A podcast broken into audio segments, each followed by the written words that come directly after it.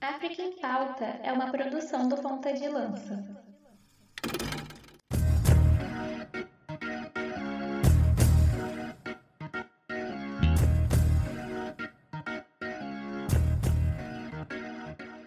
Atenção, pontas de lança! Começa agora o África em Pauta, a ponta da lança da informação sobre o continente mãe. No África em Pauta, você se informa sobre política, economia, esporte, cultura e, por que não, fazer um resgate histórico e geográfico do continente onde a vida nasceu.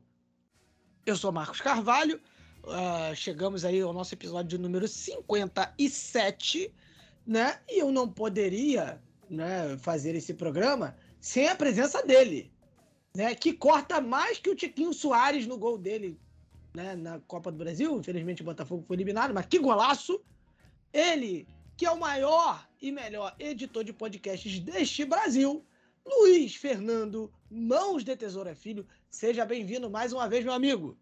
Salve, meu amigo. Salve amigos e amigas aí da nossa audiência que sempre estão nos escutando no busão, no BRT, no metrô, em casa lavando a louça, em casa lavando sei lá, o quarto, o banheiro, a sala, todo mundo aí que tem dado aquela moral ao nosso podcast, que tem chegado aí, né, em mais um podcast, né, Marcos? Episódio número 57, se eu não me engano. É, e mais um África em Pauta fantástico. Mas é isso, meu amigo. Sempre agradecendo o pessoal aí que tem chegado, que tem nos seguido. Quem quiser, lembrando, né? A gente tá aí com o nosso financiamento coletivo de sempre. Aquele salve para todo mundo lá do nosso grupo de membros que, pô, soltam várias dicas aí. O pessoal tem soltado várias dicas de encontros é, no último dia da África. A gente, pô, várias dicas aí de, de documentários, de músicas, de notícias. Todo um abraço para nossa galera do grupo de membros. E, Marcos, para quem quiser, né? É, plano Tomar Sankara a partir de 10 reais, né? Tá na descrição aqui, entra nos nossos grupos pra gente trocar ideia e a partir de 15 reais entra nos nossos grupos também e tem algumas recompensas ali que a gente tá realinhando. Então, meu amigo, é isso. Temos muita coisa por aí, né, nesse programa que tá tinindo, como tu sempre disse. É isso, Luiz, né? Sim, a gente tem aí por exemplo, nosso programa, a pauta principal é posse né, do Tinubu, do Bola Tinubu, presidente da Nigéria, mas a gente também vai falar da lei antipatriota no Zimbábue. Enfim, se você tá curioso, você fica aí. Tem também a internet completamente zoada na Mauritânia. Tem, sim, muita treta entre governo e população em Angola, né? Enfim, é, tem, tem de tudo um pouco, meus amigos. Tem até, enfim, enfim, denúncias, denúncias sobre a autoridade da OMS. Tá? Então você não pode perder o África em Pauta de hoje. Lembrando, Luiz, é, para que o pessoal nos siga nas nossas redes sociais, né? No arroba PontalancapDL, no Instagram, no Facebook e no Twitter que mais cresce no Brasil. Então, se você quer achar a gente, é no arroba PontalancapDL, Luiz. Ah, só lembrando, Marcos, eu falei que eu ia mandar um abraço para ela, um abraço para Mariana, nosso ouvinte, que mora atualmente em Roma. Olha que moral que a gente tá, Marcos. Ela mora em Roma, tá? Esquece. E ela falou assim: olha, eu vou até ler o que ela mandou para mim uma interação que a gente teve pelo Instagram, e ela falou assim: agradeceu o nosso trabalho do Ponta de Lança e falou que trabalha com crises humanitárias na ONU, na ONU, e que está sempre nos ouvindo, falou que sempre ouve a gente e que está tentando convencer os colegas dela lá na ONU a aprender português para nos ouvir. É, Luiz, eu também queria deixar um abraço aqui rapidamente também arro pro Bruno Santos, né? arroba dele no Twitter é underline Sinatos né, que confirmou a minha informação de que as calculadoras da HP são as mais utilizadas nas turmas de engenharia. Né? Ele falou que o nome é calculadora gráfica. Então, um abraço para o Bruno Santos, né? Confirmou aí essa informação. E também para o querido Palo e Palo Potreiro, o arroba box2box Várzea, no Twitter também, que confirmou a minha história da gênese dos inimigos da HP tá? Então, apenas isso. E HP, eu não sou inimigo de vocês. Se vocês quiserem me patrocinar, eu aceito. É um grande abraço para os inimigos da HP. É, Tidozi que vai estar tá com a gente no bloco principal. E é um grande fã de inimigos da HP. É, Luiz, é isso, Luiz. Então, uh, a gente vem, vai partir para o programa, né? mas antes, vamos ter esse quadro que traz palavras de sabedoria, palavras profundas palavras que vão mudar o seu dia e o seu ânimo. Sim, eu estou falando com você mesmo que está ouvindo nesse momento. São as palavras de Luiz Fernando Filho no corte da tesoura. E o provérbio africano desse programa vai ser papo retíssimo, tá? É um provérbio africano e é um provérbio especificamente amárico, que é o seguinte: 50 limões são um peso pesado para um, para uma pessoa mas um buquê para 50 pessoas. Repetindo, 50 limões podem ser pesados se a gente for ver que uma pessoa possa carregá-lo, mas pode ser um peso de um buquê se 50 pessoas carregarem esses mesmos 50 limões. E isso diz, talvez, ou muito possivelmente, sobre a força coletiva, sobre as relações, eu sempre trago aqui o poder do coletivismo, o poder de nós sempre estarmos entre nós. Porque quando estamos entre nós, em qualquer situação da sua vida, tá? 50 limões que seriam pesados para você carregar nas costas, pode ser peso de um buquê se outros 50 carregarem esse mesmo limão. É uma metáfora importante até para a gente fazer uma reflexão sobre como a gente está levando, né, várias coisas da nossa vida. A vida é muito difícil, a gente carrega vários pepinos sozinhos, mas talvez se mais algumas pessoas ajudarem você a carregar esse saco de limão, uh, esse peso pode ser muito menor do que você imagina. Um provérbio então amárico.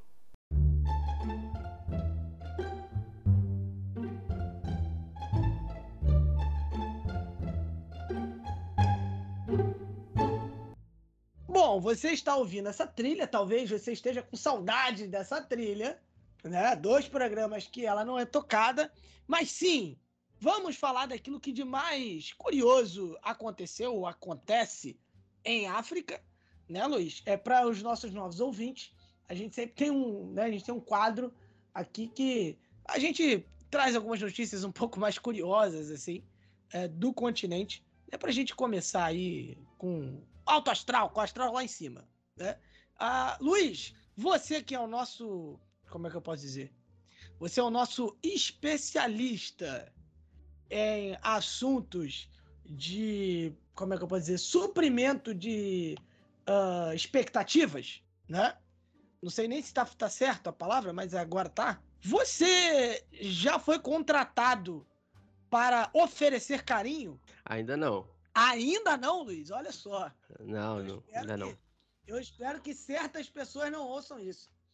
Ainda não, não, não, eu espero que certas pessoas não ouçam isso.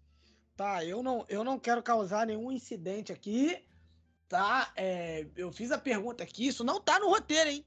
Em, em, minha defesa aqui, tá? Em minha defesa, eu não sabia que ele ia responder desse jeito. É mais Luiz, Brinca você que é o com perigo, meu amigo. Não, é você que brincou. Eu, eu não fui eu, não. Tá? É um abraço aí pra dona Vitória. Uh, mas enfim, ô, ô, Luiz, a gente. Por que, que eu te perguntei isso? Porque tem uma empresa na África do Sul que está oferecendo serviços de carinho, né? Enfim, é uma empresa, né, que é, oferece serviços que incluem carinhos, abraços e cafuné para pessoas solitárias como tá chegando o dia dos namorados, acho que essa notícia faz todo sentido, né? Talvez aí os solteiros possam dar uma viajadinha pra África do Sul. Quem sabe, né? Ou, quem sabe, abrir uma filial dessa, dessa empresa, né? Muito digna aqui no Brasil, porque ainda não chegou no Brasil, Marcos, tá? Infelizmente, o, os brasileiros ou brasileiras é, solteiras ou não, né? Porque né, quem sou eu para julgar os relacionamentos alheios, né? Hoje temos várias formas de relacionamentos, né? Mesmo meu, meu amigo monogâmico Marcos é, mas. O Luiz, o Luiz tá querendo agradar a, a ala não monogâmica do Twitter. Vocês estão percebendo isso aqui, né? O Luiz se rendeu. O Luiz se rendeu, né? À pressão da não monogamia TT. É, até porque nós temos uma. A, a, nossa grande base está no Twitter, meu amigo Marcos. Então a gente faz os estudos, né? Muitos ouvintes nossos e ouvintas estão no Twitter. Então tem que né, fazer uma média com o nosso Twitter. Uh, inclusive, Marcos, lembrando, tá? Que a empresária dona dessa ideia se chama Florence Letsualo, tá? E ela afirmou numa entrevista à Reuters que a ideia dela surgiu após o marido oferecer um cafuné. É algo que eu imagino o Marcos realmente fazer muito, né? O Marcos deve ser um cara muito bom em cafuné. Né, na sua senhora, após perceber, Marcos, que ela havia chegado estressada do trabalho. De fato, né? Estressado, né? Ainda mais a vida no Rio de Janeiro, cidade grande, né? Tem que voltar de trem, tem que voltar da BRT muitas vezes, naquele busão, Marcos, que tu pega ali toda a Zona Norte, sabe? É, pô, Zona Norte é gigantesca no, no, Rio de Janeiro, né? Mas passa por aquela Zona Norte, aquele 371, Praça Seca, lotado. É, é, difícil. Aí, pô, vai chegar em casa. E aí, quem mora em Santa Cruz, então, como é que faz, né? É difícil, Marcos. E aí surgiu, Marcos, a Pro Cuddling SA. É quase uma SAF, né? SA, no caso de South África, né? Acredito que é a primeira empresa especializada em carinhos da África. E que foi fundada em maio de 2022, Marcos. E aí o negócio opera atualmente em três estados da África do Sul e já conta com mais de 50 profissionais. Ou seja, meu amigo, o amor dando resultado, tá? O amor é. empregando pessoas na África do Sul. Não, exatamente, né? E assim, e é tudo, é, enfim, é bem organizadinho ali, né? Enfim, é, é, a pessoa que contrata o serviço, ela paga ali cerca de 250 reais, né? São né, um valor de mais ou menos 50 dólares é, americanos, né, enfim, é, para o que é chamado de sessões de carinho. E elas duram, em média, uma hora e meia. Luiz, é, você que é o nosso especialista para preços de. É, para, para o valuation do carinho, né, você é o nosso especialista em valuation de carinho, você acha que está valendo apenas 50, é, 250 reais por 90 minutos de carinho? Meu amigo, tá carinho, hein? Tá caro, hein? Ah! Caro. Muito bom, hein? Nossa. Rapaz. É, eu sei, que, eu sei que em São Paulo não existe amor, né? Não existe amor em SP, talvez. Exa exatamente. Cidades assim sejam boas, né? Exatamente. Exatamente. Luiz, então, assim, é, tá aí o serviço, né? Inclusive, o, o Luiz, é, tem um cliente que até deu o, o, o depoimento dele e disse que teve um efeito positivo no humor dele, né? É, e também tem medidas de segurança, né? Enfim, a fundadora da ProCuddling, né? Ela afirma que a empresa toma diversas medidas de segurança, né? Para proteger tanto os clientes quanto os profissionais, né? E aí é, as identificações são confirmadas, né? Antes de qualquer interação. Mas tá aí, o, o Luiz, para quem, né? Tiver aí carente, estamos aí próximo do Dia dos Namorados. Se você tiver pela África do Sul, você já tem um serviço para contratar para não ficar, né, forever alone. E aí, enfim, como a gente disse, galera, carinho, abraço e cafuné, tá? Carinho, abraço e cafuné. É, é por aí.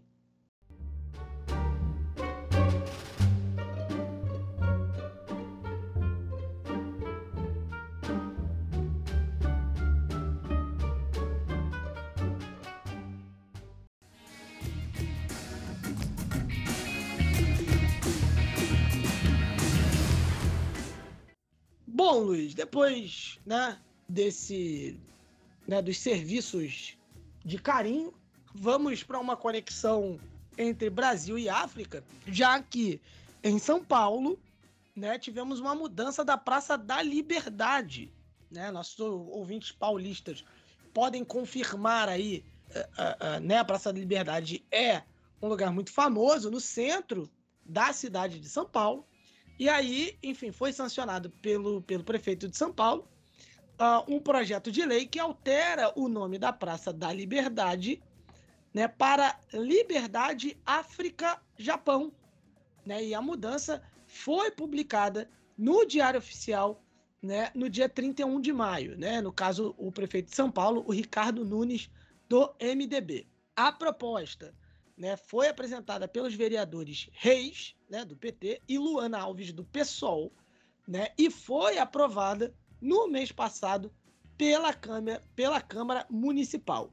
Né? Ao sancionar o projeto de lei, o Ricardo Nunes determinou ali a troca das identificações, né? e no caso, essa é a segunda mudança de nome em cinco anos. Em 2018, a praça que apenas se chamava né, Liberdade, ela tinha recebido o complemento Liberdade Japão. Aí agora virou Liberdade Japão África. Né? É, a alteração ela foi defendida em 2017 por um projeto de lei dos vereadores OTA, né? e Milton Leite, né, que não é o narrador Milton Leite, né, do, né, ele é do DEM e o Ota é do PSB, né, que inclusive o Ota me lembra aquela história, né, da formiga, ah, o que que é isso? É outra formiga, enfim, mas né, quem sabe, sabe. Ainda bem, porque é. pior que essa, só a piada de, de maio, que tu não vai falar essa piada durante o não, programa, isso não é que piada, é péssima. Isso é informação. Olha só, estão é, querendo me censurar aqui, tá, pessoal? Eu dei uma informação lá no grupo do África em Pauta, tá? E ela tá sendo censurada. Né? Eu esperava, inclusive, que fosse colocada no roteiro, não foi colocada. Eu não sei o que, que né? enfim, o, o, roteirista desse programa tem contra mim, né? Mas assim, é, foi, saiu a determinação que uh, até o dia 31 de maio era o último dia, né, em alguns países africanos, que as pessoas poderiam comer maionese, né? Porque a partir desta quinta-feira, dia 1 de junho, as pessoas só poderiam comer junionese.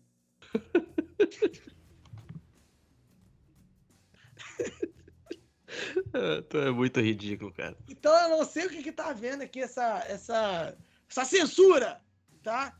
Essa censura que tá acontecendo aqui. Mas enfim, Luiz. o outro do PSB e o Milton Leite do, do, do, do DEM, né? É, que entre suas justificativas apontavam ali a comemoração dos 110 anos da imigração japonesa no Brasil e o reconhecido status do bairro da Liberdade, né, como reduto da colônia japonesa em São Paulo. Né? Enfim, a mudança, no entanto, gerou um debate também que questionava o apagamento da história do povo negro vivida, né, vivida né, naquele território. O local ali foi palco da execução de pessoas negras escravizadas no período colonial e também lá, né, é, onde está a Capela dos Aflitos, que foi erguida sob um cemitério do, de mesmo nome, né, em que eram enterrados apenas negros e indígenas, Luiz. Cara, essa notícia é um marco, tá, para a história assim da, do reconhecimento das contribuições da população negra e da história negra, né? Assim, em São Paulo, que é uma história muito forte, né, cara, em São Paulo, assim, uh, até mesmo nas escolas de samba e etc. Eu gosto muito da Vai Vai, se tem torcedor, torcedor aí da Vai Vai. Vai Vai é uma escola, uma das várias escolas, né, que tem também um enraizamento muito forte, assim, da, dentro da história da população negra paulista, ou paulistana, enfim, nunca sei a diferença uma do outro. Uh, mas, Marcos, e aí os paulistas já devem estar, né, bolado comigo. É, mas é, é, o seguinte, Marcos. É, foi ali. É, esse cemitério dos aflitos, ele foi construído lá por 1774 e foi a primeira necrópole pública da cidade de São Paulo, né? Uh, em 1958, esse cemitério ele foi desativado para que o bairro da Liberdade surgisse, mas a, a, memória chegou a permanecer ali de pé, né? Que é a capela, como tu falou, dos aflitos, uh, que vai ser é, revitalizada. E aí tanto o Largo da Forca como a Capela dos Aflitos e a comunidade, a, comunidade negra em geral uh, desse local foram os principais uh, fatores históricos assim para se criar a liberdade, né? Porque em 1900, 1821 um militar é, que foi conhecido como Chaguinhas, ele foi condenado à morte, tá? Por liderar uma espécie de motim em Santos é, por não pagamento de salários, tá? Ele, e ele ficou na Capela dos Aflitos até 1822, que foi o ano da independência do Brasil, quando foi levado ao Largo da Forca. E assim, a gente está falando ao Largo da Forca porque, né, o nome já está dizendo que era um local de enforcamento, né, de pessoas negras, pessoas escravizadas, por exemplo. É, e aí, Marcos, olha, cara, a história é curiosa, né, porque o nome bairro, o, o, nome do bairro se chama Liberdade, além dos fatores que eu já citei, é porque quando o Chaguinhas ele foi é, para Forca, né, no Largo da Forca, a corda arrebentou duas vezes na tentativa de execução. Nas duas vezes ele gritava liberdade. Na terceira vez ele veio a falecer. E isso foi uma cena que ficou bastante forte e que deu também o um nome ao bairro chamado Liberdade, né? E tanto é, Marcos, que ele é considerado naquele local ali uma espécie de, de santo não canonizado, digamos assim, né? E ele é chamado de Santo Negro da Liberdade e ele tem alguns devotos populares ali, jogam bilhetinhos, etc., na porta da capela até hoje. Uh, e mesmo assim, mesmo assim, o bairro sempre foi reconhecido, digamos assim, apenas pela contribuição e pela colônia japonesa São Paulo, que também é gigantesca, né? E aí, claro, A gente não está falando que a, as colônias japonesas não têm uma importância para a história de São Paulo, porque é nítido que tem. Né? É nítido que rebatizar o nome é, do bairro Liberdade não apaga a contribuição das colônias japonesas eh, na cidade de São Paulo e no Brasil, mas também, Marcos, abre espaço para o reconhecimento da história e do, e do local, que é, sobretudo, né, sobretudo negro. Então, eu acho que chegaram no meio termo assim, e isso também abre uma perspectiva para criarem-se estudos maiores sobre a importância das populações negras das comunidades negras nesse local, né, que agora se chama Liberdade África Japão, em homenagem à resistência negra em São Paulo. Ainda nessa conexão Brasil-África, Luiz, uh, vamos falar justamente do aumento nas exportações do Brasil para o continente africano. Uh, o nosso primeiro programa desse ano, ele tratou justamente sobre uh, as possibilidades né, de aumento das relações entre Brasil e continente africano. Teve a participação, teve a participação do Paulo Gomes, né? Enfim, a gente tratou aí uh, justamente dessa possibilidade e a gente vê aí, segundo dados coletados pelo Trade Map ITC, né, International Trade Center, né, do Ministério do Desenvolvimento, Indústria, Comércio e Serviços, né, a corrente de comércio do Brasil com o continente africano cresceu 33,7% né, em 2022, né, uh, com um total de 21,3 bilhões quando comparado a 2021, né, cerca de 15,9 bilhões. Né? Aí você está falando, mas Marcos, 22 é diferente do que você falou no início da notícia. Sim, o que eu estou falando é, a gente teve um aumento em 2022, o prognóstico é que em 2023 né, esse aumento, inclusive, seja muito uh, maior, né, que siga uma tendência de aumento né, com intensificação, já que a gente tem visto esse, esses movimentos de conexão entre Brasil e África, inclusive com visitas do presidente Lula, a cúpula dos BRICS, que será na África do Sul e que será uma oportunidade, inclusive, de uh, conversas, né, enfim, e, e acordos bilaterais sendo fechados. Mas, enfim, em 2021 a soma né, desses negócios ficou em 15,9 bilhões de dólares. É, tivemos também uma variação positiva de 34,5% do número de exportações em 2022, com 12,7 bilhões movimentados. Os principais produtos exportados do Brasil para o continente africano incluem açúcares e melaços, milho, óleos, combustíveis, soja e carnes de aves. É, por outro lado, o Brasil importa principalmente petróleo, né? A gente tem né, Nigéria né, e Angola né, como os dois maiores expoentes de produção de petróleo no continente africano, né? Não necessariamente nessa ordem, né? Porque Angola ultrapassou recentemente a Nigéria na produção de petróleo e também produtos químicos inorgânicos, óleos, combustíveis e platina, o, Luiz. Isso, e aí a gente entra dentro daquela perspectiva, né, do Brasil tendo parceiros econômicos uh, no continente africano muito fortes, né, e aí se a gente conseguir elencar os principais parceiros comerciais do Brasil no continente africano, a gente pode citar Egito, a gente pode citar Argélia, a gente pode citar África do Sul, a gente pode citar Marrocos, Nigéria e Angola, são esses os principais parceiros econômicos do Brasil hoje, então a gente percebe que tem uma parceria muito forte no norte africano, por questões ali de fertilizantes, como do Marrocos, né, que é o, maior, é o segundo maior produtor de fertilizantes. Uh, a África do Sul também muito forte em outras questões. A Nigéria e Angola muito forte é, no petróleo também. Então, esses são países que são os principais destinos de exportações brasileiras uh, para a África, né? Então, é isso, né, meu amigo? A gente entra num, num bloco e num ano muito importante com o BRICS, é, com é, a intenção de países africanos é, em entrar no BRICS também, inclusive o atual presidente do Brasil, é, na, no último Conselho de Segurança, né, é, inclusive indicou né, que países africanos entrassem no Conselho a partir aí de uma próxima vistoria ou de uma próxima decisão. Então, existe também o esforço do Brasil em trazer algumas potências africanas para algumas é, discussões aí de comércios no Conselho de Segurança e etc. Então, ao, aos poucos a gente vê uma, uma espécie de reposicionamento do atual governo brasileiro em relação ao continente africano e os países africanos no geral.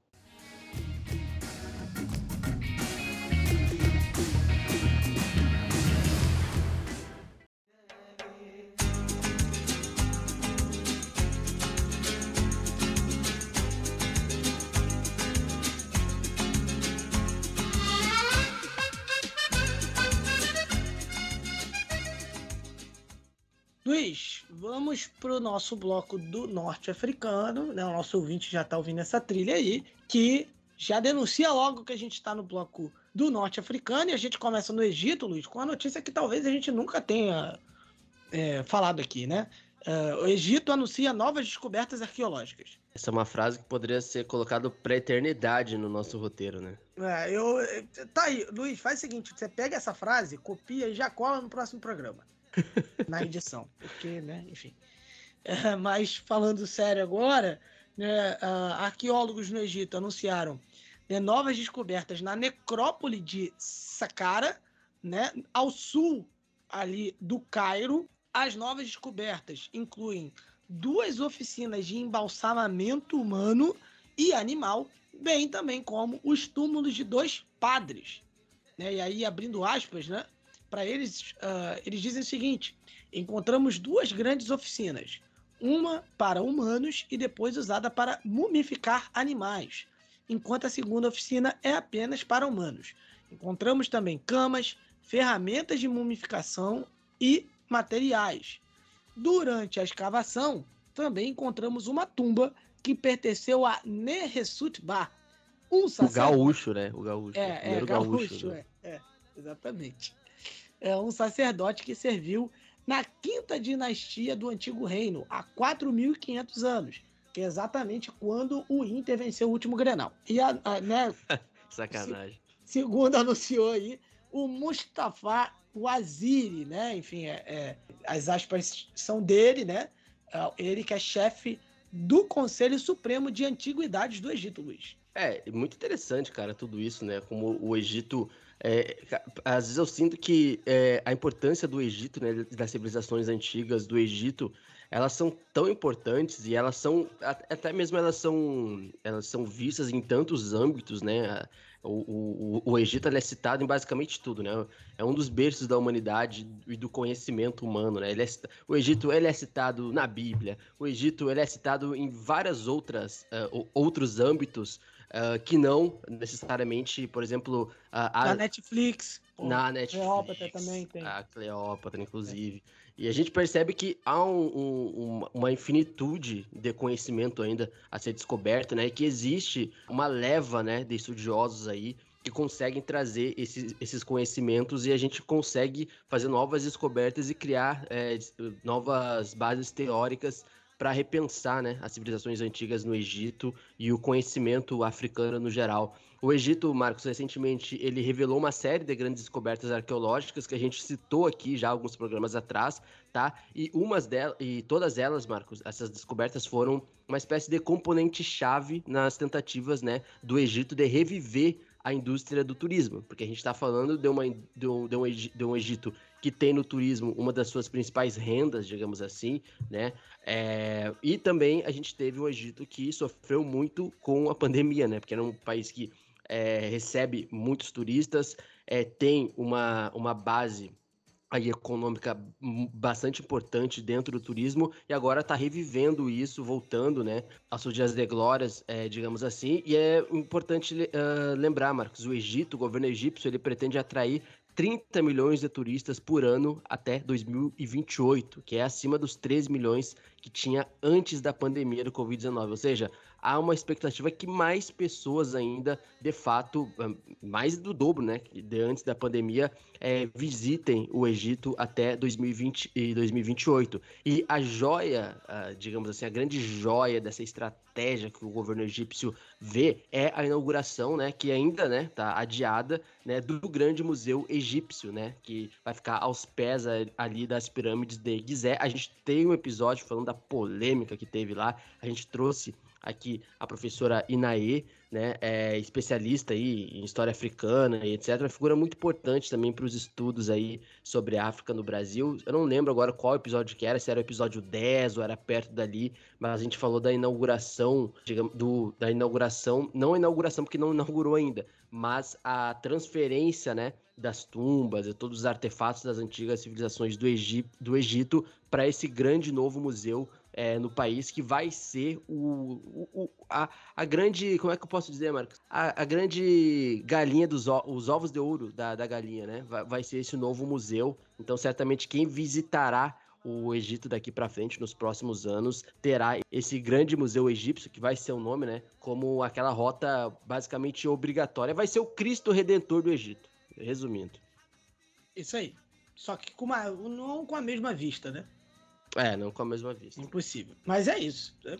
É, Luiz, é, vamos para o Marrocos, já que o país pretende gradualmente estender é, o ensino da linguagem é, berbere, né, enfim, da, da linguagem dos Amazigh, né, nas escolas primárias. Né? A decisão vai alcançar aí 4 milhões de alunos né, até o fim da década, tá? É isso aí, segundo o anúncio do ministro da Educação, né, o Shakib Ben Moussa, né? A ideia é que 4 milhões de, de alunos, como a gente falou, em mais de em cerca de 12 mil escolas primárias, né, tenham acesso ao ensino né, do, da linguagem Amazigh uh, a, a, até 2030. Essa medida ela vem né, em resposta a uma, uma demanda aí já de, de longa data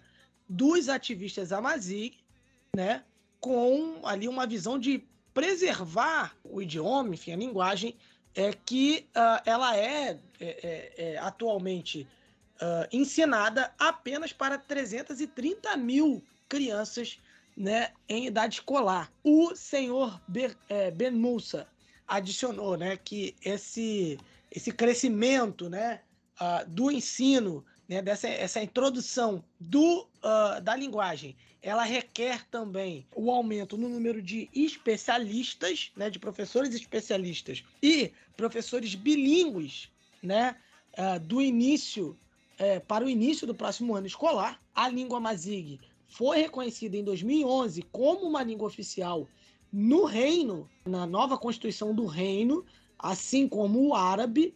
Né? Em 2019, uma lei é, fez com que o uso oficial fosse também adotado é, na administração né, local, enfim, autoridades e serviços públicos precisam também dispor de informações na linguagem, né? E é, uma das é, mais notáveis consequências né, dessa, dessa aprovação, né, dessa lei, enfim, é, foi também o aparecimento do alfabeto Tifinag, né, reconhecido como né, o escrito berbere original né, no norte africano. E aí, isso, né, essa, esse alfabeto de FINAG, ele está disposto né, em prédios públicos, né, junto com o árabe e o francês, Luiz está falando do reconhecimento histórico, né? A gente já tinha falado, né, Marcos, no, no começo de maio, a gente até noticiou aqui que o rei Mohammed VI estabeleceu pela primeira vez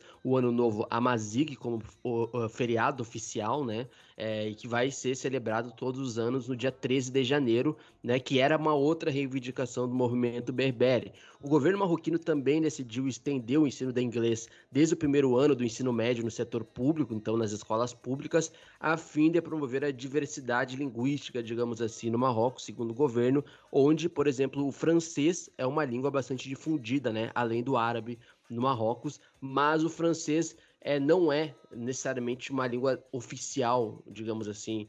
É, costuma ser uma língua não oficial, digamos, apesar do francês ser muito utilizado junto com o árabe, o árabe evidentemente mais utilizado, mas o francês ser também um, uma língua bastante utilizada. Então, Marcos, um movimento histórico, tá? Aí é, do, do, das populações amazigues, muitas dessas populações têm origem também ali dentro do, dos jogadores da seleção marroquina, então talvez também tenha isso, né? A, a campanha do Marrocos na última Copa do Mundo, as reivindicações da população amazigh. Então é um movimento bem importante, assim, é, dentro de um país como o Marrocos, que é um país também bastante diverso em relação a línguas e etnias.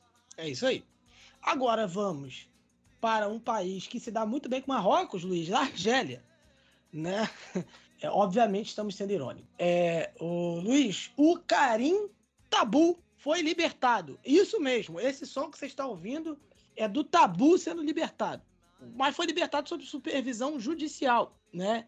Ele, que é uma figura do movimento pró-democracia de Iraque, né, o Karim Tabu, ele faz parte da oposição né, uh, argelina, né? Ele foi libertado, mas colocado sob supervisão judicial, né? Meio que uma é, é, liberdade condicional, né? Se, se, assim a gente pode dizer. É, ele ficou detido por 48 horas, né? Segundo a mídia local. Ele foi ouvido por um juiz de instrução no tribunal de Colé, né? É, que fica a oeste de Argel, né? Segundo informações do Tariq News, né? Um site de informações. O Karim Tabu foi detido na noite desta terça-feira, né? Ah, vou, peraí. Um, dois, três e. Valendo. O Karim Tabu foi detido, né, uh, na sua casa, em sua casa, perdão, em Argel, e colocado sob custódia policial em Del Ibrahim, um bairro nas alturas da capital, né? E aí, segundo o irmão dele, o Dijafar. O irmão dele, né, uh, tinha indicado nas redes sociais citando o advogado Tufik Delala, né, que o seu irmão foi detido né, em Del Ibrahim por policiais à paisana, né, e deixando claro que não foi especificado de fato a, qual era a acusação.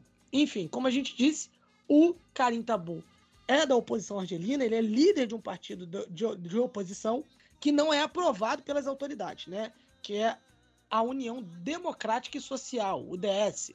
Né? Ele tem 48 anos e é uma das faces mais populares de Iraque, que a gente já citou aqui em diversas vezes no nosso programa, né? marcado por grandes manifestações de fevereiro de 2019 até o início de 2020. Luiz. É, e esse movimento Iraque é muito importante mesmo citar esse termo Iraque, porque é basicamente esse movimento que se, até se, se auto-intitula, Marcos, como um movimento pacífico, mas não menos revolucionário dentro do contexto da política argelina, é que depois o, ex-presidente Bouteflika, né, que era um, foi um presidente que estava presidindo a Argélia desde 99, era um presidente que ia tentou a todo custo o seu quinto mandato, tá? Um presidente que, enfim, é, já desde 2013 havia sofrido um derrame, era muito criticado por não aparecer mais, ninguém sabia qual era a situação dele, e mesmo assim ele estava governando o país. A Argélia também afundada no aumento da desigualdade social, e o movimento Iraque foi esse movimento, como tu bem disse, eclodiu em 2019 e eclodiu trazendo muita galera, até por ser um movimento que não, não se intitulava, digamos assim, ideologicamente como é, algo como a gente conhece aqui no Brasil, tá? Vou colocar aqui, é um contexto bem brasileiro, digamos assim, que talvez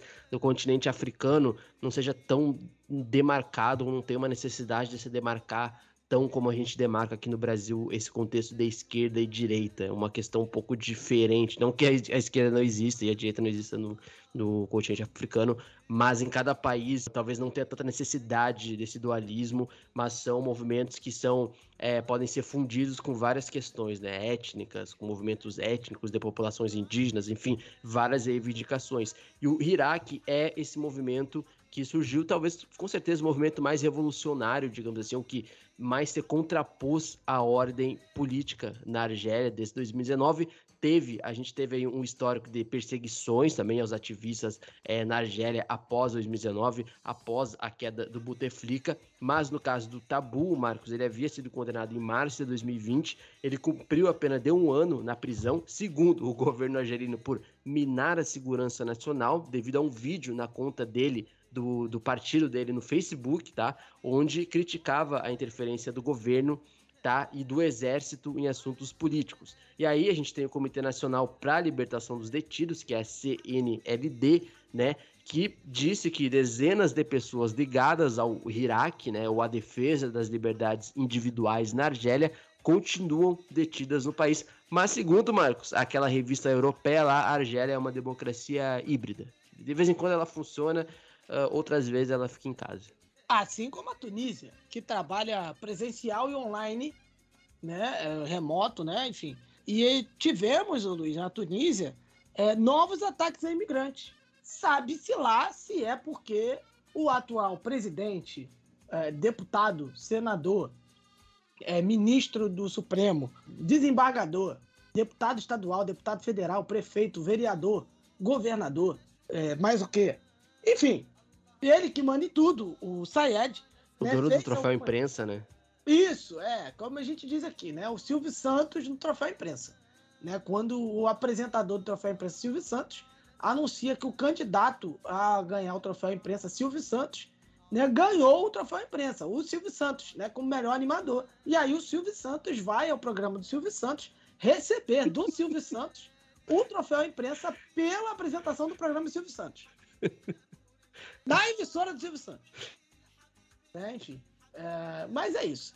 Então o Sayed ele fez algumas uh, declarações né, contra imigrantes, né, que já tinha gerado uma, uma, uma, série de ataques e temos uma nova onda de ataques a imigrantes na Tunísia. Né? Por exemplo, o imigrante beninense, né, do Benin, enfim, de 30 anos, foi morto a facadas. E outros cinco, outros cinco ficaram feridos em um ataque de um grupo de tunisianos no centro-leste do país. Né, o porta-voz do tribunal de Sfax fez um anúncio né, no dia 29 de maio.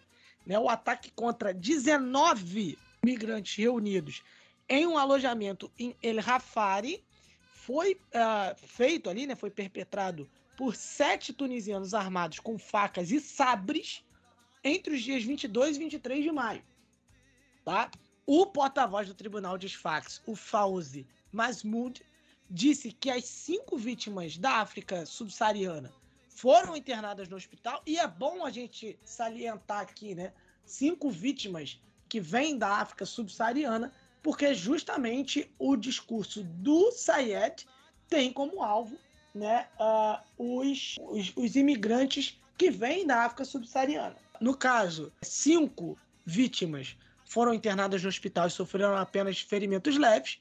Né? É, no caso, três tunisianos, um de 17, outro de 23 e outro de 26 anos, foram presos e um inquérito judicial foi aberto. Tá? Algumas ONGs denunciam um crime ocorrido em um contexto em que podem ser ouvidos discursos ininterruptos de incitação ao ódio e ao racismo contra migrantes da África subsaariana, né? E aí a, a ONG, né, que, que trouxe esse apontamento, é né, o Fórum Tunisiano de Direitos Econômicos e Sociais, né, Luiz? Então, a situação complicada, né? E como a gente disse, não é do nada, né? É, exatamente. A gente e assim, é um momento assim quase sem precedentes, basicamente nesse século na Tunísia, que é literalmente a perseguição, tá? E é incitado pelo presidente, tá? Por isso não é Assim, os discursos incitados pelo presidente contra uh, africanos subsaarianos aqui, né, para ser aportuguesado mesmo para galera entender, imigrantes negros, né, da África subsaariana, negros, tá? Importante dizer.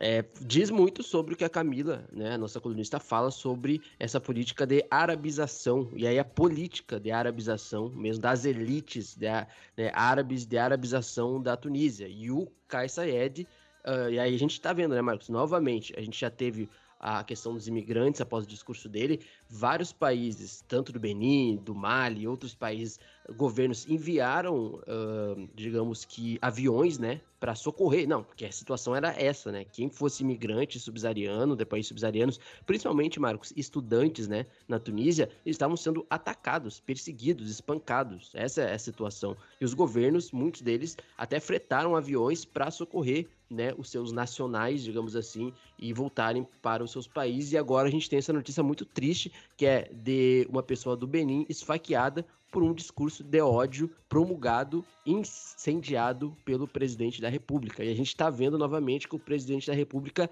não se, uh, sequer uh, fez uma nota, uh, como se ele lavasse as mãos mesmo e fosse por aí, né? Lembrando que vários estudantes, Marcos, e imigrantes é, de países como Guiné, Mali e Costa do Marfim têm fugido da Tunísia, tá? E, e muitos deles foram repatriados lá em fevereiro.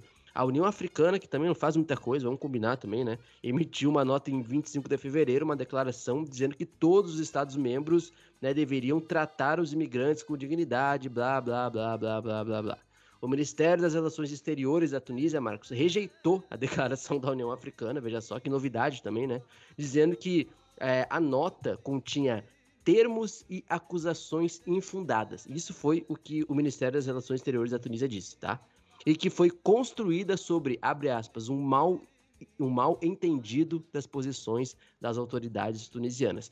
Tudo isso, Marcos, para fechar, num contexto em que a gente está tendo agora protestos de juízes na Tunísia denunciando uma espécie de estrangulamento do judiciário. Tá?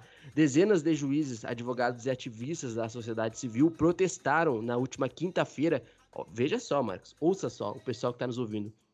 Contra a demissão de mais de 50 juízes pelo presidente Kais Saied já há um ano.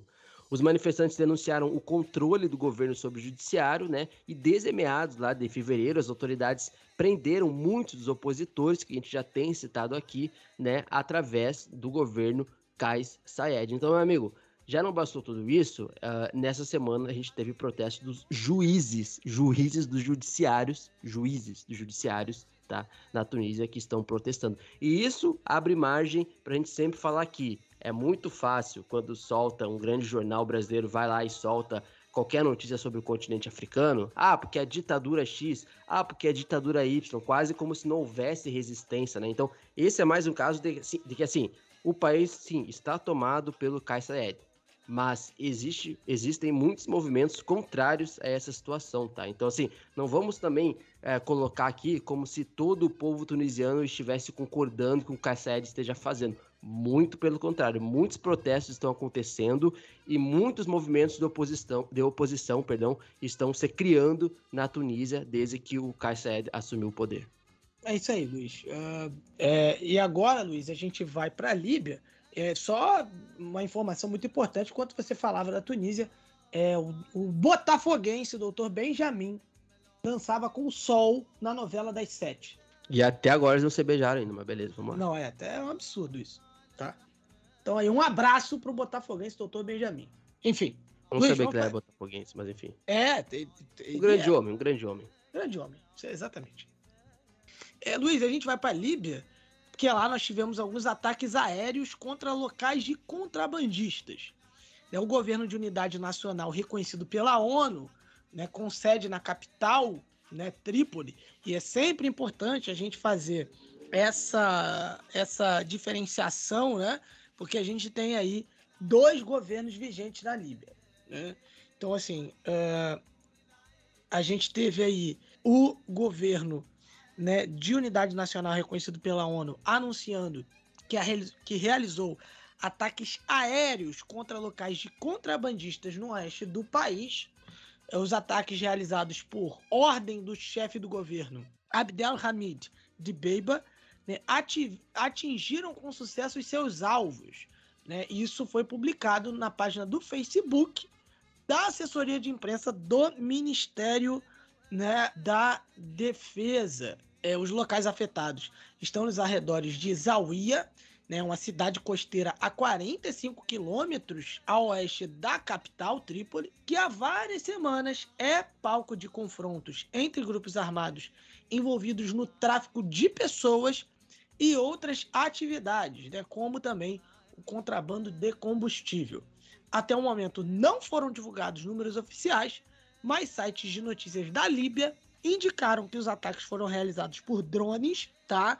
Uh, relatando ali alguns danos materiais na área do porto de Almaia, né, que é uma cidade litorânea pequena, cerca de 30 quilômetros a oeste de Trípoli, também né, ali no setor de Abu Surra, né, ao sul de Zawiya. É, Luiz, vamos dar um giro pelo Sudão, né, que uh, foi tema do principal do nosso programa recentemente. Enfim, e a gente vai continuar atualizando a tentativa de golpe que nós tivemos no Sudão. Né? Nós Marcos, tivemos... importante falar para o pessoal, a gente sempre acaba de falar, porque a gente sempre esquece de falar, perdão, porque sim, a gente sim. sempre. A gente é muito humilde. Isso é um é, fato, a gente é muito humilde. Mas o, o, o, episódio sobre o Sudão foi o mais ouvido da história do nosso podcast. Então, só para dar um. Verdade. É, foi. É, né, é, inclusive agradecer né, a, a, audiência, agradecer as recomendações, né? Por exemplo, né, o pessoal do xadrez verbal, né, como sempre, né, recomendando o África em Pauta, recomendando o Ponta de Lança. Um grande abraço né? Os ouvintes que vêm também através do xadrez verbal sejam muito bem-vindos. Né? Somos também fãs aqui. Inclusive, entrevistamos eles aqui né, no nosso último episódio do ano passado. Você pode procurar aí no feed, né? Ponta de lança e xadrez verbal. É uma, uma, um papo bem, bem legal, então vocês curtam aí. O pessoal também que veio pela recomendação da Flávia Oliveira, lá do Angu de Grilo, tá? Um grande abraço. E o pessoal também que veio pelo Podnext, já que a Camila, nossa especialista em norte-africano, deu uma passada por lá no Podnext para falar desse golpe no Sudão. Mas, enfim, é, tivemos o exército sudanês suspendendo negociações de trégua com paramilitares. Né? O exército tomou a decisão porque os rebeldes nunca aplicaram um dos pontos do acordo de trégua temporária que prevê a sua, prevê a sua retirada dos hospitais e das casas e não param de violar a trégua, né? segundo uma fonte em anonimato. É, os mediadores sauditas e uh, estadunidenses anunciaram uh, no dia 29 que as duas partes haviam concordado em prorrogar por cinco dias uma trégua humanitária, né, ali em vigor desde o dia 22 de maio, mas a interrupção dos combates uh, foi violada com ataques aéreos, disparos de artilharia e deslocamento de blindados. O conflito deixou pelo menos 1.800 mortos, de acordo com a ONG ACLED, e quase 1,5 milhão de deslocados e refugiados, segundo a ONU. O Exército e o RSF tinham concordado em estender uma trégua por cinco dias, né, pouco antes de expirar né, recentemente, na última segunda-feira. Os mediadores do cessar-fogo, Arábia Saudita e Estados Unidos, dizem né, que esse cessar-fogo foi violado por ambos os lados. É, e assim, Marcos, eu vou repetir novamente, né? Assim, não, não querendo ser gabar, mas já nos gabando disso. Assim, nem é um termo certo, mas enfim. Mas a gente já tem, assim, um pouco de experiência em coberturas sobre situações assim no continente africano. E o pessoal que nos ouve aqui, todos os programas, etc., deve lembrar a, a um ou dois programas, possivelmente a dois programas que eu falei. Essa questão do cessar-fogo às vezes é para gringo ver. A gente viu que foi para gringo ver na, em Tigray, e a guerra né, permaneceu por dois anos, mais de dois anos, se não me engano, um ano. E agora eu falei, ó, beleza, um cessar-fogo, mas a gente faz uma cobertura a partir dos veículos de comunicação no Sudão, tanto Twitter, uh, sites mesmo, websites, e a gente não tá vendo esse cessar-fogo na prática, tá? Então, vai sair o cessar-fogo nos grandes jornais do Brasil, nos grandes jornais do mundo, todo mundo vai achar que a guerra acabou, os noticiários aqui no Brasil, inclusive, vão parar de noticiar a situação no Sudão, como se a guerra tivesse acabado, mas as coisas não são assim. A prática é outra.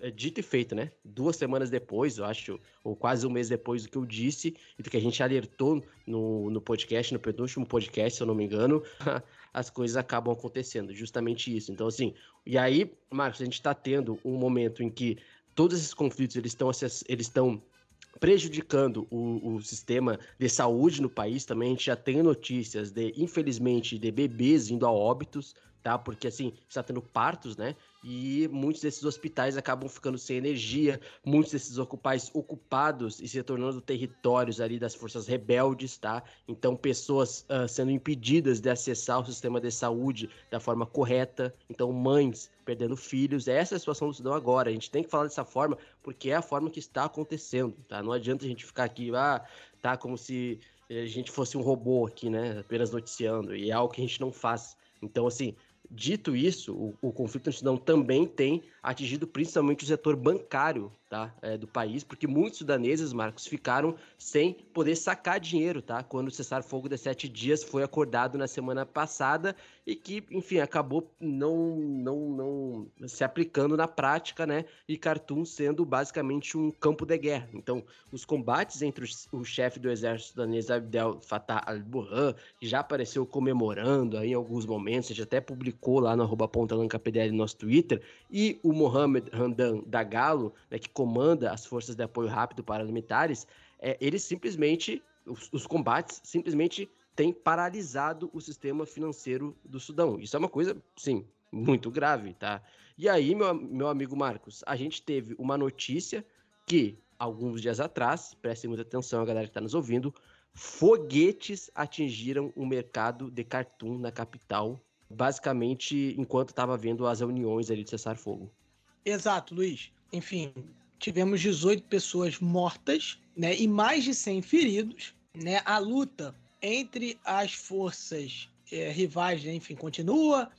Né, ali, enfim, enquanto Estados Unidos e Arábia Saudita tentam é, mediar né, as negociações, mas, enfim, obviamente, como a gente já vem dizendo, né, um fracasso nesse sentido. Né? É, no caso, esse foi o maior número de vítimas civis em um único incidente né, desde o início né, dessa guerra em abril. Em sete semanas, a gente tem pelo menos 833 pessoas mortas.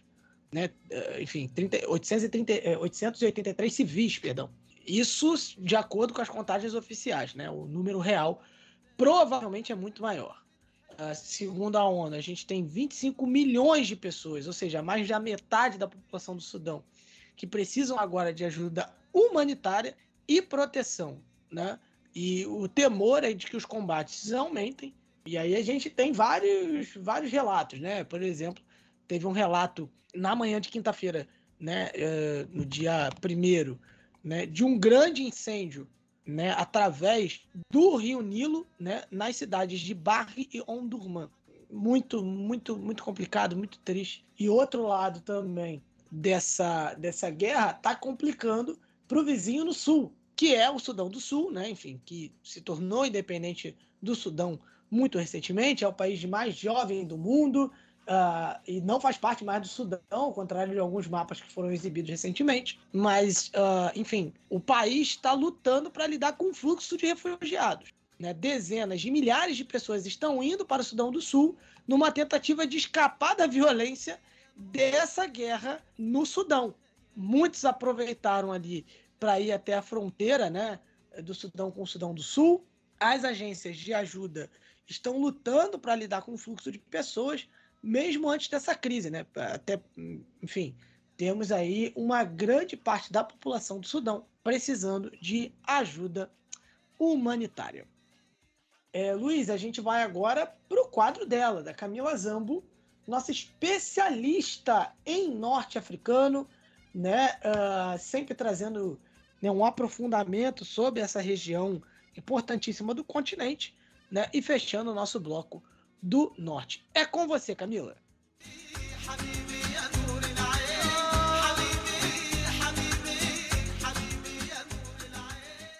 Na semana passada, dia 28 de maio, com a reeleição do presidente turco Erdogan, uh, o Egito e a Turquia têm tomado passos importantes e mais conclusivos na retomada de relações diplomáticas que estavam suspensas desde 2013.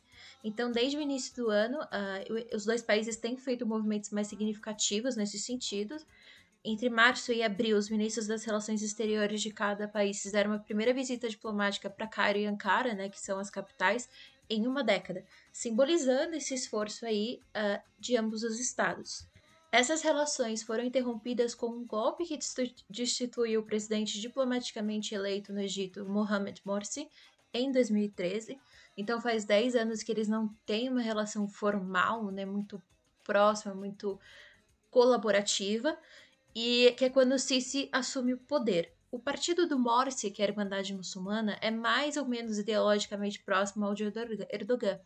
Então ele tenta ali segurar o país, segurar uh, o, entre aspas, amigo dele, né, inclusive com ajuda financeira. Mas quando o golpe é concluído, o Erdogan declara que o governo do Sisi é ilegítimo e o chama de tirano, que é um pouco curioso, mas uh, é a visão que ele tinha do, do governo do Sisi. E aí o Egito rebate, declarando o embaixador turco em Cairo uma pessoa não grata, e muitos dos exiliados políticos do Sisi se mudam para a Turquia. Então o Sisi sempre teve essa postura mais de perseguir oponentes políticos e alguns deles inclusive saíram do país para sobreviver, para tentar se defender e foram para a Turquia. Ficou assim por um tempo, só que em 2020 uma nova crise começou a se desenhar quando o Egito se aproximou politicamente da Grécia contra a Turquia em função da disputa pelo direito de exploração de gás uh, natural no Mediterrâneo. Então a gente tem que lembrar que o Egito, na sua parte norte, dá para o Mediterrâneo. O mar Mediterrâneo é historicamente muito importante para o Egito e a Turquia está logo ali do lado, né? Mais para o leste, né? Na, na porção mais asiática da, da, da fronteira. Então, é, eles têm esse ponto de divergência. Outros dois seria a ação militar da Turquia na Síria. A Turquia faz fronteira com a Síria é, no norte da Síria, sul da Turquia, que é uma área que tem bastante da minoria étnica curda. Uh, e o apoio conflitante na Líbia. Então, o Egito apoia uma facção e a Turquia outra. Mas em 2021, ali entre maio e setembro, as coisas pareciam estar encaminhadas para um cenário melhor e o Egito e a Turquia retomaram conversas para entender como poderiam explorar uma relação mais diplomática.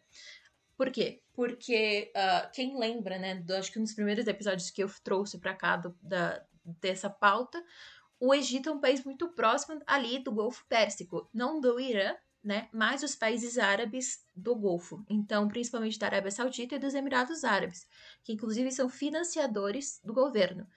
Já a Turquia é muito próxima do Catar, e esses dois países, né, Emirados Árabes e Arábia Saudita, estavam com uma crise diplomática com o Catar na época, que foi depois resolvida, é, principalmente ali por causa da Copa do Mundo e outros fatores que eles queriam que isso andasse rápido. Então, uh, quando esse cenário é resolvido, a Turquia e o Egito se aproveitam dessa situação e falam: bom, vamos sentar e conversar. Então, a partir disso que as conversas se iniciam de fato. Inclusive, um dos motivos para os laços entre o Golfo e a Turquia terem se estremecido foi justamente o apoio do Erdogan ao Morsi, que era, junto de seu partido, a Irmandade Muçulmana, considerado um líder perigoso aos interesses dos países da Península Arábica. E o primeiro uh, encontro presencial desses dois presidentes, do Sisi e do Erdogan, foi justamente na Copa do Mundo, em Doha, no Catar. Então, desde então, os dois países vêm fazendo esses movimentos, uma manobra que, inclusive, fez parte da política, da campanha política do Erdogan, uh, que, como eu falei, aconteceu no domingo passado, mas eles não tinham ali uma relação. Inclusive, eles só conversaram duas vezes, né? É, três, se contar com a Copa, mas duas, uma conversa de fato, foram por telefone, mas que tiveram, tiveram nenhuma, algo para ser discutido. A primeira vez foi no início do ano, quando a Turquia sofreu com aqueles terremotos. E a segunda foi agora, na reeleição, que o Sisi ligou para Erdogan para parabenizar e reconhecer o resultado. Então, é algo bastante diplomático, né? Então, você já vê que o cenário está mudando bastante. E a previsão com a vitória do Erdogan é que isso se cimente, né? Se oficialize como algo que retornou à normalidade. Porque a liderança do Erdogan, ainda que questionável, porque ele também, assim como Sisi, é tido como um tirano, ele está ali há 20 anos no cenário de, de dessa, dessa liderança na Turquia, mas é, é, é vista como forte, ao menos por alguns estados na região do oeste asiático e do norte da África. Então, a sua influência na Líbia, por exemplo, é entendida por muitos dali como decisiva na prevenção de um, um novo golpe militar que tornaria a situação da Líbia ainda mais delicada. Então, para o Egito, sobretudo um Egito que está fragilizado é, militarmente, às vezes, né, ou uh, financeiramente, algo que também acontece com a Turquia, essa, essa saída diplomática, né, essa retomada pode ser muito positiva, porque uh, antigamente, ali em 2005 até 2010 mais ou menos, eles tinham muitos acordos econômicos que eram muito bons para os dois países. Então pode ser uma saída para ambos. E também outro cenário é a retomada, né, ou pelo menos a tentativa de iniciar uma retomada de relações com o Irã, que na cabeça do, do, egípcio, do egípcio, né, politicamente, né, então estamos falando de ministros, é, professores, né, acadêmicos dessas áreas de relações internacionais e de geopolítica, eles entendem que há uma força contrária a essa reaproximação. Mas, como a Arábia Saudita também está fazendo esse movimento para reinserir o Irã nesse cenário diplomático do Oeste Asiático e Norte da África, o Egito vai entrar nessa onda e tentar desenhar ali uma, uma relação que seja beneficial, é, beneficial para eles também. E aí, indo na contramão dessa temática de diplomacia, o Marrocos conseguiu arranjar ali uma crise com a Espanha, que é provavelmente, ao menos a nível geopolítico, a sua maior aliada no continente europeu.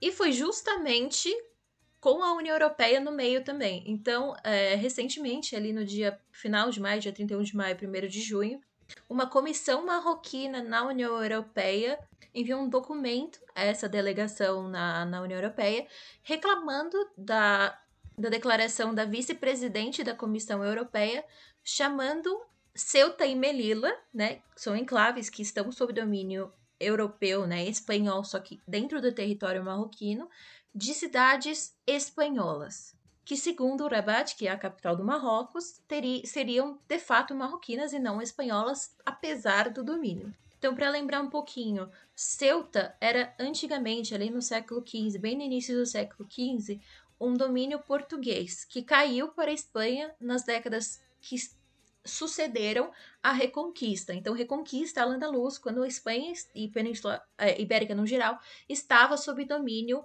mouro, certo? Então, esse domínio é muito antigo, ele já vem de séculos, né? Talvez seja tão antigo quanto o Brasil, por exemplo, né? Se a gente pensar em tempo histórico. Só que marroquino, sendo como é, nunca engoliu muito bem que perdeu esse território para a Espanha. Na verdade, vários territórios foram perdidos ao longo da história, só que a maioria, pelo menos dentro do continente marroquino, conseguiu ser recuperada. Então, ali o norte do Marrocos, por exemplo, era domínio espanhol até a década de 20, 30 e conseguiu a, a independência na década de 50, né? Então, Marrocos se torna independente ali em 56. Mas eles nunca conseguiram recuperar Ceuta e Melilla, que são um território muito importante, que são enclaves. Então Ceuta fica ali em cima, quase na Espanha mesmo, ali no Estreito de Gibraltar, e Melilla fica um pouco pro leste do Marrocos, mais ou menos próximo ali da Argélia, mas também é, é muito próximo da Espanha. Então são enclaves-chave para os dois países e é um, um, território que o Marrocos gostaria de controlar, até porque está dentro do território marroquino, né? Então, quem lembrar, é aquele território que a polícia marroquina ajuda a Espanha a controlar a passagem de imigrantes que eles consideram ilegais, que foi onde diversos imigrantes da África, que é chamada de África subsaariana, foram mortos pela polícia marroquina. Tudo aconteceu nesse território.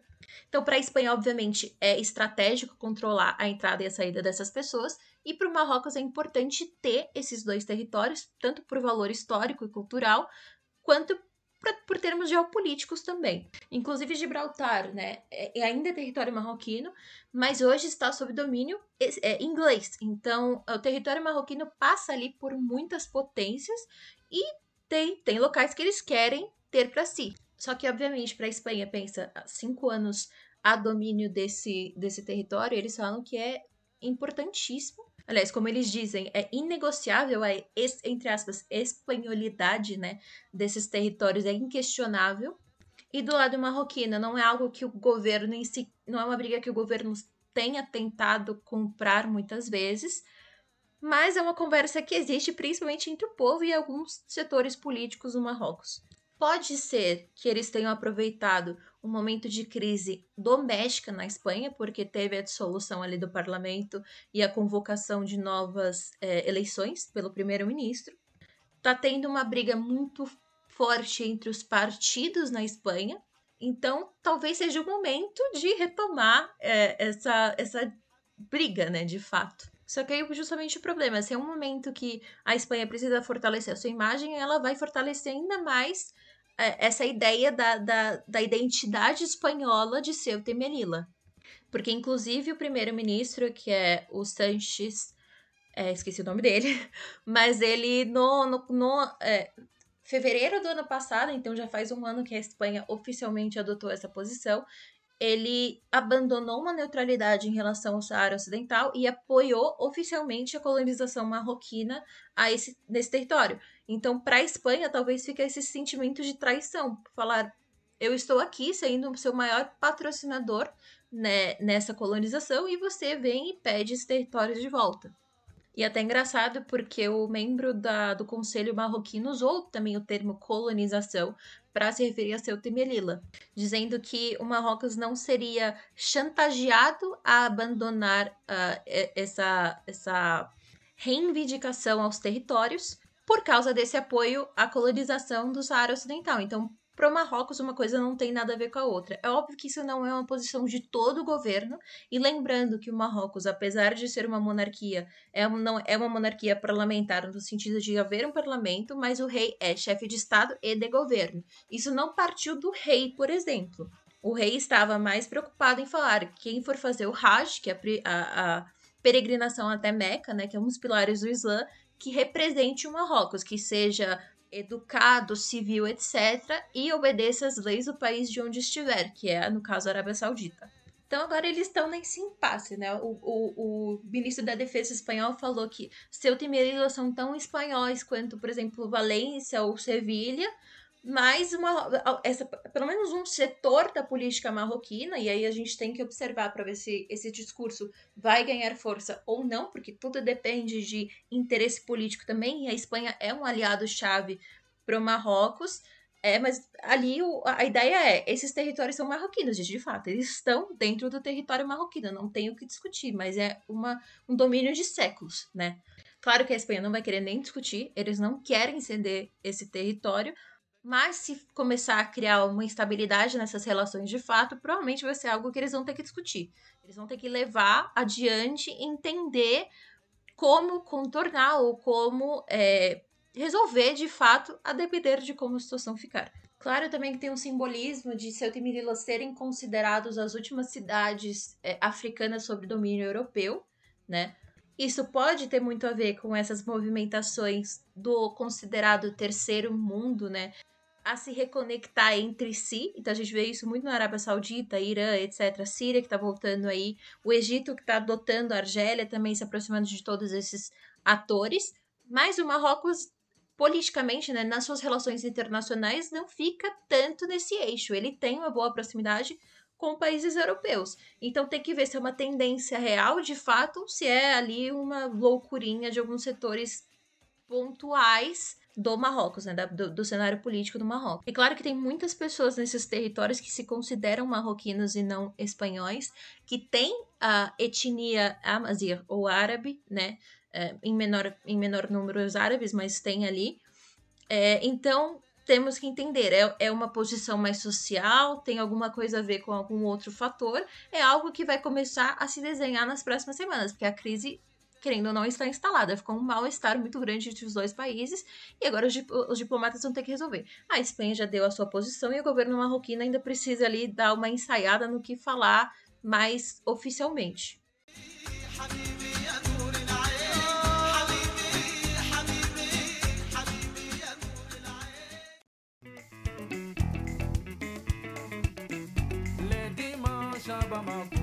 C'est le jour de mariage trilha de bloco principal para né, assunto principal do programa, tema principal do programa.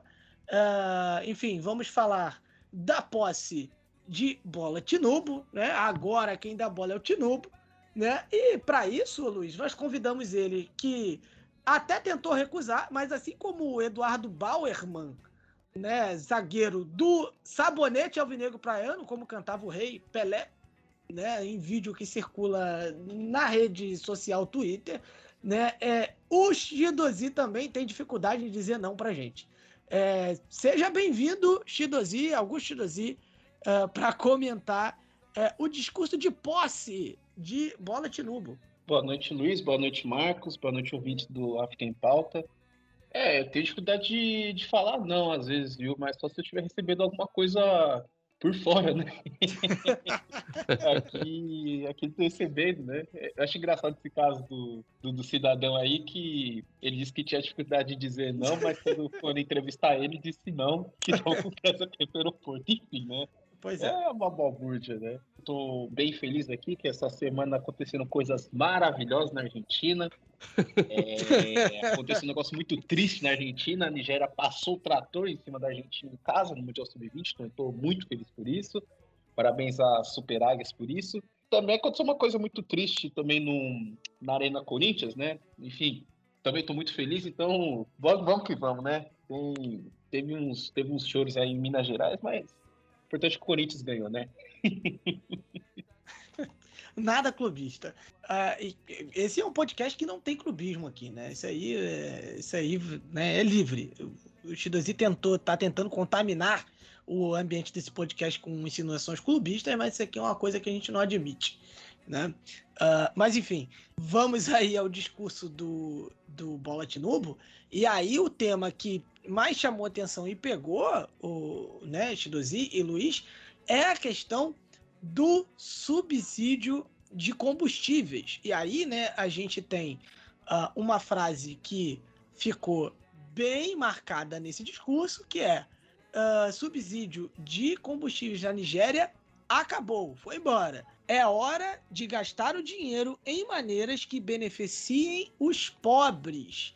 E aí, Shidozi, é, enfim, ele fez o discurso dele de, de, de posse, né? E esse foi o ponto que mais chamou atenção, porque esse é o ponto que chamou mais atenção, né? A gente já vai meio que direto, né, ao ponto. A gente, né, para nossa audiência entender aí por que, que esse é o ponto uh, que mais chamou atenção no discurso do Bola Tinubu. Bom, Marcos, é, como vocês sabem muito bem, o Bola Tinubu tomou posse no dia 29 de maio. E por que essa parte do discurso do Tinubu é, chamou mais atenção? É, então, pessoal, a, a questão dos subsídios é muito importante é, pelo seguinte fato, e vou tentar explicar aqui por que essa medida tão impopular, é, os prós e os contras dessa medida, tá? Bom, o, durante o discurso do Tinubu, ele disse que o subsídio seria encerrado, alegando que o custo tem sido muito alto para o Estado nigeriano. A medida se encerra no dia 1 de julho e o preço subiria de algo em torno de 185 nairas, ou seja, que equivale a 0,40 centavos de dólar, para algo em torno entre 350 a 550 naira, dependendo da localidade, tá? O que custaria algo em torno de 76 centavos, entre 76 centavos a 1,18 dólar. Então, podendo chegar a 5 reais, mais 5 reais, tá? Então, convertendo para a nossa moeda local, seria uma, deixaria de custar 2 reais para custar em torno mais de 5 reais, 5,30 até 5,70. O que, qual que é o problema disso? Primeiro, a, a economia nigeriana é muito dependente do petróleo, ela é muito dependente da gasolina, querosene e seus derivados, porque não só para a questão de transporte, mas também para uma questão energética. A Nigéria, ela muitos nigerianos usam petróleo, eles usam a gasolina, a querosene para poder ligar os seus geradores à noite. Já com acesso à energia, não tem, não é constante. O governo nigeriano não fornece energia de forma constante. Qualquer pessoa que tenha visitado a Nigéria já deve ter notado em filmes ou pessoalmente a existência de vários geradores, né? Cada, cada casa tem seu gerador, né? Hotéis tem, empresas tem, tá? Então, quando chega a determinado horário, sei lá, a partir das 5, 6 da tarde, se você não tem o gerador, você fica no escuro, tá? Então, está em vigor, essa medida ela está em vigor desde 1977, desde o governo Olusegun Obasanjo, tá? Desde a ditadura do Olusegun Obasanjo, que através do ato de, de preços colocou é, subsídios para ajudar a controlar os preços no, na questão da, é, da energia. Então, eles colocaram a gasolina também nesse, nesse subsídio e vários governos já tentaram tirar esse subsídio, vários tentaram tirar, mas não conseguiram por conta da sua popularidade. Ele é controverso na maneira econômica, assim, na questão econômica, mas ele é muito popular entre as pessoas. E muitos alegam que esse, de fato, seja talvez o único benefício que eles têm do governo do Estado nigeriano. Tá? Então, vale lembrar que, por exemplo, mais de 133 milhões de pessoas vivem em pobreza multidimensional na Nigéria. O que eu quero dizer com pobreza multidimensional? Ou estão abaixo da linha da pobreza, ou elas são tão pobres que não conseguem é, arcar com as necessidades básicas é, para sobreviverem. Então, é muito importante que entender o seguinte, que o petróleo nigeriano, apesar de ser de uma qualidade muito boa, é, uma, é um petróleo extremamente, é, vamos dizer assim, leve, vamos dizer assim, de fácil extração. É, de fácil extração não sei, mas é um petróleo leve, que quer dizer assim, não é um petróleo que você precisa trabalhar muito para refinar. Tá? Eu sempre cito um exemplo que eu vi num livro chamado A História de Biafra, O Nascimento de um Mito Africano, do Federer Forsyth, que ele conta um exemplo muito prático do tamanho da, da, da tamanha qualidade do petróleo nigeriano, de que você podia extrair um petróleo cru e jogar no motor de um, de um caminhão, na época dos anos 60, obviamente, né? E o, o caminhão funcionava, você não precisa refinar, tá? Só que o refino desse petróleo é feito na Europa, então a Nigéria é, extrai o petróleo, envia para a Europa que ele possa ter os seus, possa ter os seus produtos mais finos, então estou falando de querosene, combustíveis, é, derivados mais finos do petróleo, não sei a terminologia correta, mas quem já estudou a, todas as, é, é, como dizer assim, as, as, a extração do petróleo, os produtos que se extraem do petróleo, você vê que dependendo do nível de petróleo, quanto mais puro ele for, quanto mais leve ele for, melhor você é melhor é para você extrair os, os, os subprodutos mais finos, mais é, refinados do petróleo. Então a Nigéria tem essa dificuldade de não refinar o petróleo em casa. Então, o que isso acarreta? Você acaba pagando mais caro por isso. Você acaba pagando com reservas internacionais. Então, as reservas internacionais da Nigéria estão em baixa, estão, estão quase esgotadas. Então, não tem sido muito difícil para o governo manter esse subsídio, tá? Então, é, esses custos são suportados pelo Estado nigeriano é, para poder cortar os custos para os consumidores, porque se repassassem os custos para os consumidores em si, será um choque muito alto. Então, esse custo esse custo de, de produção, tudo do petróleo, da importação, determina praticamente tudo e todo o serviço na Nigéria, tá? Então, é, é muito difícil, é muito difícil entender, é, para que as pessoas comuns entendam que esse subsídio pode ser cortado de uma hora para outra, né? Sem, sem, sem o apoio do Estado nigeriano, muitas pessoas, como posso dizer, vão passar dificuldades. E o que está acontecendo em geral agora é uma corrida enorme para os postos para garantirem estocarem gasolina, basicamente isso, porque eu, tô, eu falo novamente, você, o gasolina não só serve para você andar de carro lá, serve também para você ter acesso à energia. Então, se você não tiver é, o gerador, se você não tiver gasolina, você fica no escuro na Nigéria.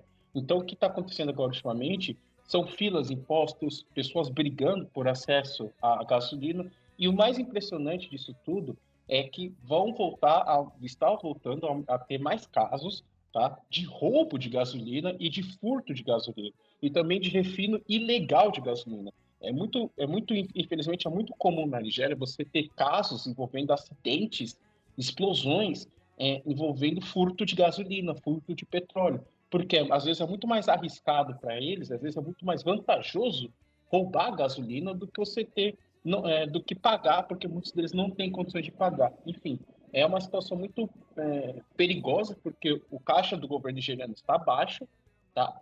mas a, a população, a vida da população continua difícil. Então o Tinubu vai ter uma, uma já ter uma, um pepino enorme para resolver nos primeiros dias de governo. E aí, novamente, né, falando do, dos subsídios, né, a gente tem aqui uma, uma matéria do The Conversation falando, né, abordando o uh, discurso do Tinubu, do Tinubu e principalmente essa questão do subsídio e apontando algumas razões ali uh, uh, para o subsídio ser ruim, né? citou ali hiperconsumo, de resultados negativos, né? E também a questão de da desigualdade e tentou ali também apontar algumas soluções dentre elas. Outro ponto também é, citado pelo, pelo Tinubo, e a, mas aí, Chidas, enfim, também você fica à vontade, quiser também continuar um pouco mais na questão do subsídio, enfim, se quiser desenvolver mais alguma coisa não tem problema, mas é, ele falou também sobre a luta contra o terror né, e a criminalidade.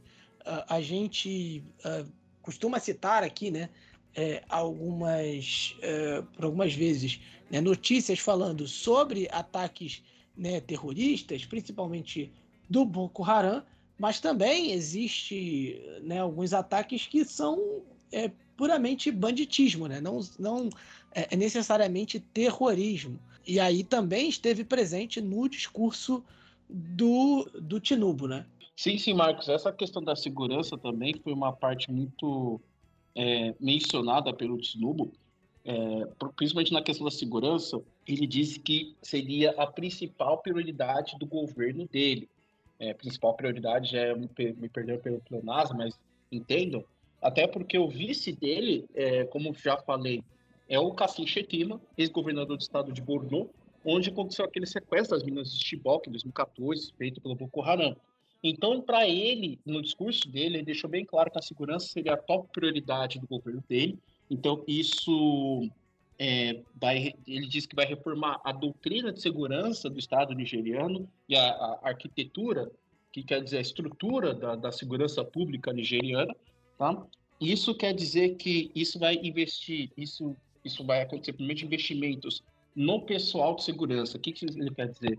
Porque haverão mais contratações, haverão contratações de novos policiais, melhoria nas estruturas, treinamento é, equipamento, pagamento também, ou seja, aumento de salários e principalmente poder de fogo. Então, o que o Tinubu está tá querendo dizer com esse discurso é que ele vai colocar não só como a segurança como prioridade, mas fazer investimentos pesados na estrutura da segurança do Estado nigeriano.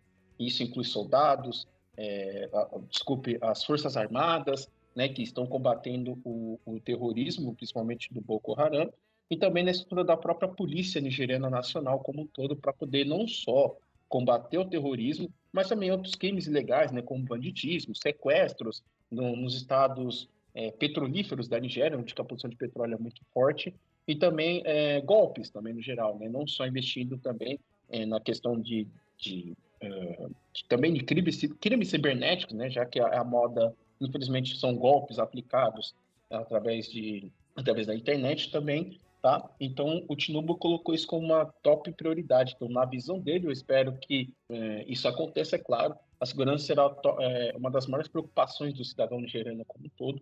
Ele diz que será a, segurança, a segurança será top prioridade no seu governo.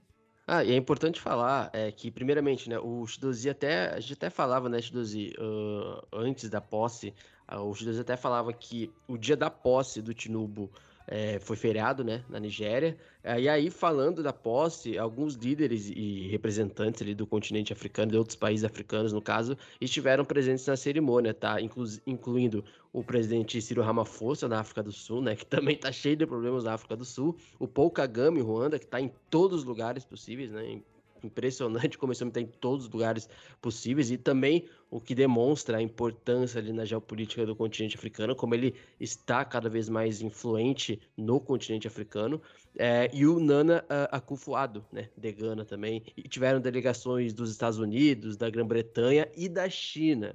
E isso também coloca uma outra perspectiva, né? Como a Nigéria vai lidar a questão de, das relações com potências ocidentais, digamos assim, e não ocidentais, né? Como a China. Então, Estados Unidos, Grã-Bretanha e China é, muito interessados, digamos assim, em estarem bastante ali ao lado do novo presidente da República. Por outro lado, Anchitos e Marcos, a gente tem uma questão que já é estrutural, quase basicamente estrutural a nível político, que era uma das grandes é, armas, digamos assim, do Buhari, lá no, na primeira campanha dele, que ele falava assim, né? Ó, a questão que a gente quer aqui debater é a questão da corrupção, né, que é uma coisa bem genérica, né? É, e como também a gente acaba com algumas questões como acaba não, né? Diminuir a desigualdade social, a questão do poder de compra do nigeriano também, que querendo ou não, após os dois governos do Buhari, caiu o poder de compra do nigeriano, então tem uma outra questão aí. Então, quando a gente fala que caiu o poder de compra do nigeriano, da nigeriana, é porque o Buhari entregou um país com uma inflação alta, né, na Nigéria. A Nigéria, pelo menos, termina e começa esse novo esse novo mandato, esse primeiro mandato do Bola Tinubu com um índice de inflação alto.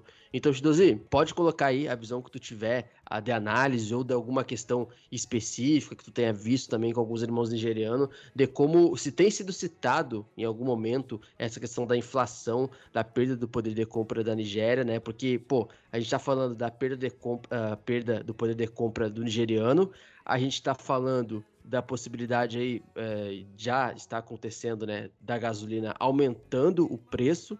Então parece que assim uh, teve a posse do Tinubu, mas assim o nigeriano como um todo não tem muito o que comemorar, né? Porque a gente está vendo a população nigeriana sendo atingida em aspectos assim muito cruciais da existência de qualquer ser humano, né? Que se tu não tem poder de compra altos, tá? Com, e aqui a gente viveu muito isso no Brasil, né? Nesse, eh, nesse momento pandêmico e pós-pandêmico, a comida mais cara ainda. Então acabou que teve a posse do Bolatinubo, etc. Um novo momento, mas a sensação que a gente tem nesse primeiro momento é que a perspectiva da população nigeriana não é nada positiva para o futuro do país, né? Ou é impressão minha? Não, não, não é só impressão sua, Luiz. No geral, de uns anos para cá, principalmente após a segunda gestão é, do, do, do Buhari, cresce uma sensação dos nigerianos de que há sim uma perda é, considerável do poder de compra, do salário, as, as, as coisas na Nigéria, no geral, as coisas, né? É, comida, transporte, é, petróleo. Petróleo não quer dizer que a gente chama de petróleo, né? A gente na Nigéria chama de petróleo, fala gasolina, né? Como a gente fala no Brasil, mas entendo que quer dizer gasolina, tá? Preço dos combustíveis, melhor, é, tá muito mais alto e isso tem custado é, muito aos nigerianos, porque eu, o que eu tenho falado ultimamente, eu falo novamente, há também uma questão de um êxodo de jovens nigerianos, de pessoas na faixa entre 20 e 40 anos, que estão buscando oportunidade em outros países. E o que eu quero dizer outros países inclui Brasil, é, Europa Ocidental, principalmente a Inglaterra, e Estados Unidos. Tá? Inclusive, ultimamente, o Brasil tem virado uma rota dos nigerianos para que venham aqui e com algum tempo com destino aos Estados Unidos. Então, é, é um movimento que eu tenho até percebido entre membros, vários membros da comunidade nigeriana aqui, local. Então, aqui local quer dizer aqui no Brasil. Cada dia que passa, muitos falam assim: ah, tal pessoa, tá onde está? Foi para os Estados Unidos. Tentou atravessar deserto, ou está indo de avião, ou está indo até para o Canadá. Então, eles estão vendo esses dois países como se fosse um novo, como se fossem os novos Eldorados, tá? Então, assim, no geral, tem uma sensação muito forte assim, de perda mesmo, tá? E essa medida, principalmente de, voltando a falar dessa medida do, do, de cortar o subsídio da gasolina, é um negócio que vai pegar muito mal até. É, porque, por exemplo, já tem um, o, o, Congresso Trabalhista da Nigéria, liderado pelo Joe Adjero, é, já disse que é, iniciará uma greve nacional na quarta-feira, dia 7 de junho. Tá? Então, dia 7 de junho já temos uma possibilidade de greve geral dos trabalhadores nigerianos, liderado por Joe Adjero, é, que, que questiona essa, esse corte de subsídios do, do, da gasolina, né, dos combustíveis. E assim, então é um negócio que o Tino vai ter que saber lidar. E, e, e o medo, pessoalmente falando, é de que haja excesso de violência policial, né? É, excesso, né? E haja violência policial. Não tem um, um limite aceitável. Ah, limite de violência policial está aceitável, né? Mas o que eu quero dizer assim, que haja uma resposta violenta por parte das Forças Armadas, das Forças de Segurança nigerianas, contra esse, esse, esse, essa, essa, esses protestos da classe trabalhadora nigeriana em face aos, aos aumentos nos preços dos combustíveis. Então, assim, no geral, era algo que já vinha vindo, que já vinha sendo sentido pela sociedade nigeriana como um todo, um descontentamento com a questão dos salários e tal. E por isso que eu, pessoalmente, a, a, achava pelo que eu via das análises eh, políticas na Nigéria, pelo que eu via nas pesquisas das eleições, e até comentei no episódio 49 da em Pauta, que eu não vi o Tinubu indo para o segundo turno. Eu falei que, na minha visão, era entre Atiku Abubakar e o Peter Obi. Mas eu acho interessante que lembrar que até é, vi um pouco depois, os quatro principais candidatos também defendiam o fim do subsídio, do subsídio no, no, na questão dos, dos combustíveis. Então, não, quer dizer, era uma questão generalizada que, olha, realmente não tem como manter esse privilégio, esse, desculpa, esse, não é esse privilégio não, esse subsídio em relação aos, aos, à, questão petrolífera, tá? Eu só quero comentar mais um pouco nisso, porque acho que é o ponto principal. Acho que para falar mais importante para os nigerianos, eu sei que tem toda aquela questão do, da, da, da, segurança, toda aquela questão da política externa, que até o Tinubu disse que vai continuar trabalhando com a, com a ECOAS, que é a Comunidade dos Estados Africanos da África, do, do, do Oeste Africano, vai trabalhar com a União Africana para evitar os conflitos existentes, para tentar propor uma solução pacífica. Ele não foi muito específico nessa parte, mas pelo que eu entendi era basicamente isso, que vai trabalhar com os órgãos, os órgãos africanos, né, já constituídos, ou seja, com os órgãos regionais, com o órgão continental, que é a, que é a União Africana. Mas é muito interessante que desde 2012 né, há uma tentativa, como eu falei, todas as administrações tentaram tirar o subsídio, mas desde 2012 tem sido um negócio mais constante, tá? Porque, por exemplo, em 2012, o Goodluck Jonathan tentou tirar, e na época, se não sei se prestaram atenção, disse que agora o custo da gasolina na Nigéria estava em torno de 140 naira. Na época estava 65 naira, e aumentar para atuais 140 naira na época. Então você vê que o preço de hoje já não é de hoje que já vem esse tipo de coisa, tá? E, e por que eu estou querendo dizer isso?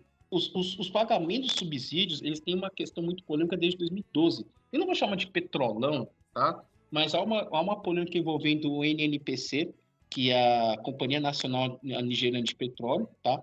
Porque eu teve um relatório em 2012 de 200 páginas divulgado por, inquérito parlamentar que descobriu uma fraude de algo em torno de 6 bilhões de dólares envolvendo os funcionários da estatal, da NNPC, tá? Então, e desde então, os governadores e membros do parlamento pedem rotineiramente uma investigação sobre a NNPC na revisão do pagamento de subsídios tá? aos comerciantes de petróleo, ou seja, às empresas de petróleo. Em 2015, o próprio Muhammadu Buhari se referiu ao subsídio como um fraude inexistente, tá? tentando dizer que isso prejudicava o país, mas até então, ele em 2016 até 2023, né, durante o mandato dele, a Nigéria pagou em torno de 26 bilhões de dólares, ou 116, 11,7 trilhões de naira, então convertendo para a nossa moeda, mais de 100 bilhões de reais pagos em, durante a gestão Buhari para manter o subsídio. E isso tem tirado de, é, dinheiro das reservas nigerianas é, de moeda estrangeira, de moeda forte,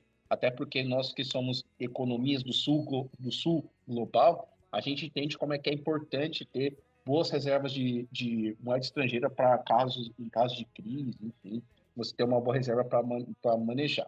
Então, isso tudo que eu estou falando é para reforçar que o sentimento de, do nigeriano é de um certo desespero, de um certo desalento, de um certo e agora? E agora, né? Aquela frase do Chapolin Colorado, né? Das pessoas que dizem, e agora, quem poderá me salvar? Né? Aparece Chapolin Colorado do nada. Mas nesse caso, na Nigéria, já não tem nenhum Chapolin Colorado. Então, vão depender muito do que o governo vai fazer. O governo ainda está constituindo sua, o seu gabinete, né? até o, porque o Joe Adjero, que eu falei, citei anteriormente, disse que as negociações com o governo nigeriano não têm andado porque o, o Tinubu simplesmente não tem, não constitui ainda o, o, o seu governo, o seu, o seu ministério. Então, é, é, bem provável que tenhamos cenas lamentáveis de, de, de caos, é, caos nas refinarias, de caos nos pós-combustíveis, protestos, é, violências, enfim, lembrando os casos do EndSARS. Eu não estou querendo causar uma correlação, mas querendo dizer em questão da, de uma possível resposta violenta do Estado nigeriano aos protestos. E assim, tem, né, no caso, os apoiadores do Tinubu, do Tinubu, no caso, né? No caso, um dos principais uh, apoiadores dele, o diretor-geral ali do, do evento de, de, uh, uh, de posse, né?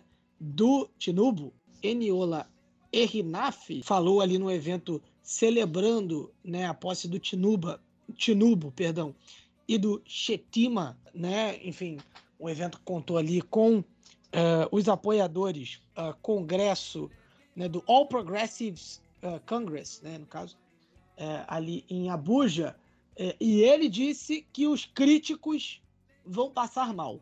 Né, falando aqui em linguagem técnica, né, ele, ele disse que os críticos vão ficar desapontados né, pela primeira vez na história política né, da Nigéria. Senadores né, se tornam presidente e vice-presidente. Né? Pela primeira vez na Nigéria, um político e um tecnocrata se tornam presidente e vice-presidente.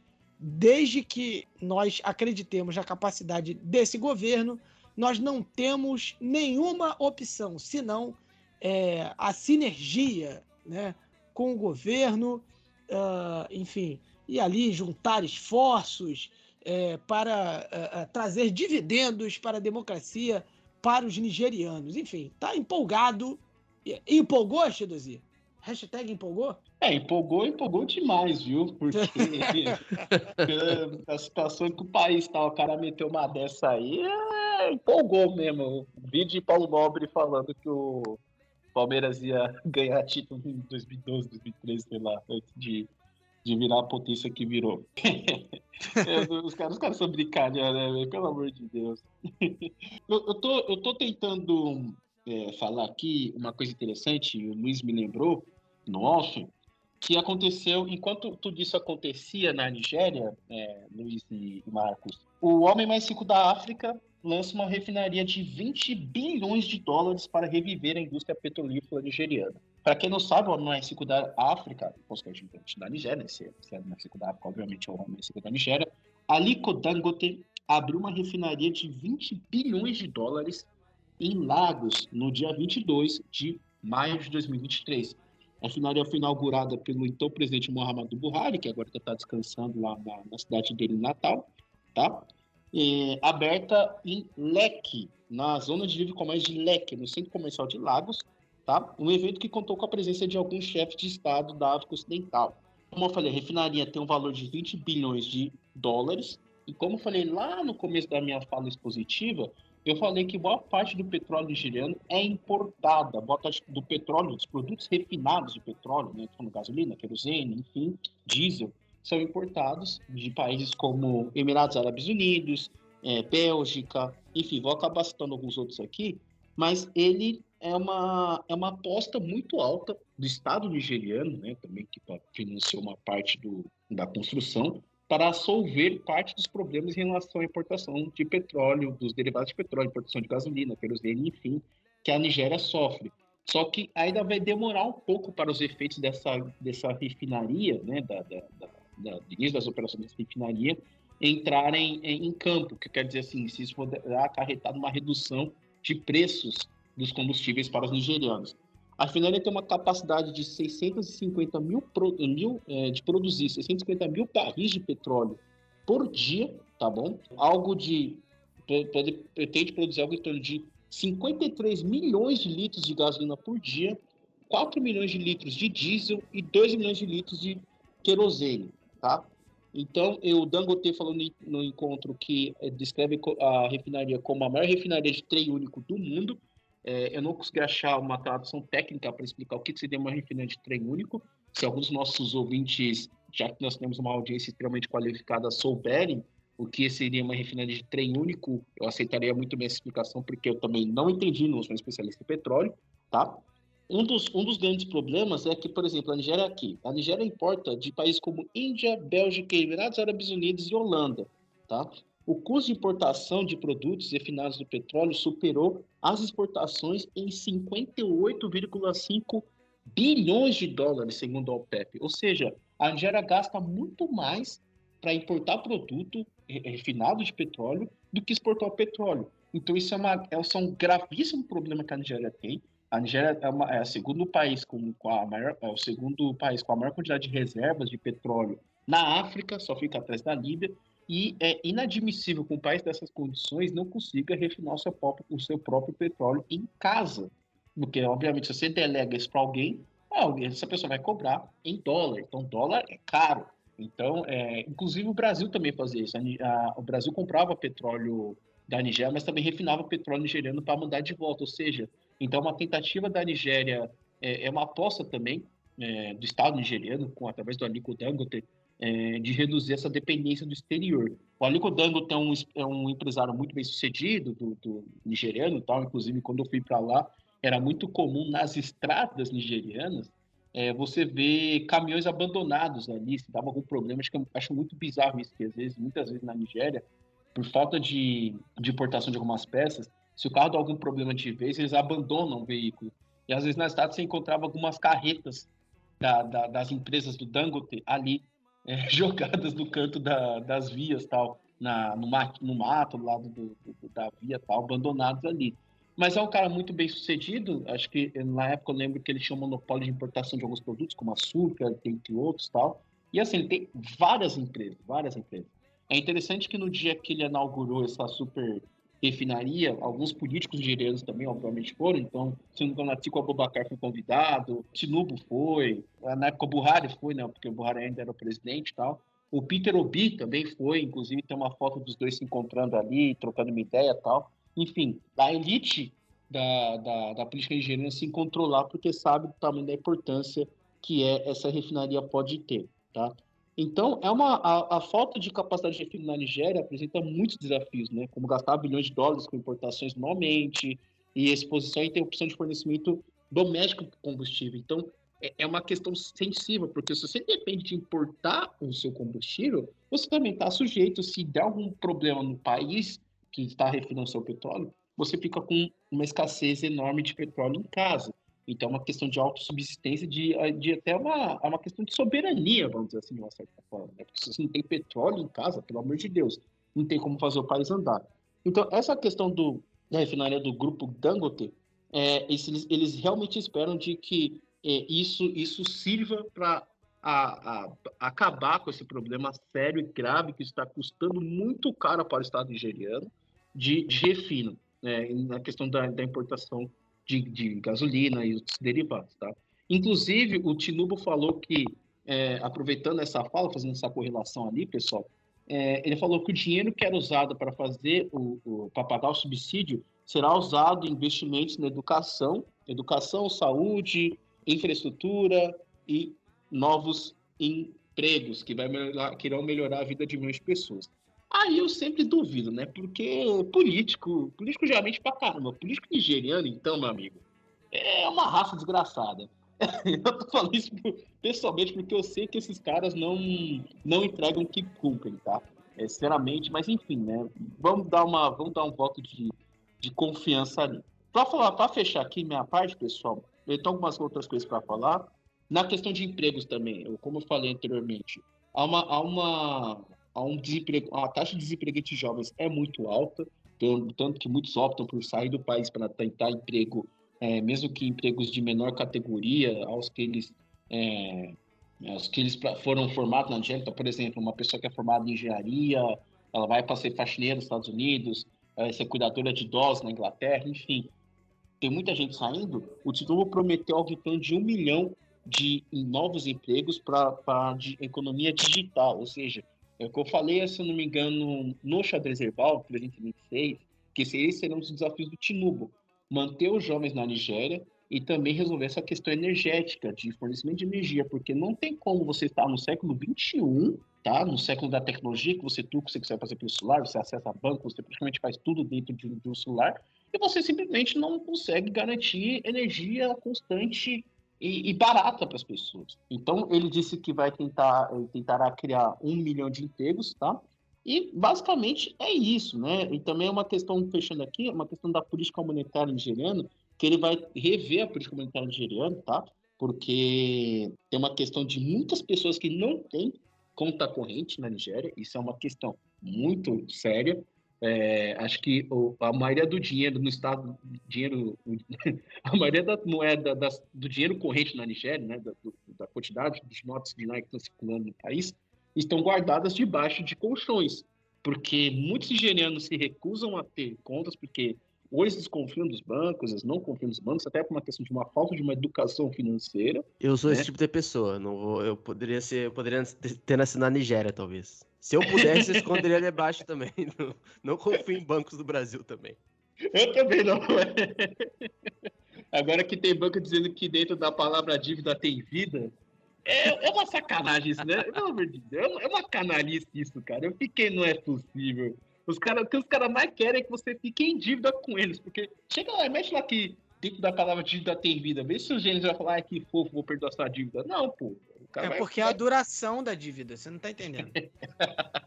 é, a vida inteira, né? E se der, passa pros seus filhos também. É, é impressionante. É. Mas, enfim, né? brincadeiras à parte, é, essa questão da política monetária é uma, é uma tentativa também de inclusão é, bancária né, dos, nigerianos, porque realmente tem muita gente que guarda dinheiro nas, na, debaixo da cama, tal, não confia no, nos bancos tal. E até uma coisa que era muito engraçado de ser explorado nos filmes nigerianos em geral. Eu lembro que quando assistia muito filme de Nollywood, essa pessoa ia, ah, vou te dar 50 mil nads lá, que ia debaixo da cama lá, virava pro lado pro outro pra ver se ninguém tava olhando, né? Tinha uma música de suspense, ele tirava a grana e entregava pra pessoa, coisa assim e tal. Era uma coisa engraçada, mas enfim, é uma que até hoje ainda tem muita gente é, que ainda não tem uma conta bancária, então Assim, o cenário geral, fazendo um, um apanhado geral, é o seguinte: a Nigéria tá, está em dificuldades financeiras, não tem mais condições de manter o subsídio por conta que isso exige é, é, o uso das reservas em moeda forte. Tá? Então, como vocês viram, é, no último ano a OPEP falou que a Nigéria teve um déficit de 58 bilhões de dólares. Tá? Ele vai ter que lidar com mais de 100 milhões de pessoas vivendo na, a, de baixo, abaixo da linha da pobreza vai ter que lidar com é, alta saída de alto número de, de pessoas saindo da Nigéria, êxodo de nigerianos buscando oportunidade em outros, em, outras, em outros países, vai ter que lidar com a segurança, né, ou seja, combate ao terrorismo, e também vai ter que tentar reviver uma economia que está cambaleante ali, né? É, acho que, não me engano, a economia nigeriana cresceu algo de 3,2%, e ele promete que o produto, o produto interno bruto nigeriano a meta dele é que isso cresça, que é que isso quer que ele, o, o Tinubu quer que a economia nigeriana cresça, cresça para algo em torno de 6% ao ano. Então, acho difícil por conta do cenário difícil que tem. Então, o Tinubu vai ter que tomar uma série de decisões, é, é uma série de decisões difíceis, mas que talvez coloque a Nigéria, na, ele tem a experiência de tomando essas decisões, ele coloca a Nigéria no ritmo certo fora a desconfiança de vários políticos, de várias parcelas da sociedade nigeriana que não colocam o Tinubu como presidente. ainda essa questão, ainda essa questão também de que ele não é visto como presidente, alguns falam em fraude ainda, a, a questão da, das eleições ainda não foi decidida pela Corte de Apelação da Nigéria, né? Mas eu acho que mesmo que seja, mesmo que não seja aceita, logicamente esse burburinho todo mina a, a, as expectativas, mina a confiança no, no, governo do Tinubu e também fala essa questão da saúde. Eu não descarto essa questão da saúde do Tinubu. É bom ficar de olho nas condições daquele cara ali que alega, é, é, alguns dizem que até desconfiam da idade dele, se ele tem 71 anos mesmo, tá? Mas eu ficaria de olho também nessa questão da saúde dele. Então, enfim, é, é, é uma série de mistérios que logo a gente vai ter só uma noção depois de 100 dias de governo de Tinubu, né? Assim como a gente teve uma noção do que ser o governo atual após 100 dias de mandato. Então, a gente, eu daria 100, 100 dias ali para ver qual que é a do Tinubu, o que, que ele vai fazer de fato, se ele realmente vai tirar o subsídio, que eu acho difícil, porque se ele tirar o subsídio, vai pegar muito mal. Além disso, acrescentado ao fato de ele ter sido eleito com desconfiança sobre as acusações que eu citei anteriormente de, de fraude, né, é, não de fraude, mas de intimidação por parte de jagunços, tá? Em algumas áreas é, onde que ele tem é, predominância no voto. Então é muito, é muito interessante se ver, cara. Ele já está num cenário difícil e vamos ver o que será do governo Tidumbo pelos próximos quatro anos. Meu querido Augusto Studazir, muito obrigado pela sua participação é, mais uma vez aqui no bloco principal do África em Pauta, né, trazendo aí essa contextualização sobre Nigéria, né, extremamente necessária, né, algo que só o África em Pauta uh, oferece para a audiência. Uh, deixa aí o seu cumprimento para a galera Bom, é, é, agradeço a vocês do África em Pauta pela, pelo espaço que vocês me deram mais uma vez aqui para poder comentar sobre a Nigéria. É, agradeço a confiança. Eu sempre tento, na medida do possível, é, ser, passar as informações mais completas em relação à, Nigéria. Obviamente é uma situação difícil, mas que estaremos de perto acompanhando. Tá? É, quaisquer, outra novidade, quaisquer outras novidades eu estarei aqui para comentar. É sempre um prazer comentar com a Fica em Pauta. E deixar um abraço especial para todos aqui, especialmente para o. É, deixa eu ver o nome do, do cidadão aqui: Ibrahim Mohamed e Rio Wanu Sarki, né, os autores dos gols da Nigéria contra a Argentina no Mundial Sub-20. Um abraço especial para vocês. Vocês deixaram muito feliz, deixaram a nação brasileira muito feliz. Nunca senti tanto carinho na minha vida. Ah, o, o, o brilhou, tá? Depois desse jogo aí, Chidozi é, foi. Nossa, tava, você, nossa, cara, tava feliz demais, você não tem noção, cara. É, eu, eu sempre falo isso, que independente da competição, seja sub-7, sub-6, o que for, sub-óbito, o que for, competição de futebol masculina ou feminina, tem. Acho que masculina, é que feminino tem outras potências, né?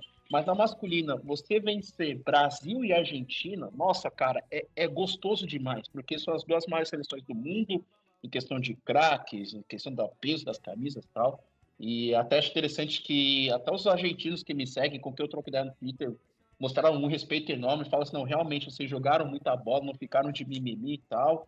E é muito bom ver a argentino chorando, somente os caras reclamando de comemoração. Mas quando o Dibu Martins fica fazendo as gracinhas, os caras, é, é isso aí, futebol argentino e tal. Não, e você não fale do maior argentino vivo. você não fale do maior argentino vivo. O que proporcionou a possibilidade de Lionel Messi ser campeão pela Argentina, tá bom? É só quero dizer isso aqui. Mas, enfim, no geral é isso. É, provocação faz parte também. Eu achei, o que eu achei mais engraçado foi os argentinos reclamarem de catimba dos nigerianos. Eu achei lindo, eu achei maravilhoso isso, velho. Falei, agora eu tô sentindo o gosto do próprio veneno. Mas no geral é isso. Eu agradeço mais uma vez a todos depois desse abraço especial. Também quero deixar um abraço especial para minha namorada Ingrid, que eu tô gravando aqui da casa dela, então agradeço o espaço que ela se deu aqui para poder estar gravando a minha participação aqui na pauta. Mas é isso, pessoal. Qualquer outra coisa, tem o meu arroba aí também, arroba 1cesgusto, Augusto Chidozi no Twitter, a conversar. Inclusive, quem tiver projetos também de pesquisa, é, querem entrevistar, porque teve. Esqueci o nome de um amigo nosso aqui, que me entrevistou esses dias com um projeto de TCC dele, né, da Unesp lá de Marília, esqueci o nome dele. É, mas eu vou dar um abraço para ele, tá? Porque ele, ele, quase, ele quase perdeu o prazo, tá? Porque eu não respondi ele a tempo. Mas ele, ele, eu consegui marcar. Estrelinha, muita estrela. Não, não, Não é estrelinha, não. Pelo amor de Deus, é, cara. aí, triste. Pelo amor de. Deus, cara. É, mas, ah, o Fernando Fusinato de Carvalho, tá? Então, um abraço pra ele. Ele disse que foi uma entrevista muito importante, tá? Ficou muito feliz. Então, é, sempre fico feliz de poder ajudar nesse sentido. Então, quem tiver algo assim, pesquisa, pô, preciso trocar uma ideia contigo, como é que é tal. Mano, manda DM no Twitter, pelo amor de Deus, me marca alguma coisa, eu vejo, porque se você botar pelo Instagram, vai ser difícil de ver.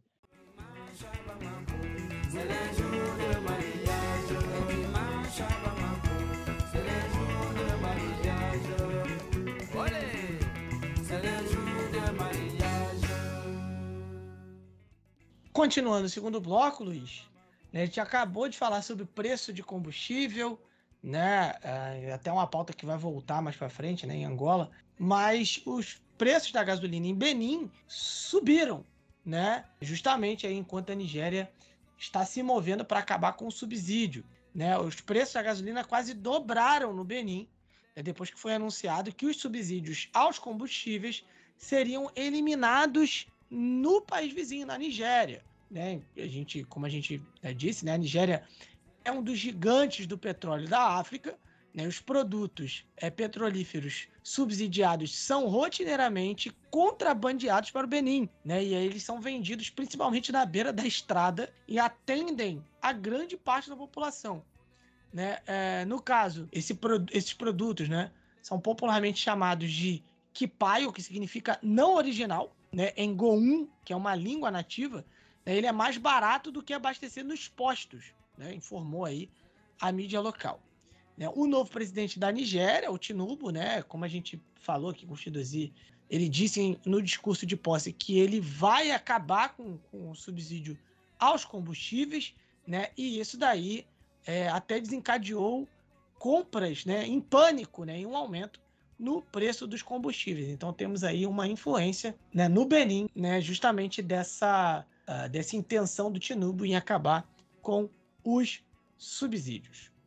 Né, agora a gente continua esse segundo bloco ah, ali pela África Ocidental, ah, indo para Gana, já que o presidente Akufo-Addo né, deu uma declaração sobre o resgate, né, ajuda do FMI, ah, afirmando que não vai ser o suficiente para acabar com os problemas econômicos do país. Ele disse que o programa de ajuda do Fundo Monetário Internacional não vai diminuir os problemas econômicos em que o país está mergulhado. Ele acredita que o programa vai ajudar, no entanto, a restaurar a confiança e reabrir caminhos que foram fechados ao país nos últimos anos. Né? Eh, Ele falou isso num pronunciamento à, à nação no dia 28 de maio. Né? Ele reconheceu né, que não vai, não vai haver ali um efeito imediato, mas que é um passo positivo para colocar o país de volta nos trilhos. Ele citou ali que a confiança na economia do país foi atingida pela pandemia e também pela guerra na Ucrânia e que também esse acordo vai ajudar a reabrir avenidas que foram fechadas para o país nos últimos anos, né? Obviamente, é, é, metáfora, digamos assim. É, e Luiz, temos aí é, uma das autoras e dramaturgas mais famosas do continente, né? A Ama Ata Aidu, né? Que morreu, né? Ela é ganesa, morreu ah, aos 81 anos, não é isso? Isso, meu amigo. E, é- cara, e grave esse nome, tá? Uh, Ama Ata Aido, porque ela é co- reconhecida, né, como uma feminista renomada no continente africano. Ela que retratou e celebrou bastante a condição da mulher africana em obras como O Dilema de um Fantasma, Nossa Irmã é, Killjoy e Mudanças. Tá, que são três obras, por exemplo, que deixaram ela famosa no continente africano. E ela também, é, Marcos, ela foi conhecida por uma fala que uma vez ela citou que ela sempre se opôs, ah, como descreveram as mulheres negras historicamente, né, africanas especial, especialmente, né, que segundo ela é uma percepção ocidental de que a mulher africana é uma desgraça oprimida e ela sempre, ela citou exatamente isso, tá? Que as obras dela sempre trouxeram a imagem da mulher africana de uma outra perspectiva não ocidental. E ela também atuou, ah, meu amigo Marcos, como ministra da Educação no início dos anos 80, mas acabou renunciando lá, ah, porque ela tinha uma ideia de tornar, eh, digamos assim, o sistema de educação uh, ganesa como um sistema inteiramente público, né? Era uma das propostas dela lá no começo dos anos 80. Ela foi professora universitária, né? A Ta Aido, ganhou vários prêmios literários pelos romances, pelas, pelos, pelas peças e poemas que ela produziu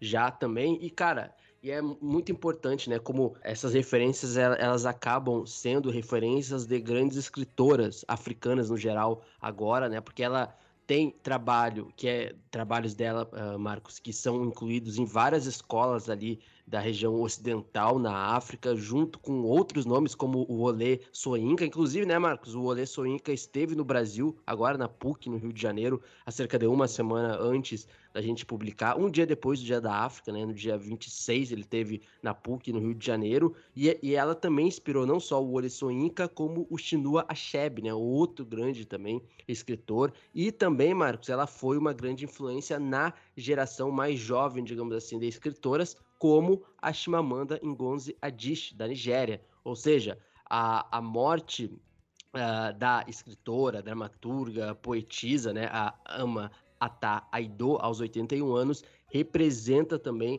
uma história muito grande de uma mulher africana que serviu de base e referencial para muitos outros escritores e escritoras famosas e famosos que a gente vê hoje, que chegam até aqui ao Brasil, por exemplo. Luiz, agora a gente vai para o Mali, né? Já que a junta é, militar que governa uh, o país pediu a Washington para acabar com a desinformação sobre o exército e o grupo Wagner, né? Foi feito um contato, né, da junta uh, do Mali pedindo aos Estados Unidos para interromper o que alegou ser uma campanha de desinformação, depois que sanções foram impostas a dois oficiais do Mali acusados por Washington de participar de um massacre né, ali no país em 2022. Uh, ah, na semana uh, passada, o Departamento de Estado anunciou restrições de visto para Mustafa Sangaré, então comandante de um regimento uh, de comando de paraquedas, e o Major Lassine Togolá, né, comandante de um batalhão de forças especiais. Né? Os dois homens eram responsáveis por elementos das Forças Armadas Malianas que realizavam, né, que realizaram, perdão, as operações em Moura, né, isso aí segundo o Departamento de Estado dos Estados Unidos. No início de maio, a ONU acusou o exército do Mali e combatentes estrangeiros de executar pelo menos 500 pessoas em março de 2022 durante uma operação anti-jihadista né, em Moura, no caso, né, os, os estadunidenses afirmam que esses combatentes estrangeiros são membros do grupo Wagner, né, que enfim, uh, que é bastante falado aqui no programa já até, cujas atividades já foram criticadas em vários países. A junta, né, está, que está no poder desde 2020, nega a presença do grupo Wagner e falou de instrutores do exército russo destacados em nome da cooperação de Estado a Estado. Ele rejeitou o relatório da ONU como tendencioso e afirmou que apenas jihadistas foram mortos em Moura, né, no caso, sem nenhum civil. É, Luiz, em Burkina Faso, o primeiro-ministro do país prometeu não negociar com os jihadistas e, inclusive, sugeriu o adiamento das eleições, certo? Isso, e aí veja, né, como uh, o jihadismo, os jihadistas em Burkina Faso é, é, como eu disse, né? É, e a gente tem citado aqui, né? Pra galera ter ideia, ou pra galera relembrar, boa parte do território de Burkina Faso atualmente é controlado pelos jihadistas, tá? E aí é uma questão muito séria, como o jihadismo em Burkina Faso é, tem assolado o país, tem sido responsável pela troca sucessiva de governos, pela queda de governos civis, pela troca é, de governos militares, né? A gente já falou do golpe do golpe, a gente tem episódio aqui falando do golpe do golpe em Burkina Faso, a gente tem episódios falando de Burkina Faso expulsando a França do país, vocês podem ouvir depois desse episódio aqui. E o primeiro-ministro de Burkina Faso, Marcos, ele descartou agora na última terça-feira negociações com insurgentes jihadistas que controlam as áreas do país ali, sugerindo que os riscos de segurança podem atrasar o retorno do país ao regime civil. Eu vou colocar as aspas aqui para a galera que está nos ouvindo do Apolinaire, me lembrou o Apolinário lá do, daquele programa. O Apolinaire Quelen de Tambelá, tá? Ele disse isso à Assembleia Legislativa de Transição. Abre aspas. Nunca negociaremos nem sobre a integridade territorial de Burkina Faso, nem sobre sua soberania. Lembrando, o Burkina Faso é governado desde 2022 por uma junta liderada pelo capitão Ibrahim Traoré, que prometeu um retorno à democracia com eleições presidenciais até julho de 2024. Mas o Tambelá, Marcos, ele sugeriu que os ataques poderiam fazer com que esse prazo fosse adiado. E eu até é, compartilhei no nosso grupo de pautas lá no África em Pauta é, que o presidente Ibrahim Traoré está trabalhando para que o governo militar em Burkina Faso fique por mais tempo, tá? Então, assim, já estamos falando aqui. A possibilidade das eleições presidenciais acontecerem até julho de 2024 em Burkina Faso, eu diria que hoje são muito pequenas. Tá? E aqui a gente está falando com experiência de quem já está cobrindo os países africanos e no caso de Burkina Faso há um bom tempo. Olha, dificilmente as eleições presidenciais que estão marcadas para julho de 2024 acontecerão. Dificilmente, tá? Posso estar queimando aqui minha mão, minha língua, sei lá o que for, mas eu acho difícil que aconteça, tá? E muito possivelmente Burkina Faso fique mais tempo sob esse governo é, militar aí, mas veremos, tá? E aí lembrando, Marcos, que o Tambelá ele acrescentou que o governo pretende dobrar o número de voluntários para a milícia de defesa civil, tá? Para 100 mil voluntários como parte de promessa de Ibrahim Traoré de recapturar os 40% do território de Burkina Faso que são tomados por jihadistas desde 2015, tá? E são jihadistas afiliados ali à Al-Qaeda e ao grupo Estado Islâmico. Então, assim, a situação de Burkina Faso e, e de Mali são situações semelhantes e bastante preocupantes, então, e são situações que, assim, elas influenciam diretamente as eleições democráticas e os governos, né? E todo a, o reposicionamento e os posicionamentos geopolíticos aí nessa região do Sahel. Uh, lembrando também, Marcos, que também na terça-feira autoridades regionais disseram que um comboio armado foi alvejado, tá? Perto de Burrassou, é, que é uma cidade perto da fronteira com Mali, né? Com, fontes dizendo ali que a maioria das vítimas eram membros do exército ali de voluntários em Burkina Faso, tá? Então, assim, meu amigo, a situação do país não está boa. Luiz, agora a gente vai à Guiné, uh, já que o julgamento do massacre de 2009 foi suspenso por um boicote de advogados, né? Uh, a gente, né? O Luiz vai explicar daqui a pouquinho, um pouquinho melhor vai citar né, exatamente o que foi esse massacre em 2009, né, mas foi um massacre acontecido no dia 28 de setembro daquele ano, uh, e o julgamento sobre, né, uh, enfim, os envolvidos nesse massacre está suspenso, porque os advogados boicotaram as audiências. Isso se dá numa tentativa de receber né, o pagamento depois de oito meses, segundo um correspondente da FP apurou. É, no caso, o tribunal adiou o julgamento até a próxima semana. Né? É, um grupo de advogados, incluindo os advogados do ex do ex-ditador Moussa Camará e uma, uma dezena de ex-militares e funcionários do governo, deu às autoridades até segunda-feira para atender às suas demandas, né? que no caso são assistência financeira para a defesa dos seus clientes e a criação de um fundo para pagar advogados né, enfim, os honorários deles, né, e melhores condições de trabalho no tribunal. Os que, né, eh, os, os, as pessoas que vão responder, né, os réus, eles estão detidos desde o início do julgamento em 2022. No caso, é, eles afirmam né, que não têm rendimentos e não conseguem cumprir as obrigações para com os seus advogados. Né? É, eles afirmaram ali numa carta, né, no dia 17 de maio, né, meio que dando um ultimato ao Ministério da Justiça, o, Luiz. E eu lembro, Marcos, a gente já citou esse caso cerca de um ou dois anos atrás. Porque... Sim, acho que a gente noticiou o, início do julgamento, justamente, né? Exatamente, ó, só tá muito bom da memória, exatamente isso. Nem eu lembrava disso, que era o início do julgamento, mas a gente lembrou. Eu lembro que lá nesse podcast a gente falou que é, esse caso uh, em Guiné, uh, antes, né, das questões do jihadismo, das trocas de poder da presidência, esse é um caso que é aquele caso que ficou muito marcado no país, tá, nesse século, e é um caso que ainda não foi resolvido. É um, uma espécie de julgamento que volta e meia tem interferência de terceiros para não acontecer, acaba sendo adiado, mas esse é uma espécie de buraco é, na história de Guiné nesse século que ainda é um buraco que precisa ser resolvido, precisa ser tapado de alguma forma.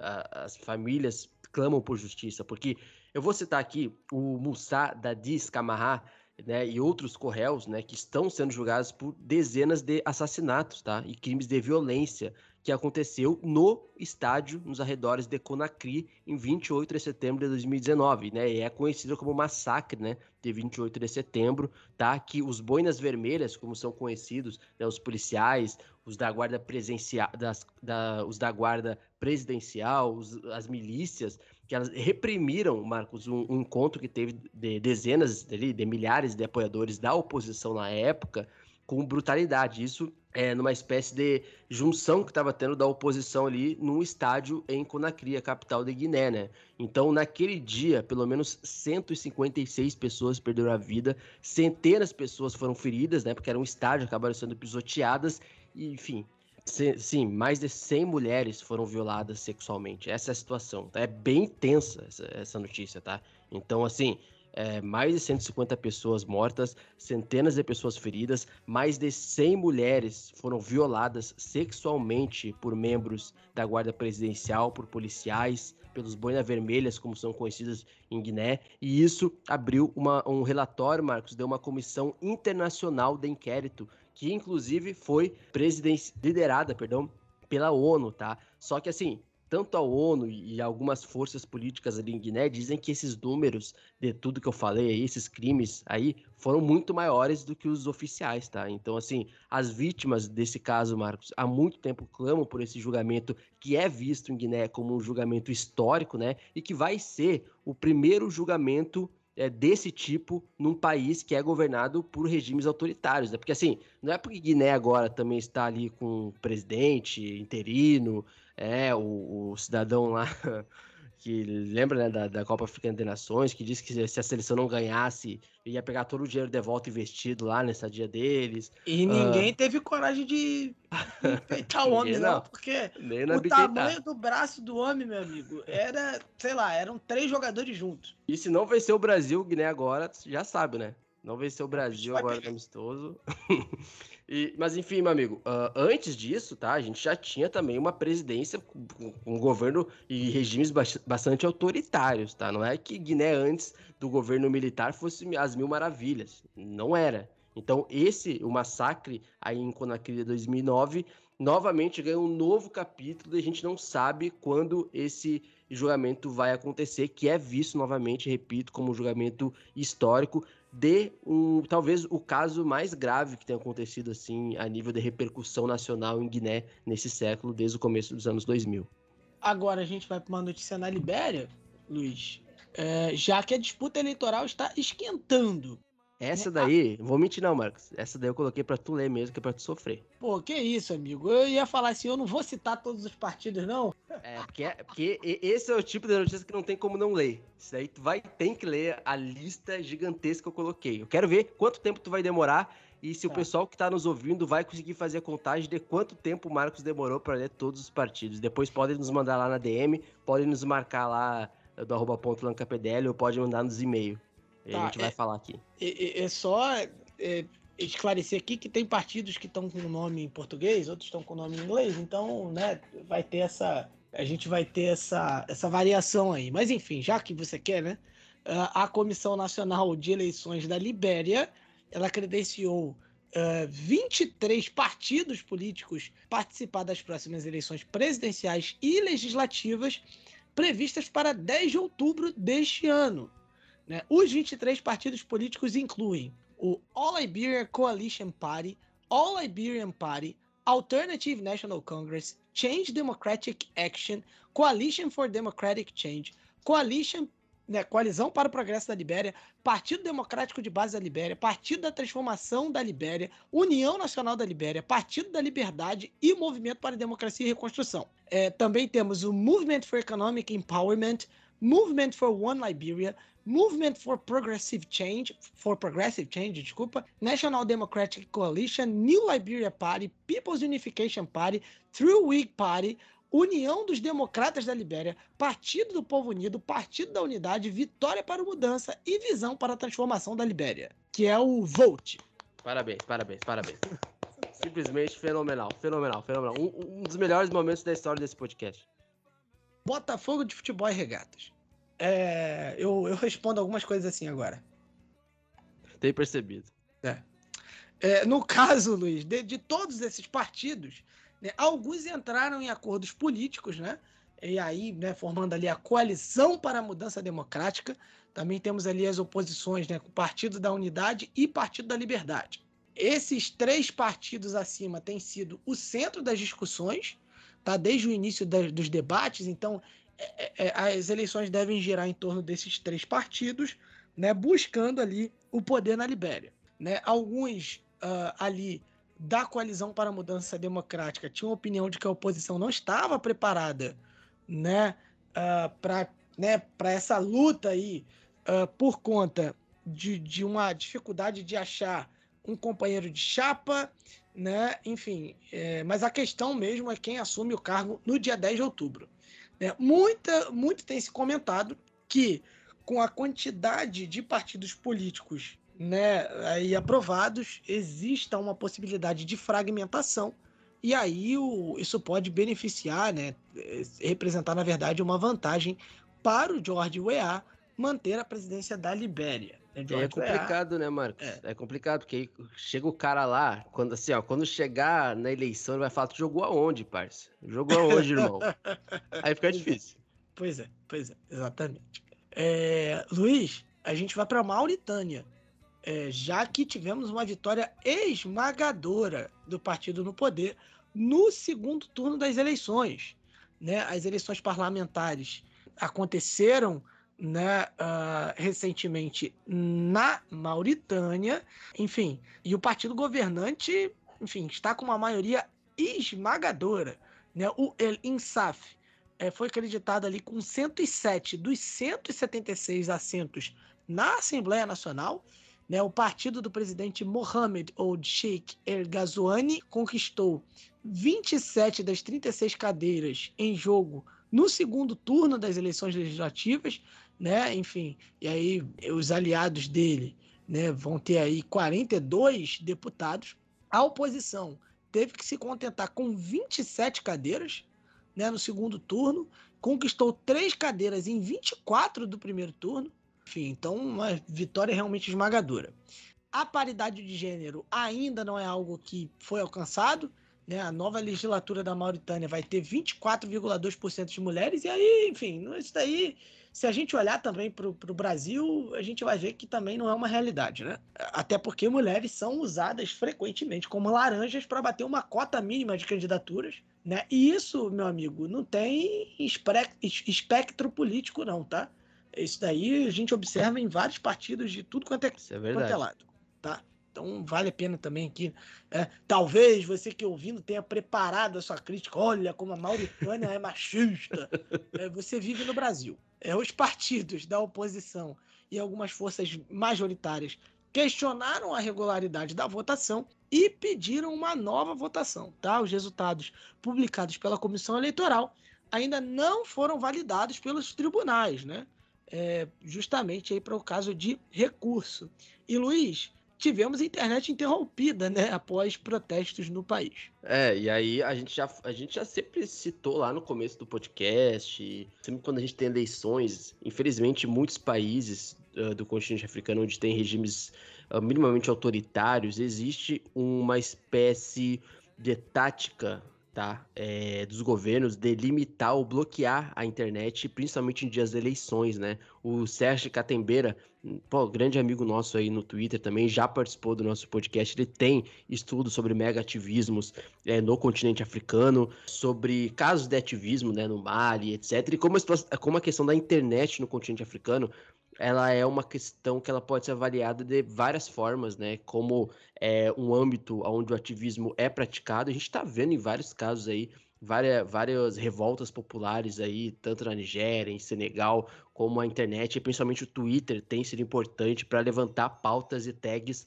para o mundo inteiro, né? Fora dos países africanos, fora da África, só que os governos, muitos governos, sabem que isso é um, é um, um, um, modelo no qual os jovens, aí, várias populações jovens que existem né, em vários países africanos, são maioria, é, utilizam a internet. Então, os governos fazem o quê? Vão lá e interrompem a internet em dias de votação. O Marcos depois pode citar melhor, mas acho que em Angola, não sei se não acontece isso também, etc. Dia de votação, depois de votação, ou quando uh, são momentos como protestos populares, como na Mauritânia. Então, o governo da Mauritânia ele cortou a internet na quarta-feira. E assim, não é cortar a internet aqui na zona norte do Rio de Janeiro, na zona oeste, não, é cortar em, do país inteiro.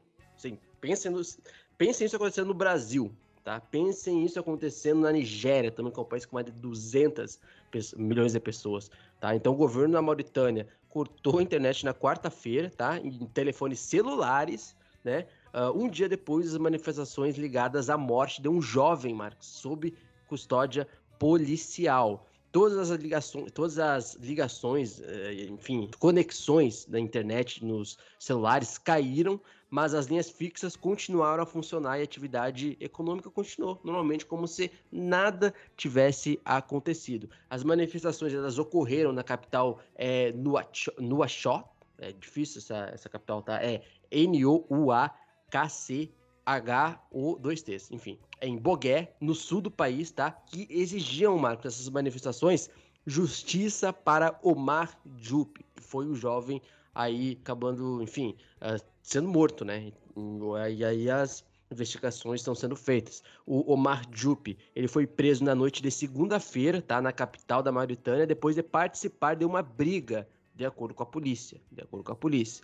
Ele chegou, a, ele morreu, tá? Algumas horas depois no hospital com problemas respiratórios. Uma autópsia, Marcos, e um inquérito estão em andamento para determinar as circunstâncias da morte, mas depois das manifestações aí pedindo justiça para Omar Diop, o governo da Mauritânia foi lá e simplesmente cortou a internet, porque a gente sabe, Marcos, se deixar a, a, a, juventude, por exemplo, não só a juventude, mas colocando um espectro aqui menor, é, utilizar a internet, certamente o governo da Mauritânia sabe que essa pauta vai para o mundo inteiro. E se depender do África em Pauta, ela já está pelo menos aqui no Brasil e para a galera que está nos ouvindo. Enfim, mais uma situação aí bem preocupante de governos autoritários aí no continente africano. O governo da Mauritânia que também tem sido criticado é, justamente por é, impedir a liberdade de expressão aí no país e uma política dominante também de uma, de uma espécie de arabização também, assim como acontece na Tunísia.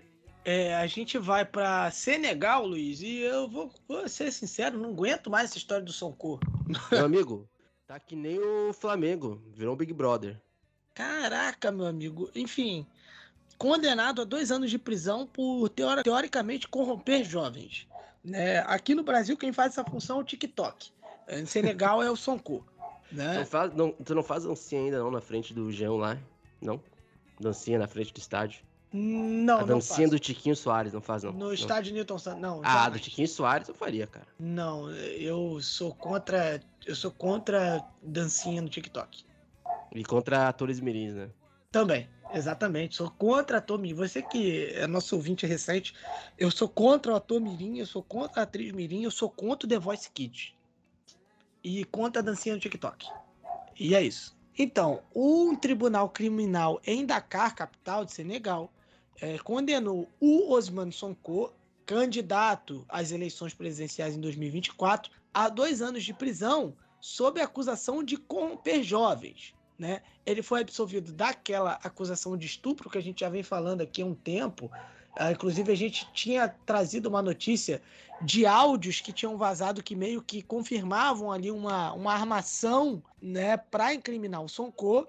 A divisão criminal também condenou a coacusada de Sonko, a Indeye Kadi Indiaye, proprietária do salão de beleza onde o Sonko foi acusado de abusar repetidamente de uma funcionária, a dois anos de prisão. Né? Aí, mas aí pegou para ele a tal da corrupção da juventude né? É, que no caso consiste. É, vamos lá, isso daqui. Enfim, foi a declaração do, do advogado presente na audiência, o Osman Tiam, né, diz o seguinte: que a corrupção da juventude, entre aspas, consiste em roubar ou encorajar a devassidão de um jovem com menos de 21 anos. É uma infração ao abrigo da lei senegalesa e não crime como a violação. Né? No caso, o Sonko teria sido destituído de seus direitos eleitorais se tivesse sido condenado à revelia por um crime como estupro. No entanto, a reclassificação do crime como contravenção sob o Código Eleitoral parece manter a ameaça de ineligibilidade para o Sonko e a sua capacidade de concorrer às eleições presidenciais de 2024, o Luiz. E aí nós tivemos protesto, né, para variar. O Sonko é condenado toda semana é, por um tribunal e toda semana tem um protesto porque o Sonko foi condenado toda semana. Meu amigo, acho que nem Jesus Cristo foi, assim, sofreu tanto, talvez, em algum momento da história, como o Sonko, porque esse homem, olha, e assim, a gente tá tendo, Marcos... Deixa é... o Vaticano ouvir isso. um abraço pro Papa é, como é que é o nome do Papa mesmo, atualmente? O Papa. É, essa Meu. Deus do céu, ele Esqueci. ia falar Francisco. Luiz, a gente vai. Papa olha, Francisco. Isso nós, aí. Meu Deus do céu. Estudou de São Lourenço. Vão anular o, o, o, batismo da Igreja Católica. Não sei se você foi batizado na Igreja é, Católica. É, ser anulado, cancelado.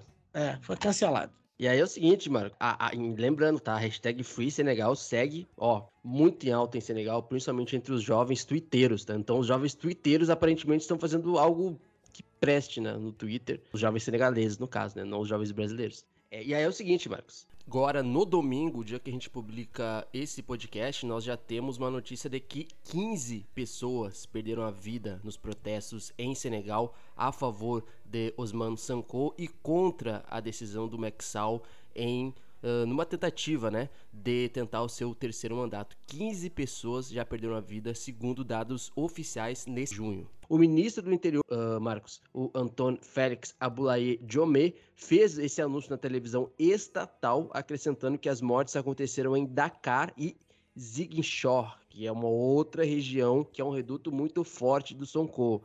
Após esse veredito, os apoiadores do Sonko saíram às ruas e acharam pedras é, contra ali as viaturas de choque, incendiaram ônibus e é aquela coisa. O partido político de Sonko, o PASTEF, alegou que o veredito fazia parte de uma conspiração política e emitiu inclusive uma declaração instando os cidadãos a interromper todas as atividades e irem às ruas. Lembrando, em Dakar, na capital do Senegal, uma fumaça negra foi vista ali no campo central da universidade do país, enquanto os manifestantes incendiavam ali ônibus e entravam e entraram em confronto com a tropa de choque que respondeu usando gás lacrimogênio. Apesar, Marcos, dos distúrbios aí esporádicos ao longo da noite, né, o, o porta-voz do governo senegalês, o Abdul Karim Fofaná, garantiu que o, ao público que as forças de segurança tinham a situação sob controle na capital do país. Lembrando também que as leis eleitorais do, de Senegal proíbem indivíduos condenados por delitos criminais de concorrer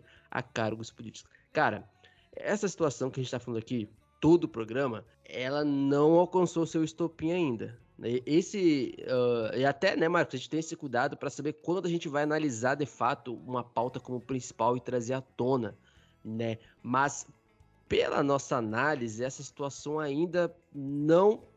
Apesar de tudo que já aconteceu, ela ainda não chegou no seu estopim, porque o seu estopim vai ser o seguinte: Sonko é, irá conseguir se candidatar à presidência uh, de Senegal? Será apto a isso? Será preso? Será. O que, que acontecerá com Sonko? Você saberá nesse mesmo horário e nesse mesmo dia no próximo África em Pauta. Bom, é... tivemos também em Senegal, Luiz, para fechar esse bloco, um ataque cibernético uh, contra os sites do governo. Né? os sites do governo eh, de Senegal é, já estão online novamente. Né? O ataque foi reivindicado por um grupo com supostos links para o grupo de hackers anônimos, né? Uh, que também já. Ih, meu amigo, você já foi com Deus, né? Anônimos já foi. Já, já foi uma instituição respeitada no Brasil. É. Hoje só Twitter. Como pois todo é. jovem twitteiro do Brasil, né? Só... Verdade. Vai, aí eles te hackeiam aí, eu quero ver. Eu gostaria de declarar aqui aos senhores anônimos que eu não fiz nenhum, não tem nada a ver com essa declaração do Luiz aqui, tá? Isso daí foi ele. E também, invadir minha conta lá, você vai ver só o print da notícia do dia que a eleição do Vasco foi paralisada é, quando o fantasma de Eurico Miranda apareceu no banheiro. Ou pior, ele, ele, eles verem as nossas conversas no, no grupo de produção de conteúdo do PDL. É, aí, aí, sim. Aí, aí seria... vai dar cancelamento em massa. Né? Principalmente do senhor Guilherme Parante. Esse daí, esse daí, não vou nem falar nada sobre esse homem. Meu Deus do céu.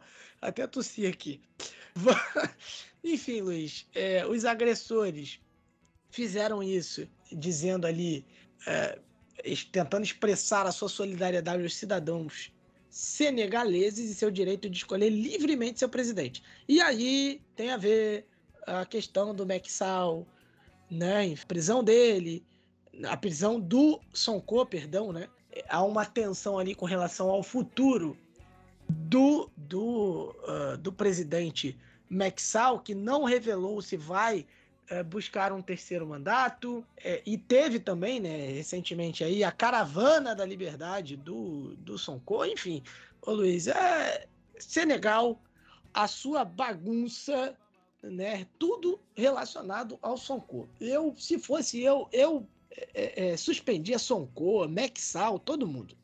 Eu deixava o Sadio Mané ser presidente. Isso. Então. E já também a situação dele não tá muito boa na Alemanha. Deixa eu presidir Isso. o país para dar uma renovada. O Mané, entendeu? O Cissé e, e é isso aí. É, definitivamente, atualmente não deve ser tão legal ser negão no Senegal, né? Como já diria o outro. Exatamente. É, bom, com essa, Luiz, a gente vai fechar o segundo bloco e vai chamar. É um quadro que atualiza é, os nossos ouvintes sobre tudo que aconteceu de mais importante no esporte uh, do continente africano. Né? Óbvio, a gente só poderia fazer isso com ele, o África Mamba Oficial no YouTube. Se você não segue, se você não é inscrito, se inscreva, curta, compartilha, ativa a notificação. Acho que eu falei bem, né? É, Perfeito.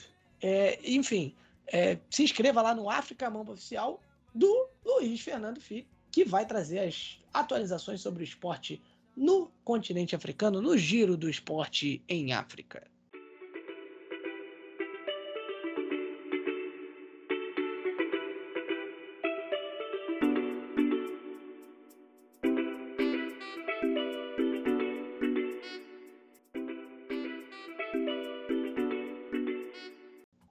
Salve família! Chegamos a mais um Giro do Esporte em África, mais uma atualização sobre o que vem acontecendo de mais importante nos últimos dias ou últimos 14 dias nos esportes no continente africano e na sua diáspora. E hoje vai ser diferente, teremos que começar com a final da Liga dos Campeões Africana, o torneio de clubes mais importante da África no futebol masculino, equivalente a Libertadores. E algumas horinhas atrás, antes da publicação desse podcast, a gente teve o primeiro jogo da final final entre Al Ahly e o Ida Casablanca, justamente a final da última temporada onde o Ida Casablanca de Walid Regragui, então técnico do Ida Casablanca e agora técnico do Marrocos, foi campeão sobre o Al Ahly de Pitsu Mozimani. Agora nós tivemos o jogo de ida no Egito e tivemos uma vitória gigantesca do Al Ahly, o maior campeão africano, com gols de Percy Town, o atacante sul-africano, e Mahmoud Karaba que abriram 2 a 0, cara, mas é o seguinte, o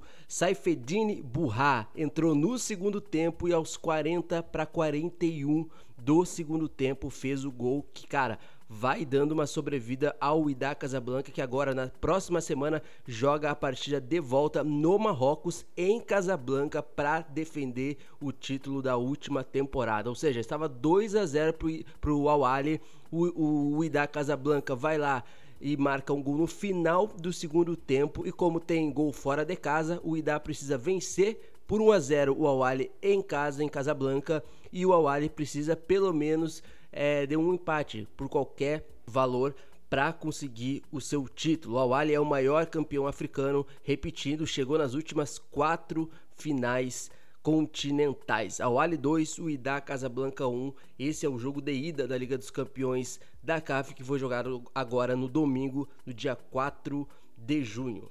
E falando sobre clubes, vamos dar uma voltinha na Europa, aonde a gente vai para a final da Champions League feminina entre Barcelona e Wolfsburg. Wolfsburg, um dos grandes clubes do futebol feminino, fez 2 a 0, cara. 2 a 0 na final. E aí vocês pensam, ué, eu acho que já foi, né? Já deu.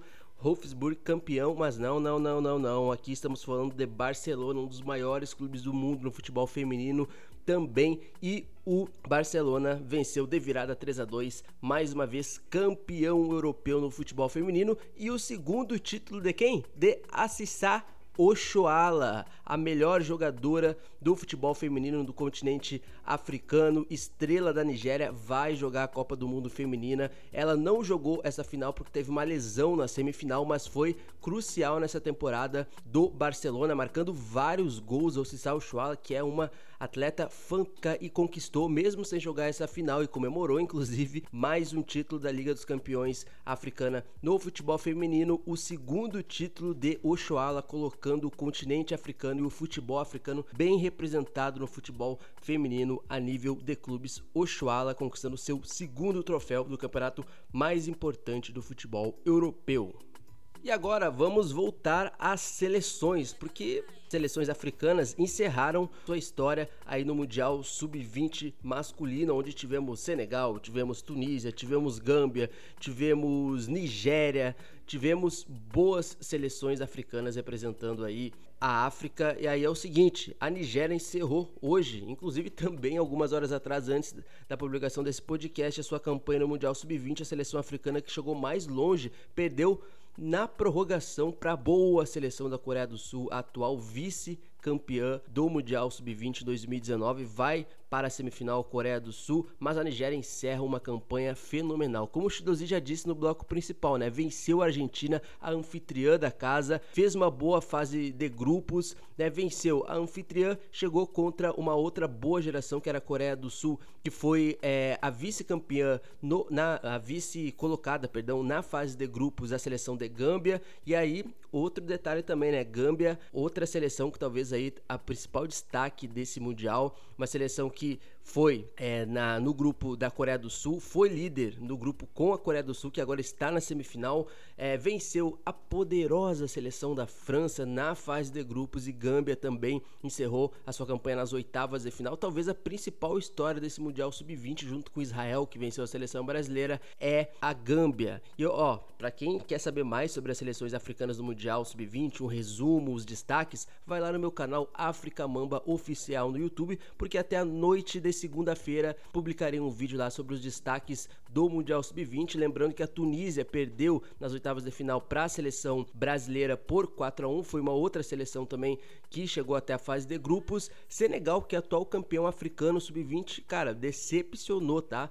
Não passou da fase de grupos, acabou ficando na fase de grupos e foi a grande decepção do continente africano. Mas é isso, tivemos então a Nigéria sendo eliminada agora nas quartas de final, mas fazendo a campanha aí de melhor seleção africana nesse Mundial Sub-20 em 2023. Parabéns a todas as seleções africanas que representaram muito bem o futebol africano.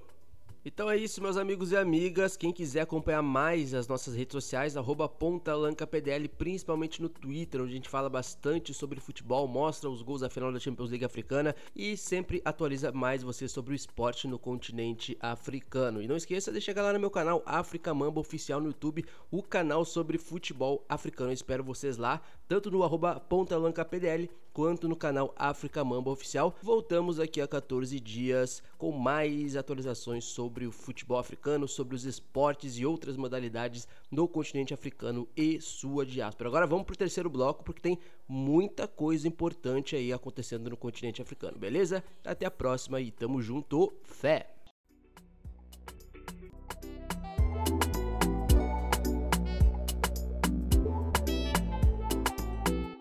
Voltamos para o terceiro bloco né, de notícias e a gente volta fazendo um giro por Angola, né, o, o Luiz? Um, a gente começa com a notícia né, de que a Anistia Internacional é, está pedindo ao país que liberte um ativista, né, dizendo que ele foi detido arbitrariamente por mais de 500 dias, apesar de sofrer graves problemas de saúde. Né? O nome do ativista é Tanais Neutro. Né? Uh, ele foi detido em janeiro uh, de 2022, depois de ter compartilhado um vídeo né, na internet em que chamava o presidente João Lourenço, J. Low, né, de palhaço e dizia que as autoridades eram ignorantes. Tá? Esse foi o crime que ele cometeu. Né? O grupo de campanha chama de farsa da justiça né, o fato de ele ainda estar detido, apesar de um juiz já ter ordenado a sua libertação. O diretor da Anistia Internacional para a África Oriental e Austral, né, Chagutá, né, Tigere Chagutá, ele disse que a detenção contínua do Tanais Neutro e a negação de assistência médica podem equivaler a tortura e outros maus tratos. Ah, o senhor Neutro, o Tanassi Neutro, ele é um músico né, e ativista cujas canções exploram, né, as canções exploram, né, perdão, as questões sociais em Angola, né, incluindo a pobreza, a corrupção e a repressão de direitos humanos. Ele foi condenado em outubro né, é, passado a uma pena suspensa, né, ou seja, não, não teria que cumprir de fato na cadeia, a, a, de 15 meses né, de, de, de, condenação, mas enfim, era uma pena suspensa. É, ele foi acusado de ultraje contra o Estado e seus símbolos. E aí, vale a pena a gente comentar né? Assim, ele chamou o presidente de palhaço e disse, e disse que as autoridades eram ignorantes. Na verdade, assim, ele compartilhou um vídeo, né, em que ele chamava, assim, se isso for motivo para ser preso, meu amigo, né, num país uh, teoricamente democrático, a gente tem alguma coisa errada, né? É, e aí, é, é, vamos lá, muito se falava, e aí é até uma narrativa, né, do, do j que tenta, tenta se descolar de José Eduardo dos Santos, mas ele tenta muito se descolar em José Eduardo, de José Eduardo dos Santos no campo da corrupção. Né? Nesse campo de repressão, não me parece que ele esteja tão uh, afim assim de se distanciar, né, Luiz? Enfim. Mas tá aí é, a Anistia Internacional é, pedindo pela soltura do Tanais Neutro. Que não é neutro, é, né? Não, não é neutro, tem um lado bem, Enfim, bem é claro. hipocrisia. Enfim, é hipocrisia. tá aí, foi, tá preso por causa disso. Falsidade ideológica. boa, boa. Bom, é, outra notícia, Luiz, é que a UNITA, principal partido de uh, oposição em Angola, né, acusou o MPLA, partido no poder, partido do j de pagar uma manifestação contra o Adalberto Costa Júnior, o galo negro, né, o líder o presidente uh, do maior partido de oposição em Angola, a UNITA, disse que a, a manifestação foi organizada por, abre aspas, agentes do regime, fecha aspas, e aí tiver, né, nessa, nessas manifestações, Luiz, tivemos ali é, manifestações pedindo né, fora Adalberto, e reuniu ali cerca de é, 20 pessoas né, no dia 31 de maio. Pô, 20 Vila... pessoas só, cara. É, cerca de, né, um pouco mais de 20 pessoas, né, duas dezenas de pessoas. Tá bom. Né, protestando na Vila de Viana, ali na, é, é, em, em Luanda, né, contra a liderança do, do Adalberto Costa Júnior, Luiz. É, e aí a gente volta a ter novas tretas, né, entre UNITA e MPLA, que a gente falou muito, a gente fez as pré-eleições aqui, da, em, antes né, das eleições presidenciais em Angola, a gente fez, a gente deu as notícias né, relacionadas a, aos resultados finais. Logo depois a gente já falou da morte né, do antigo líder né, e a maior figura do MPLA e talvez a maior figura política, digamos assim, em termos de longevidade, né, que era o antigo presidente, a sua morte, etc. Né? E aí a, a, perspectiva que a gente teve, né, Marcos, depois que o, o MPLA venceu novamente, teve aquele balde de água fria uh, dentro do cenário político de Angola, né? A UNITA também se retraiu um pouco, a gente até esperava que a UNITA fosse um pouco mais combativa no pós-eleições, e aqui combativa no sentido de, de, de trazer mais, uh, constru continuar construindo a sua base, né, que de certo, de certo, de certo modo é, foi construída de uma forma ainda mais forte uh, antes e durante as eleições, né? Porque a gente vê uma juventude também começando a ficar muito do lado da UNITA, né? E nesse pós-eleições a UNITA parece que aparece não, né? Aceitou a derrota, isso de um ponto democrático é muito bom, mas a gente, né, meio que deu uma demorada para a UNITA voltar a fazer aquele papel de opositor, né? E agora a gente é, volta a ter a UNITA falando bem firme contra essa questão aí, acusando o MPLA de pagar manifestação contra o Adalberto Costa Júnior e os líderes é, da UNITA, né, tanto no Senado e etc., no parlamento rolando, é, fazendo discursos bem fortes contra a base do MPLA, né, a base de apoiantes e o partido MPLA. Então parece que a UNITA voltou agora a movimentar as peças do jogo. Evidentemente que pelos próximos anos a gente vai continuar com o MPLA, e são cinco anos, né, Marcos? Se não me engano, é para presidente Angola, então é mais Exatamente. Do que uma, é mais do que uma Copa do Mundo. Então, de fato, foi um banho, um banho gigantesco de água, de, de, de água fria essas eleições, mas por outro lado, a gente percebeu que é, foi uma mobilização muito forte da juventude, tentando barrar, é, digamos assim, essa hegemonia do MPLA e tudo que o MPLA representa em Angola, né? Porque não é só um partido, é um partido que está há muito tempo. Então o MPLA tem uma influência muito grande em todos os setores da sociedade Angola, né? Então, é, a notícia que tu citou do ativista ali, talvez seja aquela sujeira por debaixo do tapete que o MPLA muitas vezes não quer passar, né? É, a gente sabe que o MPLA tem suas contradições em Angola. Muitas vezes ele não quer é, mostrar essa sujeira que está debaixo do tapete, e aí volta e meia aparece uma notícia dessa como um ativista ali preso, né, digamos assim, por se manifestar. E aí nem é na rua, se manifestar a nível de, do, do marco da internet ali. Então a gente vê que existem muitas coisas acontecendo em Angola e que essa imagem do MPLA como na, na figura do novo presidente, digamos assim, essa imagem de estabilidade a ponto das liberdades individuais, é, da liberdade da imprensa, ela não é tão positiva como a gente imagina quando a gente vê é, essas, entre aspas, sujeiras debaixo do tapete aparecendo aí para a grande imprensa, principalmente em Angola e fora de Angola, né? Até porque essa notícia a gente está é, noticiando aqui, aqui no Brasil. É, e Luiz, assim, só há um efeito bobo de comparação, não, não faz muito sentido, né? Mas assim, é bem bobo. O MPLA está no poder, né, vamos dizer, desde 1975. Né, nós estamos em 2023. No Brasil, por exemplo, acho que o período que a gente passou mais tempo com o mesmo partido no poder, por exemplo, foi de 2002 a 2015, 2016. Por aí, 2016. É, é 2016. De uma, de uma é, deposta em 2016, não é isso? 14 anos do partido. Foi o maior tempo, 14 anos. Sim, que a gente teve e assim, não foi uma coisa assim, ah, é, é, é, é com eleições suspeitas. Não, pô. o Lula ganhou o primeiro, com eleições altamente reconhecidas, é, ganhou o segundo, a Dilma ganhou o primeiro. O segundo mandato foi mais apertada a votação, foi apertadíssimo o resultado da, da, da eleição, mas ainda assim né, é um resultado que foi, né, a não ser pelo, pelo PSDB que pediu a recontagem, né? Mas, enfim, foi reconhecido pelos tribunais, foi reconhecido por, por, por, grande parte da população, né? Até a parte que não quis, que não concordou, teve que reconhecer que foi eleito e pronto, entendeu? E aí foi protestar e tudo mais. Mas, assim, é, é, é...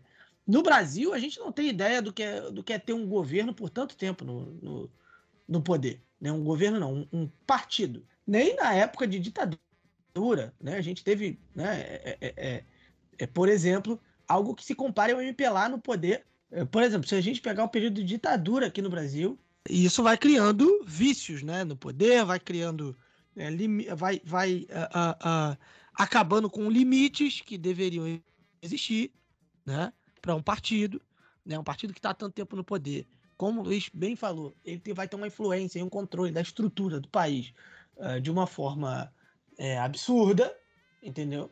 Então, é, mas aí tem um outro ponto aí, né, Luiz? Você falou sobre eleições. O MPLA já vai ter que começar a pensar num nome, né, para as próximas eleições. E não me parece que essa movimentação esteja acontecendo. Fato, fato. Vamos ficar de olho. É, a gente falou na pauta principal sobre redução de subsídios, né, aos combustíveis na Nigéria, e isso também é pauta em Angola, né, já que o governo angolano vai reduzir os subsídios à gasolina, né? Isso foi recebido com diferentes opiniões, né, de agentes econômicos, né? Alguns avisaram que pode ser uma cova para o governo, mas outros elogiaram, né, por considerarem que os subsídios eram insustentáveis. O governo disse que vai manter o subsídio aos taxistas, né, que na verdade é, é equivaleriam aí a motoristas de van aqui no Rio de Janeiro, pelo menos, eu não sei como é chamado nos outros lugares, né? Às vezes você tem um serviço aí de, de transporte alternativo, como é chamado, e também aos mototaxistas, tá? Eles vão ter uma espécie de cartão, uh, né, para ter ali essa subvenção. O aumento vai ser de cerca de 80%, né? A, gasolina vai passar de 160 kwanzas para 300 kwanzas, né? Vai ser um aumento aí que é, vai chegar, né? Se a gente converter para real, né? A gente vai para R$ 2,49 e antes era um preço de R$ 1,33, né? Foi quase é, é, o aumento que teve aqui do GNV há um tempo atrás. Né? Em um dia você tinha o GNV a quase R$ reais, alguma coisa assim, e no outro dia ele já estava a três quando, te, quando a gente teve um aumento aqui do GNV. Foi em maio de, do ano retrasado, se eu não me engano, alguma coisa assim. Parecido com o que a gente teve aqui no Brasil. Os ouvintes podem me, me corrigir, né? Os nossos ouvintes aí, motoristas. Enfim, a medida ela entrou em vigor né, no dia 2 de junho, nessa sexta-feira, né, antes da, da divulgação do programa. E como a gente disse, né, vai aumentar o valor de 160 para 300 kwanza no caso só da gasolina, né? Os outros derivados do petróleo não vão uh, entrar uh, nessa medida. E aí, assim, a gente está mexendo com o preço da gasolina, obviamente a gente vai mexer também com o preço da alimentação, né? Obviamente a gente vai mexer com o preço da inflação em Angola. E aí, o, Luiz, né? Muitos estão dizendo que pode ser uma boa medida, né? Uh, porque é insustentável manter uma, um subsídio. Mas isso, como a gente disse, pode acarretar no aumento do custo de alimentação, que não é barato, né? já não é barato, e isso pode ser um fator negativo para o MPLA e para o governo como um todo. É, e a gente está vendo agora, Marcos, o, o pessoal que está nos ouvindo aqui no terceiro bloco já, né, evidentemente, é, deve ter percebido que uh, esse mês, segundo semestre de maio, começo de junho, pelo menos no continente africano, está sendo demarcado pelo aumento aí passivo, né? Em alguns países, algumas potências, não à toa em potências que têm petróleo uh, como fonte uh, política e econômica, como Angola e Nigéria. A gente te também teve algo do lado da Nigéria ali, que foi em Benin, também o aumento da gasolina, dos subsídios, né, redução ou, enfim, uh, a discussão sobre subsídios, né, e que envolve a gasolina. Então, não é à toa que são países que têm aí como o petróleo, né, o seu grande fator aí de exportação e que acaba girando a economia. É, são esses países que acabam tendo esse, esse tipo de, de mudança, né? Uh, e que também coloca a perspectiva de como essa questão está sendo gerida nesses países, né? Porque como é que a Angola passou a Nigéria, e a Nigéria também é uma grande potência em produção de petróleo, mas como o Chidozi falou, tem que estar tá indo refinar, eu não sei o caso Angola, né? Tô falando no geral, mas tem que refinar o seu petróleo fora do país, né? E, e aí basicamente recompra algo que produziu e aí, de fato, essa questão do petróleo, por mais que tenha uma produção muito grande em Angola e Nigéria, isso de fato não beneficia a população, né? Até porque os países estão aí abarrotados de dívidas e etc. e não, não conseguem transformar a produção de petróleo em algo que seja positivo a nível é, prático para a população. Né? Então, são essas as, as, contradições, digamos assim, econômicas que uh, os governos africanos, principalmente Angola e Nigéria, têm que resolver. Né? Isso é uma, algo histórico, né? não é de agora, evidentemente, mas quando tem um aumento uh, da gasolina nesses países é um pouco contraditório, bastante contraditório, digamos assim. Bom, saindo de Angola, a gente vai para a República Democrática do Congo. Uh, na verdade, a gente vai à China, né, junto com o presidente da República Democrática do Congo, o Félix Tshisekedi, né? Ele visitou a China para renegociar contratos de mineração, né? A República Democrática do Congo vem buscando é, fortalecer a sua parceria com a China, né? Pois os dois países estão aí, como a gente disse, renegociando esses contratos, né? Na área de mineração. É, essa primeira visita de Estado à China do, do presidente a, da República Democrática do Congo é a mais recente de uma série de intercâmbios diplomáticos, né? Entre líderes africanos e Pequim, né, o Tshisekedi e o seu homólogo, né, o Xi Jinping, anunciaram que vão, né, que estão atualizando o relacionamento bilateral de uma parceria cooperativa estratégica abrangente, isso aí de acordo com o um comunicado do Ministério das Relações Exteriores da China, e, né, como a gente sempre diz aqui, a China é um grande investidor no continente africano e principalmente também na República Democrática do Congo, né, onde o país domina a indústria de mineração, né, com empresas, né, por exemplo, como a Sicomines, né, o, Luiz. Isso, e a gente está falando de, realmente de uma visita importante, né? O Félix é, ele foi recebido lá, teve aquelas saudações lá do exército chinês, etc. Foi recebido como um líder importante e, de fato, a República Democrática do Congo é uma nação, né? Como a gente já falou, a, a isso, a população pode, né, boa parte dela, eh, sofrer a desigualdade social, assim como no Brasil e vários outros países aí que não são potências mundiais, né? Por várias contradições. Mas a República Democrática do Congo, assim, na prática, é um país rico. Produz muito minério. A questão do cobalto, que a gente já falou aqui várias vezes. Até, a gente até teve episódio falando, episódio principal falando sobre isso. O cobalto, que é, né? O cobalto e níquel, por exemplo, são coisas que a gente vê, por exemplo, nos celulares que a gente usa, é, são extraídos lá na República Democrática do Congo, né? E tem várias contradições que a gente já falou também, mas é um país rico. De fato, é um país rico. Aí o que é feito com todo esse dinheiro, aí já é uma outra questão. E o Tcheked, Marcos, ele prometeu publicamente renegociar os contratos de mineração congoleses, em particular o assinado em 2008 com a China, por ser o antecessor, né? O, o antecessor do, do atual presidente da República Democrática do Congo já é um do, era um dos maiores aí presidentes eh, no sentido de, de nomes, né? Uh, na história política, que é o Joseph Kabila, né, que ficou de 2001 até 2019 presidindo a, a República Democrática do, do, do, Congo. E aí, essa é uma outra questão, Marcos, a questão dos contratos. Esse governo, ele tem visto muito isso, essa questão da renegociação dos contratos é, de mineração com potências no Ocidente e fora do Ocidente com a China, muitos desses contratos que não são benéficos para a República Democrática do Congo, ou seja, as empresas uh, fora da República Democrática do Congo, fora do continente africano, trabalham tá, na extração, da mineração e etc., e acabam ficando com boa parte da, dos produtos minerais da República Democrática do Congo, e o governo aproveita muito pouco, tá? O governo, como, né, que é o, o, o, Estado que gere aquilo dali, né, no seu próprio país, acaba recebendo muito pouco. Então, talvez o Tcheked esteja prometendo renegociar esses contratos, é, no, talvez não tanto nesse sentido que eu falei, talvez tendo uma bonificação ali, um ganha-ganha maior, digamos assim, do que esses contratos aí assinados na época do Joseph Kabila. Na sexta-feira, ele foi recebido por uma fila de honra, né, como eu disse, e crianças lá, e etc., é, nas reuniões com o Xi, e o primeiro-ministro Li Qiang também. E aí uh, eles falaram, inclusive, que as relações China e, e, República Democrática do Congo certamente alcançarão um maior desenvolvimento e que vão, e que vão beneficiar ambos os povos. Aí lembrando, Marcos, para a galera que está nos ouvindo, o, o, país, né, República Democrática do Congo, né, um gigante ali da África Central, é um grande exportador de cobre, é um grande exportador de urânio, é um grande exportador de cobalto, como eu disse, né? O cobalto, lembrando, né, que é aquele ingrediente chave ali em baterias para bens de consumo, né? Entre eles os smartphones, os celulares, né? Mas mesmo assim, a República Democrática do Congo continua sendo um dos estados africanos mais pobres do mundo. É uma contradição a, a, República Democrática do Congo é uma contradição gigantesca.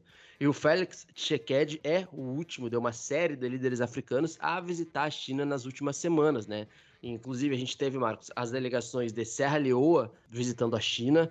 A gente teve a Eritreia, que a gente vai falar sobre isso daqui a pouco. A gente teve a Etiópia visitando também a China uh, nas últimas semanas. E a gente teve também o presidente do Gabão visitando a China. Ou seja, Marcos, vários países africanos aí uh, estiveram na China nas últimas semanas, principalmente agora em maio, no último mês, para renegociar e, ou para estender algumas relações comerciais e diplomáticas com a maior potência do mundo hoje, né? Eu acho que a gente já pode dizer isso, né? A gente por muito tempo falou dos Estados Unidos, é, que não vai, deixar, não vai de, deixar de ser uma, uma grande potência, mas hoje a gente pode falar tranquilamente que a China é a maior potência do mundo e que o continente africano também busca se, se beneficiar dessas relações aí com a China. É, assim, acho que na visão do continente africano é seguro afirmar isso pela pela questão de parceria, de investimento. O maior investimento, o maior, o maior parceiro econômico no continente africano é a China. Isso daí tá, tá bem claro, né? Então eu não, não creio que, que numa visão do continente africano seja, seja errado afirmar, não. Eu, eu, eu acho que a maior potência talvez não, não, não, não seja de fato a nível mundial pela influência ainda da língua, de cultura, né? Uh, os Estados Unidos ainda eu acho que, que vão, nesse quesito de língua e cultura, não vai mudar muito. Né? Vão continuar, apesar da, da abertura, né? por exemplo, é, é, é, da, do, dos coreanos, né? os coreanos estão chegando com força né? nesse quesito de cultura, de música, de dramaturgia, mas eu acho que ainda a indústria americana vai, nesse quesito, vai dominar por muito tempo. E eu, eu é, pelo menos é um fator que eu considero aí, né? Ah, nessa, nessa conta. Mas na visão do continente africano, Luiz, eu acho que afirmar que a China é a maior potência não é nada. Não é, não é nada. Não vou nem dizer nada absurdo, né? É, assim, eu acho que é, um, é uma visão bem válida, viu? Obrigado, meu amigo. Se tu falou, então, então eu vou acreditar, então. Vamos agora, Luiz, subindo ainda um pouquinho mais, para a República Centro-Africana, já que o presidente Faustin, ou Faustin, é, qual o nome daquela página lá, Luiz, que você gosta? Faustão FC, uma das melhores páginas do Twitter, tá? Um abraço. É, não tá numa boa fase, né? Não tá numa boa fase. Né? Aconteceu um processo de Fernando Dinização com o Faustão. Aí a gente não. Aí a gente fica revoltado. Mas enfim, o Arcanjo Toaderá, o presidente da República Centro-Africana, disse que convocaria um referendo sobre uma nova Constituição. E aí, o que, que essa nova Constituição permitiria?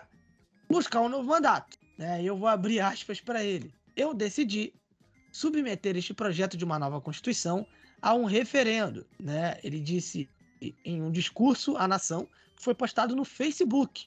Uh, ele não deu uma data de quando aconteceria essa votação. Né? Os oponentes dele já o acusam né, de tentar estender o governo, apesar dos limites constitucionais. Né? Ele foi eleito em 2016, foi é, reeleito em 2020, apesar de algumas acusações de fraudes eleitorais, né, em outubro, ele destituiu a principal juíza do país, a Danielle Darlan, né, no que os críticos disseram que foi um golpe de Estado constitucional. Né? Ela se opôs a decretos presidenciais né, destinados a revisar a Constituição, e aí ele tirou ela, né, simplesmente. E aí, né, Luiz, um presidente pode cumprir atualmente apenas dois mandatos, mas ele não parece um pouco preocupado com isso, não. É, exatamente. E aí quem está preocupado é a oposição, né, Marcos? E repetindo a mesma coisa que eu falei na Tunísia, né? Claro, sempre vai, ah, sempre as notícias sempre vão aparecer, evidentemente, ah, é, sei lá, o Toaderra vai aprovar ou quer aprovar um novo referendo, aí fica parecendo que não tem nenhuma oposição, todo mundo aceita, né, que sei lá, as populações africanas são, sei lá, omissas, são pacíficas. Não, não. Os apoiadores, os apoiadores, é, por exemplo, do Tuaderra é, foram às ruas para apoiar a votação constitucional. E por outro lado, a gente tem uma oposição muito forte contra tá, essa votação constitucional. Então, é, os apoiadores, por exemplo, do presidente Faustin Tuaderra se reuniram na capital Bangui na quarta-feira, um dia depois, né, do que ele disse uh, para mostrar apoio lá ao referendo sobre uma nova Constituição, que se for aprovada, né, a Constituição, a reconstituição, a Constituição, perdão, vai redefinir os limites do mandato presidencial. É uma pauta que está em voga em Senegal também, evidentemente que em termos democráticos, Senegal não se compara com a República Centro-Africana. Enfim, Senegal é uma democracia bastante sólida, apesar de tudo, né? Mas ainda assim, se a gente for comparar outras democracias africanas, que não é o caso tanto do, da República Centro-Africana. E, mas, Marcos, a, essa questão a gente já tinha falado, tá? Da República Centro-Africana, da, da perspectiva de colocar um novo referendo, mas é isso, ele simplesmente chegou lá, o Todd e falou, eu decidi. E pronto. Então, vamos ver o que vai acontecer e como a oposição também vai lidar com isso na República Centro-Africana. Luiz, agora a gente vai descer para África do Sul, porque o Ramaphosa nomeou um juiz para supervisionar um inquérito sobre as armas pra, para a Rússia, né, que foi o tema principal do nosso último programa. Né? Você que quer se inteirar um pouquinho mais sobre isso, pode ouvir o nosso último programa.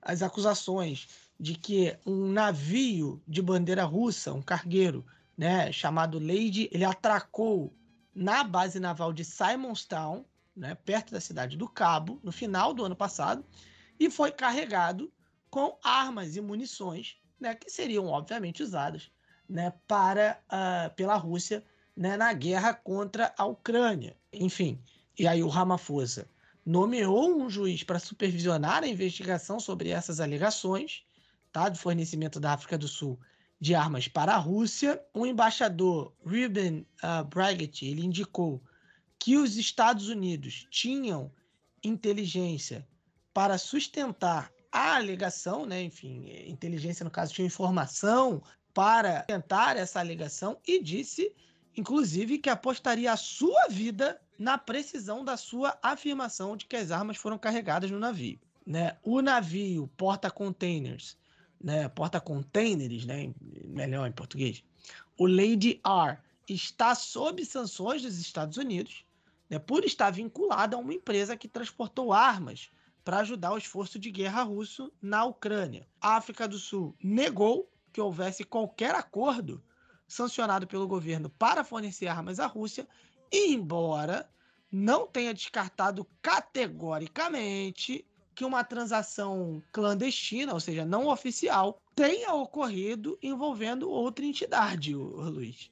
E aí, quem é o, o escolhido pelo Ramaphosa. Então, meu amigo, a, a, como a gente já falou, né? A África do Sul tá adorando, né? Uma tretinha. Então é o seguinte, o juiz é, é Mojapelo, ou Mojapelô, vou falar assim, tá? Pra, pra não ficar usar ele aqui no, da nossa audiência. O, o ex, que ele é ex-juiz... que ele é, é ex-juiz da Suprema Corte de Apelação, tá? Ele foi nomeado presidente de um painel aí de três membros para investigar o incidente, tá? E isso foi o que o gabinete do Ramaphosa, em um comunicado no domingo passado, disse.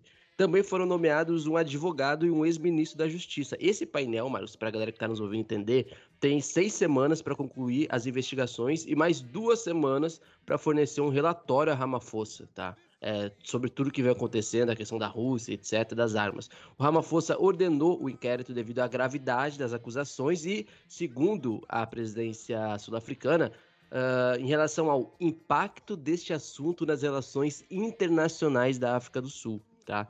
E a África do Sul, ela, é, em tese, né, e na prática, dependendo de como uh, for o inquérito, etc., ela pode é, estar prejudicando, né, de certa forma, a relação com o Ocidente, fora a Rússia, porque a África do Sul também tem relações duradouras com os Estados Unidos, né, e assim, a gente está falando dos, eh, dos Estados Unidos, né, que é uma grande economia, uma potência mundial. Por outro lado, a África do Sul ela também pode estar violando o direito internacional, né? Com essas questões das armas e, isso, e algumas leis próprias do país sobre a venda de armas, né? Caso isso seja descoberto mesmo e provado que a África do Sul forneceu armas a Moscou para a guerra na Ucrânia, né? Que é o assunto do nosso último podcast. E lembrando, Marcos, que mesmo assim, mesmo com todos os problemas da África do Sul, a África do Sul é a economia mais desenvolvida da África entre as grandes potências. Né? Por incrível que pareça, apesar de tudo, a África do Sul é uma das grandes economias do país. Então, é, é isso, Marcos. Só que assim, a África do Sul, Marcos, a, cara, a África do Sul, ela entrou num, numa questão que envolve tudo que a gente já falou no último podcast. E o pessoal que não ouviu o último podcast vai lá e ouça o último podcast. A gente fala das relações históricas da África do Sul e da Rússia, e da União da época da União Soviética ainda, né, que pô, remonta desde a Guerra Fria. Esse assunto que tu vai falar agora remete também ao podcast retrasado também, o Tribunal Penal Internacional, que a África do Sul não está nem um pouco afim de continuar. Essa é a grande verdade. Já foi acusada de não prender o antigo presidente do Sudão, al-Bashir, que havia sido condenado pelo TPI. Mas, Marcos, o que, a África do Sul pensou? Olha, a gente vai receber o Putin nessa brincadeira chamada BRICS em agosto. E isso vai causar, causar assim, meu amigo, se um furdunço aqui no Brasil também, por outras questões, né? A gente sabe, existe partidarismos, etc. Vão dar um jeito, tá? Querendo ou não. E também é do jogo político, né? Como é que o Brasil vai num evento que possivelmente o, o Vladimir Putin vá participar? Assim, é um convite da África do Sul, tá? Não é um convite do Brasil para o Putin, né? Porque vai ser sediado na África do Sul. Que isso fique nítido sempre, tá? Para não ter desvios de narrativas. Mas, Marcos, como é que ele vai? é, ir lá, se em tese ele, ele é meio que condenado pelo Tribunal Penal Internacional? Bom, a África vai usar de um, de um expediente, eu vou explicar nos termos técnicos, né? A África vai, como é que eu posso dizer? A África não tá nem aí pro Tribunal Penal Internacional, ponto. Tecnicamente falando. Na verdade, a África do Sul concedeu imunidade diplomática ao Putin, né, para que ele possa comparecer à cúpula dos BRICS a ministra de Relações Internacionais e Cooperação da África do Sul, Analed Pandor, publicou um aviso concedendo imunidade diplomática a funcionários que participarão da cúpula do BRICS em agosto. Essa decisão, ela é significativa, né? É muito importante. Ocorre justamente na sequência de um mandato internacional, né, um mandado, perdão, internacional de prisão é emitido pelo TPI, pelo Tribunal Penal Internacional, o Vladimir Putin por supostos crimes de guerra cometidos pela Rússia é, contra a Ucrânia, né? No caso, né, é, na Ucrânia. Assim, é, em qualquer país que é signatário do TPI, o Putin poderia ser preso, mas é, não será na África do Sul, que, como você disse, a gente abordou ah, no programa retrasado, não está nem aí pro TPI, né? É, tá doidinho para arrumar uma treta, né, com o TPI, vai vai bancar aí a liberdade do Putin uh, em terras sul-africanas. É, e Luiz, em Eswatini temos aí deputados pró-democracia, né, condenados por terrorismo. Né, dois parlamentares pró-democracia, né, na última monarquia absoluta que nós temos no continente africano, que é Eswatini, né, foram considerados culpados de terrorismo e assassinato né, em conexão com a onda de protestos anti-regime uh, que abalou o país em 2021, que creio eu nós falamos sobre aqui no África em Pauta. Não sei se foi. Nós falamos, falamos. Falamos? Aí eu ia falar agora que eu não, não lembrava se era em relação a Eswatini ou Lesoto, né? Mas uh, creio que nós falamos. E é bom falar, Marcos, que Eswatini, assim, né?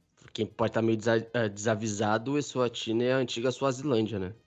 No caso, Luiz, os dois parlamentares são o Minduduzi. Desculpa, vou fazer de novo. No caso, os dois parlamentares são o Induduzi Bacedi Mabuza Infandene Dube, né? Eles foram julgados por um tribunal na capital de Imbabane, né, quase dois anos após a sua prisão em julho de 2021, né, acusados né, de incitar manifestações, né, porém eles se declararam inocentes. E aí temos as declarações do juiz, né, Munsi Dlamini, né, ele disse que considerava eles culpados de todas as acusações, né, e eles podem pegar aí 20, até 20 anos de prisão, né, com as sentenças a serem ainda proferidas na data determinada. Mabusa e o Dube foram presos, né, como a gente disse, numa onda de manifestações pedindo reformas democráticas, protestos que foram severamente reprimidos pela polícia do regime, né, com dezenas de, dezenas de manifestantes mortos. Né, os dois deputados eles apelaram, em particular, à reforma do complexo sistema eleitoral, né, no caso em que os partidos políticos embora teoricamente autorizados, não podem participar, né? E as eleições parlamentares estão marcadas para o dia 29 de setembro, né, no país. O Luiz disse que anteriormente, anteriormente era conhecido como Suazilândia. É, é bom lembrar, né, Marcos, que mesmo assim, é bom lembrar, essas eleições elas não devem mudar necessariamente o cenário político de Swatini, né? É, que é um país que tem cerca de 1 milhão e 200 mil habitantes, né, que fica ali na África Austral, do ladinho da África do Sul, quase, basicamente. Quase não, basicamente, com certeza. É, e que é governado desde 2006 pelo rei, né, Swat III, né, que é criticado pelo seu estilo de vida extravagante e que é também, volta e meia, acusado de violações de direitos, de direitos humanos, né. As eleições em Eswatini são realizadas de forma que ninguém desafie seriamente o poder da monarquia. E a gente está falando de uma outra questão, tá? A gente está falando uh, da única monarquia existente no continente africano ainda, né? Acredito que seja a única monarquia uh, existente no continente africano, seja em Eswatini. Então tem esse detalhe também. Em Eswatini ainda é uma monarquia. Então os monarquistas aí uh, podem dar uma viajadinha para a Suazilândia, quem sabe. O rei, Marcos, ele nomeou ministros e que, enfim, acabam, contro acabam controlando o parlamento, que acabam, enfim, controlando a, a polícia controlada, Tá? O exército é controlado, é, o rei também nomeia os juízes. Então é basicamente uma Tunísia, uh, só que monarca, entendeu? Talvez o Kais Saed gostaria, quem sabe o Kais Saed implante uma monarquia na Tunísia. Tá quase virando, é, é basicamente tudo que o Kais Saed já faz na Tunísia, o rei uh, em Suat III faz é, em Eswatini.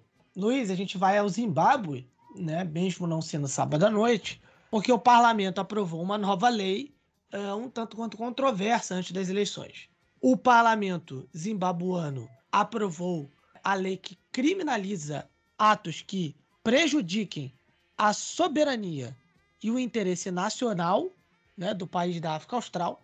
Né? A nova lei foi aprovada horas depois que o governo anunciou eleições nacionais para o dia 23 de agosto. Os críticos afirmam que a nova lei mata a liberdade de expressão. Né? Um legislador do partido governista, o ZANU-PF, disse ao parlamento que a nova lei visa encorajar os zimbabuanos a serem patrióticos e o projeto de lei ele é o mais recente de uma série de medidas que, segundo os críticos, visam calar as vozes né, de oposição, as vozes dissidentes nesse período que antecede as eleições.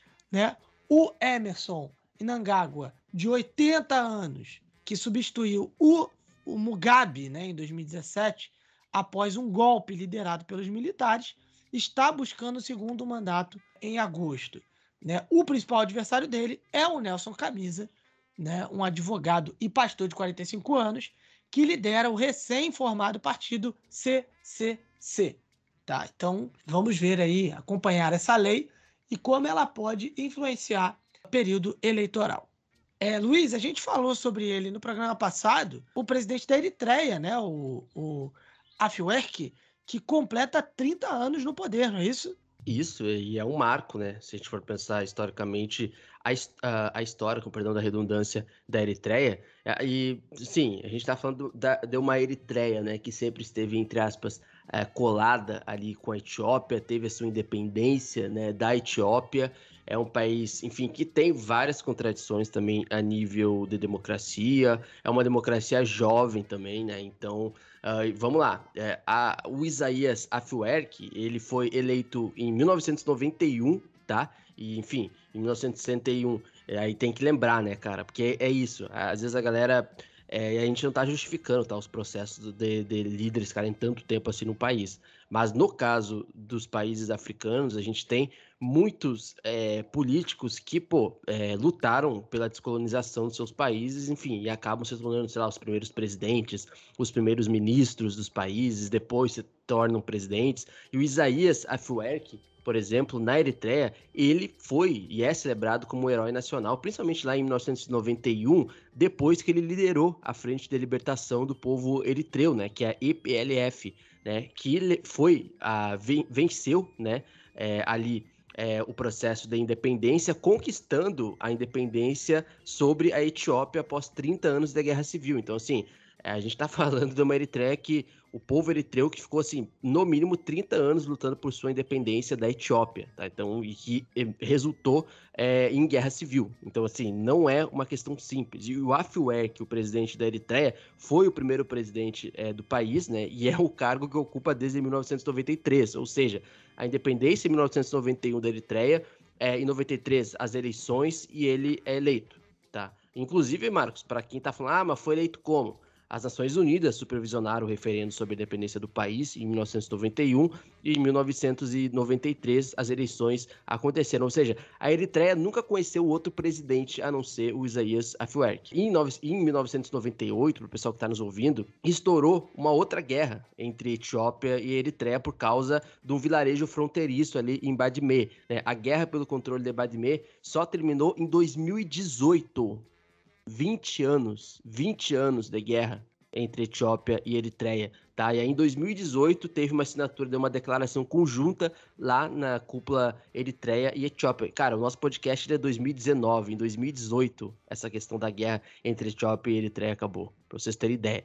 O primeiro-ministro da Etiópia, e aí vai entrar a, a figura uh, muito importante do Abiy Ahmed, né? Que foi, Marcos, também o, um, do, um dos elementos que fez com que ele ganhasse o Prêmio Nobel da Paz, né? O primeiro-ministro, enfim, uh, da Etiópia, né? Equivalente a um presidente aqui do Brasil, é que é o Abiy Ahmed, que decidiu encerrar a guerra entre Eritreia e Etiópia e restaurou a paz após chegar ao poder. E esse caso da Eritreia é, foi um momento histórico, tá? Liderado por Abiy Ahmed, que resultou, repetindo, naquele prêmio que ele ganhou é, do, do, Prêmio Nobel da Paz, porque era uma guerra civil que, assim, por outras motivações já acontecia há basicamente 40, 50 anos, é, voltou a acontecer em 1998, durou 20 anos até a chegada do primeiro-ministro da Etiópia, né, é, barra, entre aspas, presidente da Etiópia, é, que chegou como um grande mediador da paz, que fez com que, enfim, ele ganhasse aí bônus, digamos assim, dentro da perspectiva do Ocidente. E evidentemente que depois a Etiópia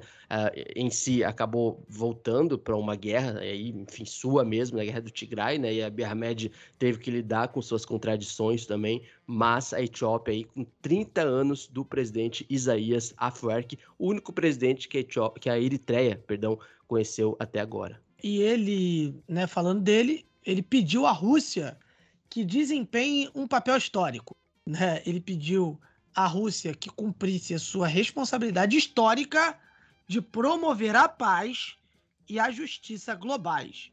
Né? Isso daí é o que informa o Ministério da Informação da Eritreia.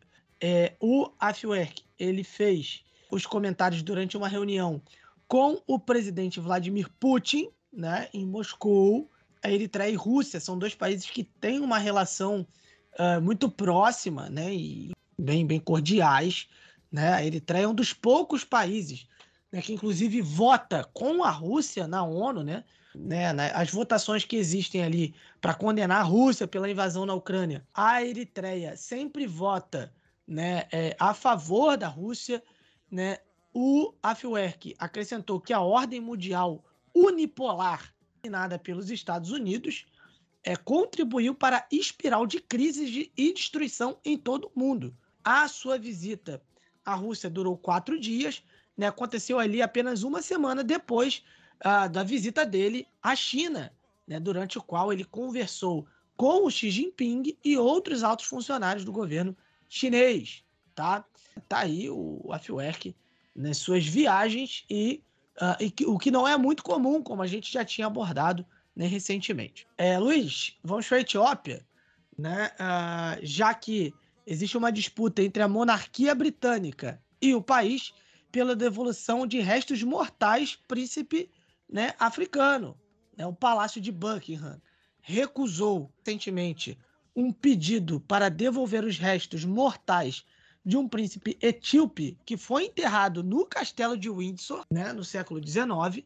Né? O príncipe Alemaerro foi levado para o Reino Unido com apenas sete anos de idade e ficou órfão depois que a mãe dele morreu na viagem. A rainha Vitória se interessou por ele, providenciou a sua educação, além né, do seu enterro, quando ele morreu com apenas 18 anos. A família dele quer que os gestos mortais sejam enviados de volta para a Etiópia, né? Caso o príncipe Alemaerro ter terminado a vida dele no Reino Unido tão jovem foi resultado da ação imperial e do fracasso da diplomacia. Em 1862, um esforço para fortalecer o seu império, né? O pai é, do príncipe, o imperador Teodoro II, buscou uma aliança com o Reino Unido, mas né, as cartas dele não obtiveram uma resposta da Rainha Vitória.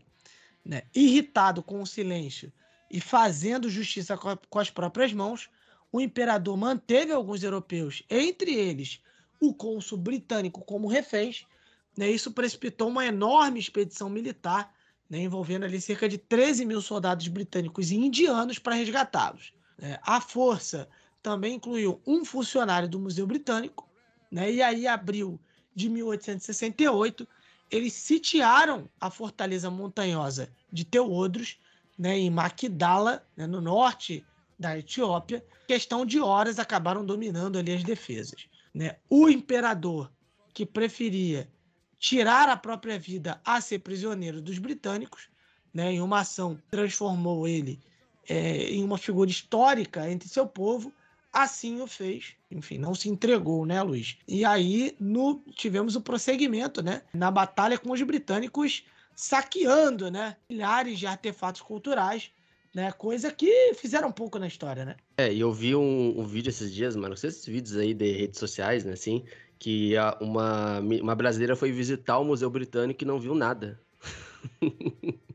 nada do, do, Reino Unido no Museu Britânico. Justamente apenas obras pertencentes a, a, a, países africanos. E o Museu Britânico que não tem nada sobre o Reino Unido, né? Enfim, as grandes contradições. E é importante, né? Porque tu falou isso, dos britânicos saquearem. Assim, eles acabam vencendo essa batalha, eles saqueiam milhares de artefatos culturais e religiosos e uh, incluindo coroas de ouro, manuscritos, colares, vestidos. Então os britânicos levaram tudo embora, tá? E dentro disso, Marcos, eles sequestraram o príncipe etíope, tá? E a mãe dele, a imperatriz, é Tiruork Wubi, tá? E aí o que acontece? O príncipe etíope que era menor de idade, acabou sendo ensinado numa ensinado entre aspas numa casa particular em Leeds, tá? Ele acabou ficando doente, possivelmente ele tenha ficado com pneumonia, tá? E ele recusou o tratamento na época, pensando que, enfim, haviam envenenado ele, né? Até porque ele estava sequestrado, morando uh, longe, assim, num lugar extremamente diferente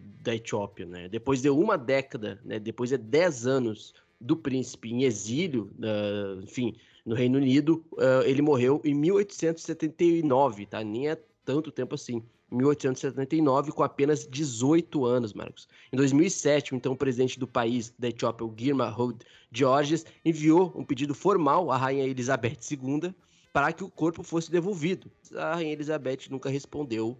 Enfim, a, a questão da memória, né, é muito importante, né? Parece uma coisa tão boba para quem vê, vê isso de uma forma é, um pouco mais cética, mas para países que sofreram uma colonização violenta, como não sofreram, né? A Etiópia não sofreu. Inclusive, a Etiópia é o único país que não sofreu, o único país africano que não sofreu uma colonização, né? Inclusive venceram a, as batalhas lá contra os italianos e etc. Mas não é porque não sofreu a colonização que os efeitos da colonização é, não circundaram, digamos assim, a história etíope, né? A, a história etíope é uma história de, enfim, de muitos conflitos, contra o, o Ocidente, é, de muita resistência ao Ocidente, e a gente tem a história de um príncipe uh, etíope que tem o seu pai, que o seu pai acabou morrendo na batalha, na invasão dos britânicos na Etiópia. Ele é levado para o Reino Unido, ele é sequestrado, ele e a mãe. Ele é, morre lá, né, fora do seu país. O seu, os seus restos mortais estão no Reino Unido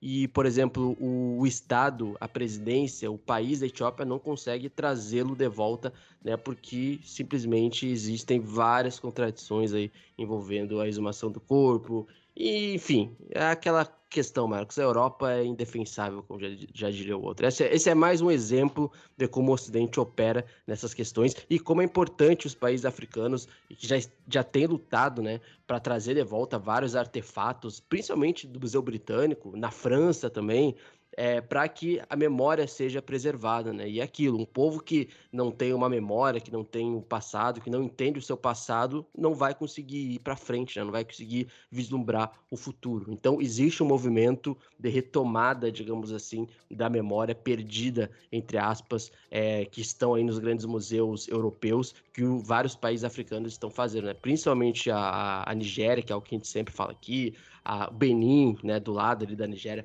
faz muito bem. Então, vários países africanos estão nessa onda aí de retomar o que é seu. Uh, a gente vai à Somália, né? Uh, já que tivemos uma, uma mudança importante uh, no sistema de votação, né? Que foi é, é, comemorada a decisão dos líderes da Somália de mudar o processo eleitoral do país de um sistema indireto, né, baseado em clãs. A gente, inclusive, explicou aqui uma vez nas últimas eleições né, na, na Somália, né, que era um sistema bem complexo até mudou para o direto, para o, para o, o sistema direto, né? O voto direto vai uh, ser instituído uh, na Somália. Isso foi muito bem recebido, né? É, inclusive por muitas pessoas na capital, né? É, dizendo que uh, o sufrágio adulto universal é mais democrático e representativo. A Somália ela não tem voto direto há mais de 30 anos, né? Já que desde 1991 as eleições são realizadas né, num processo indireto bem complexo, como a gente estava dizendo. Né? A gente tem ali os principais clãs e subclãs usando a sua força numérica e influência para conquistar as posições de liderança importantes. Né? O sistema ele foi criticado né, por alguns por falta de mérito e por ser uma fonte de lutas né, pelo poder e instabilidade política, né? no caso, esse dos clãs. A Rússia ofereceu apoio ao exército da Somália na luta contra, contra grupos terroristas. E como é que faz, né? Os Estados Unidos estão por lá também.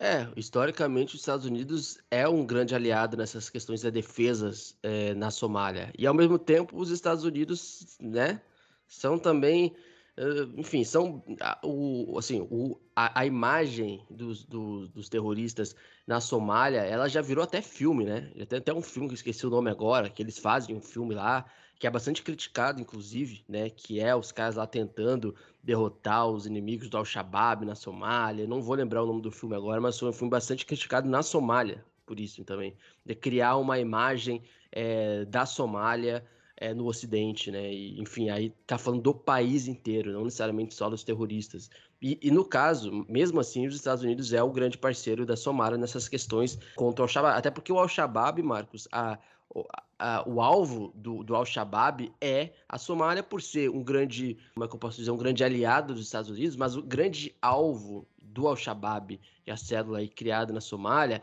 é justamente ter células é, que façam ataques a qualquer território, enfim, seja aliado aos Estados Unidos. Então, o, o verdadeiro alvo do Al-Shabaab, historicamente, é os Estados Unidos, é o Ocidente na uh, imagem dos Estados Unidos. E dentro disso, a Rússia disse que está pronta para fornecer equipamento militar ao exército da Somália, tá, Marcos? Em, em, em, sua guerra contra o terrorismo. Isso, quem disse isso, Marcos, foi o ministro das Relações Exteriores da Rússia na última sexta-feira, o Sergei Lavrov, que fez uma oferta após conversas com o, o, o Abshir Omar Jama, em Moscou, que esteve, então, na Rússia. Então, a gente já falou vários países, Marcos, agora nas últimas semanas, que visitaram tanto a China e tanto a Rússia. E isso daí é uh, só a confirmação do reposicionamento geopolítico que a gente já tem falado aqui todo dia no podcast e a perda da influência dos Estados Unidos no continente africano.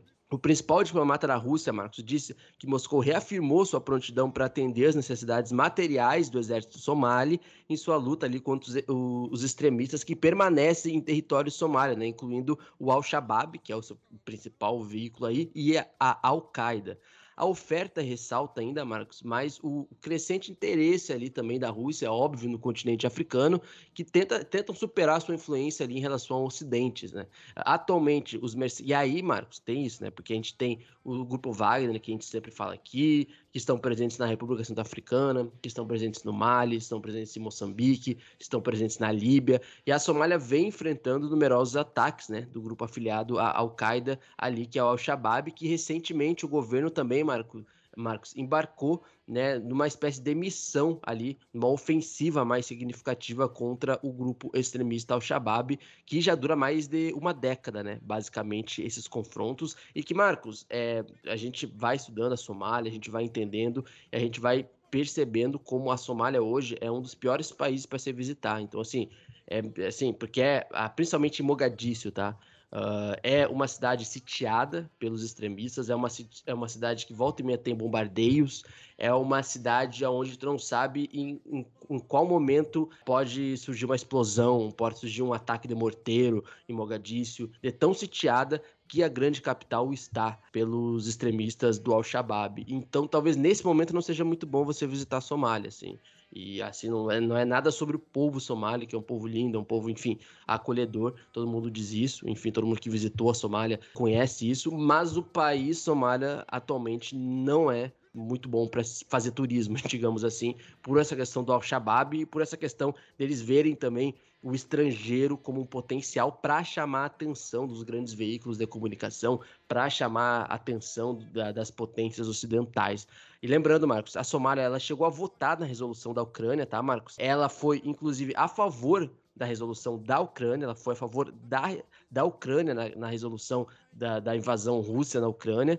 Mesmo assim, ela tem trabalhado para melhorar suas relações com a Rússia ali, que são relações que foram rompidas lá em 1978, quando Moscou apoiou a Etiópia numa guerra com a Somália. A gente já falou sobre isso esses dias é, no momento histórico lá uh, que teve, é, deu uma guerra na Somália e etc. Então, Marcos, é isso. A influência Rússia no continente africano sendo evidenciado cada vez mais. A gente tem um dado de que 17 dos 35 países que se abstiveram na votação da resolução condenando a invasão uh, da Ucrânia eram africanos. Fora, evidentemente, da maioria dos países que ficaram neutros. Então, mesmo a Somália, que foi a favor da resolução da Ucrânia, mesmo assim, ela não é impedida e, e não impede de fortalecer suas relações com a Rússia.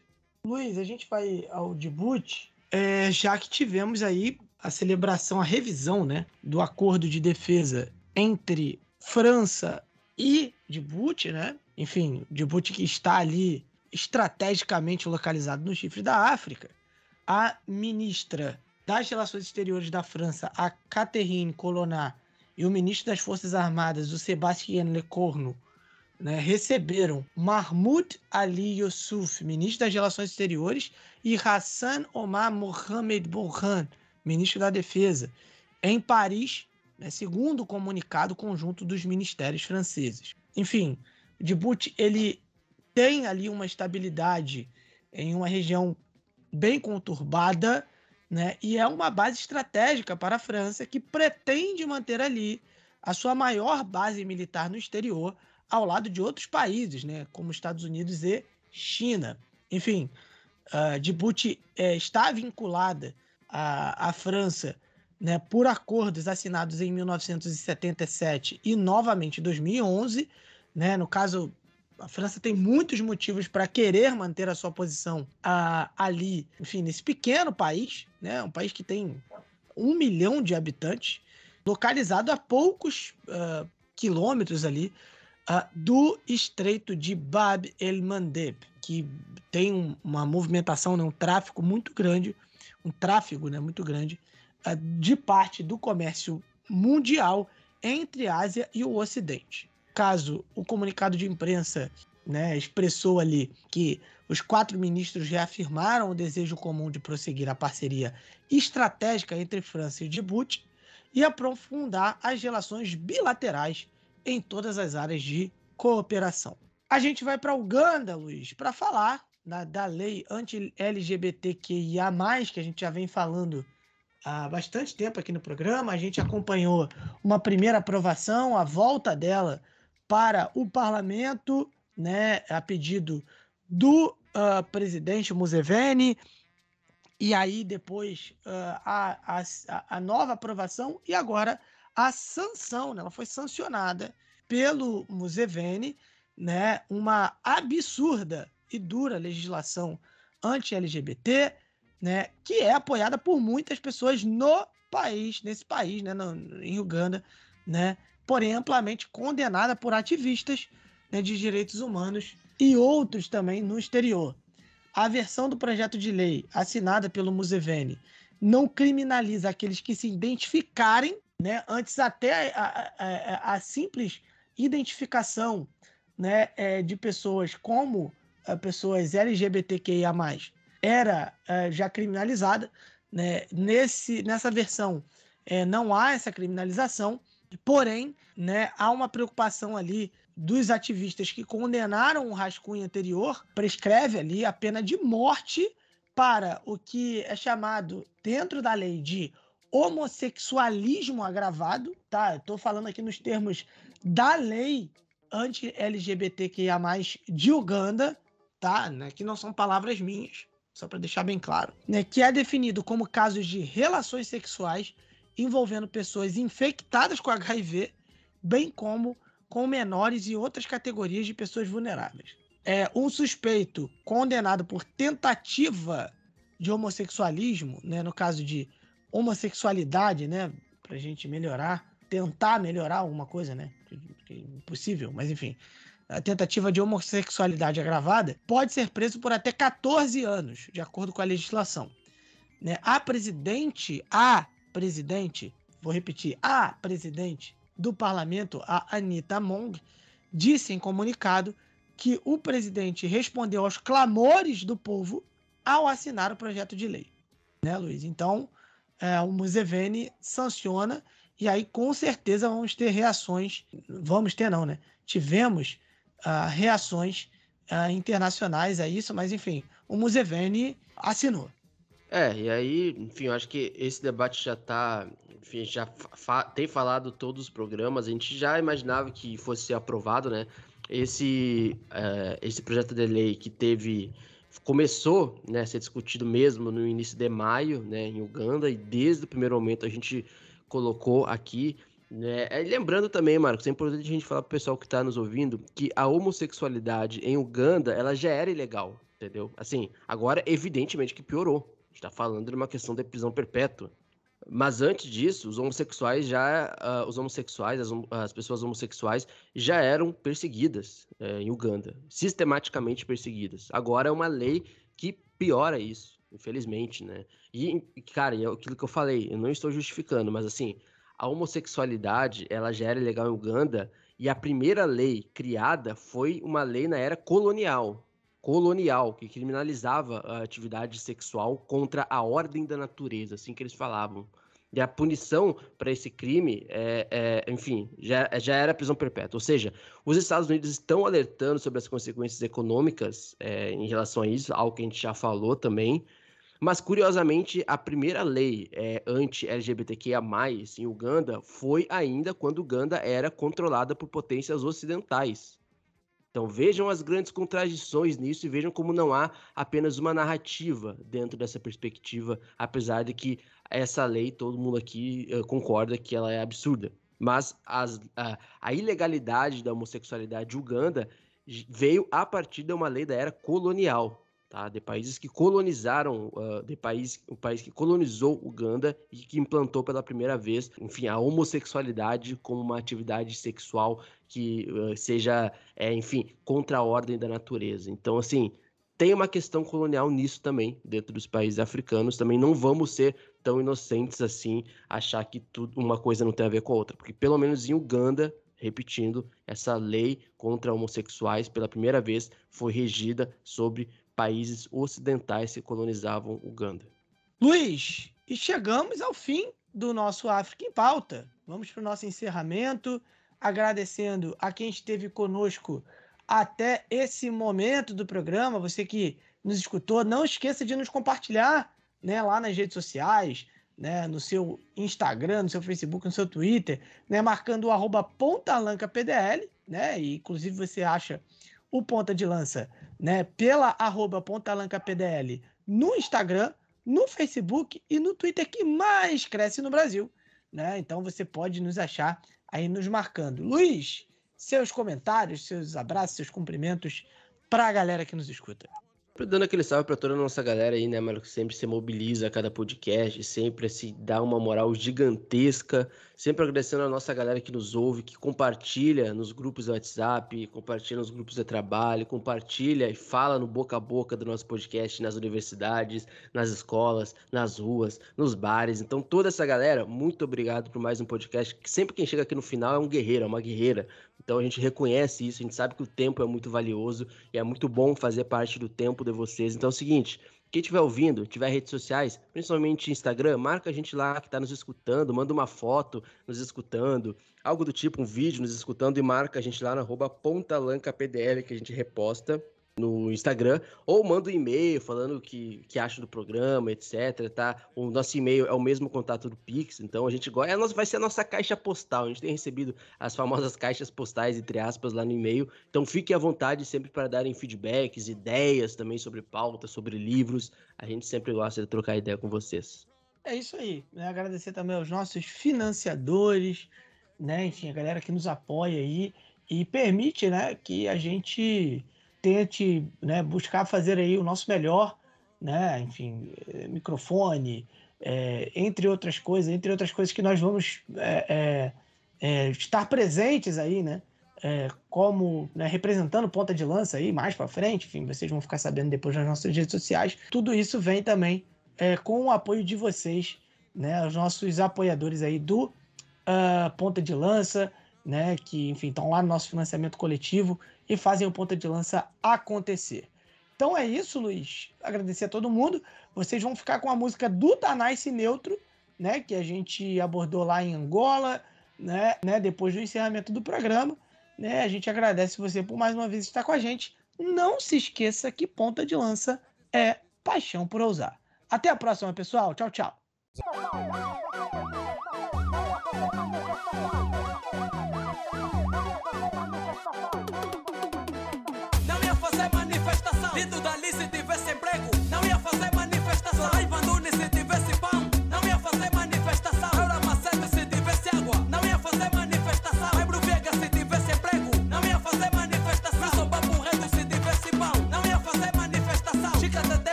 Manifestação. É um direito do cidadão que está descontente, mas parece que o Agostinho Neto não explicou bem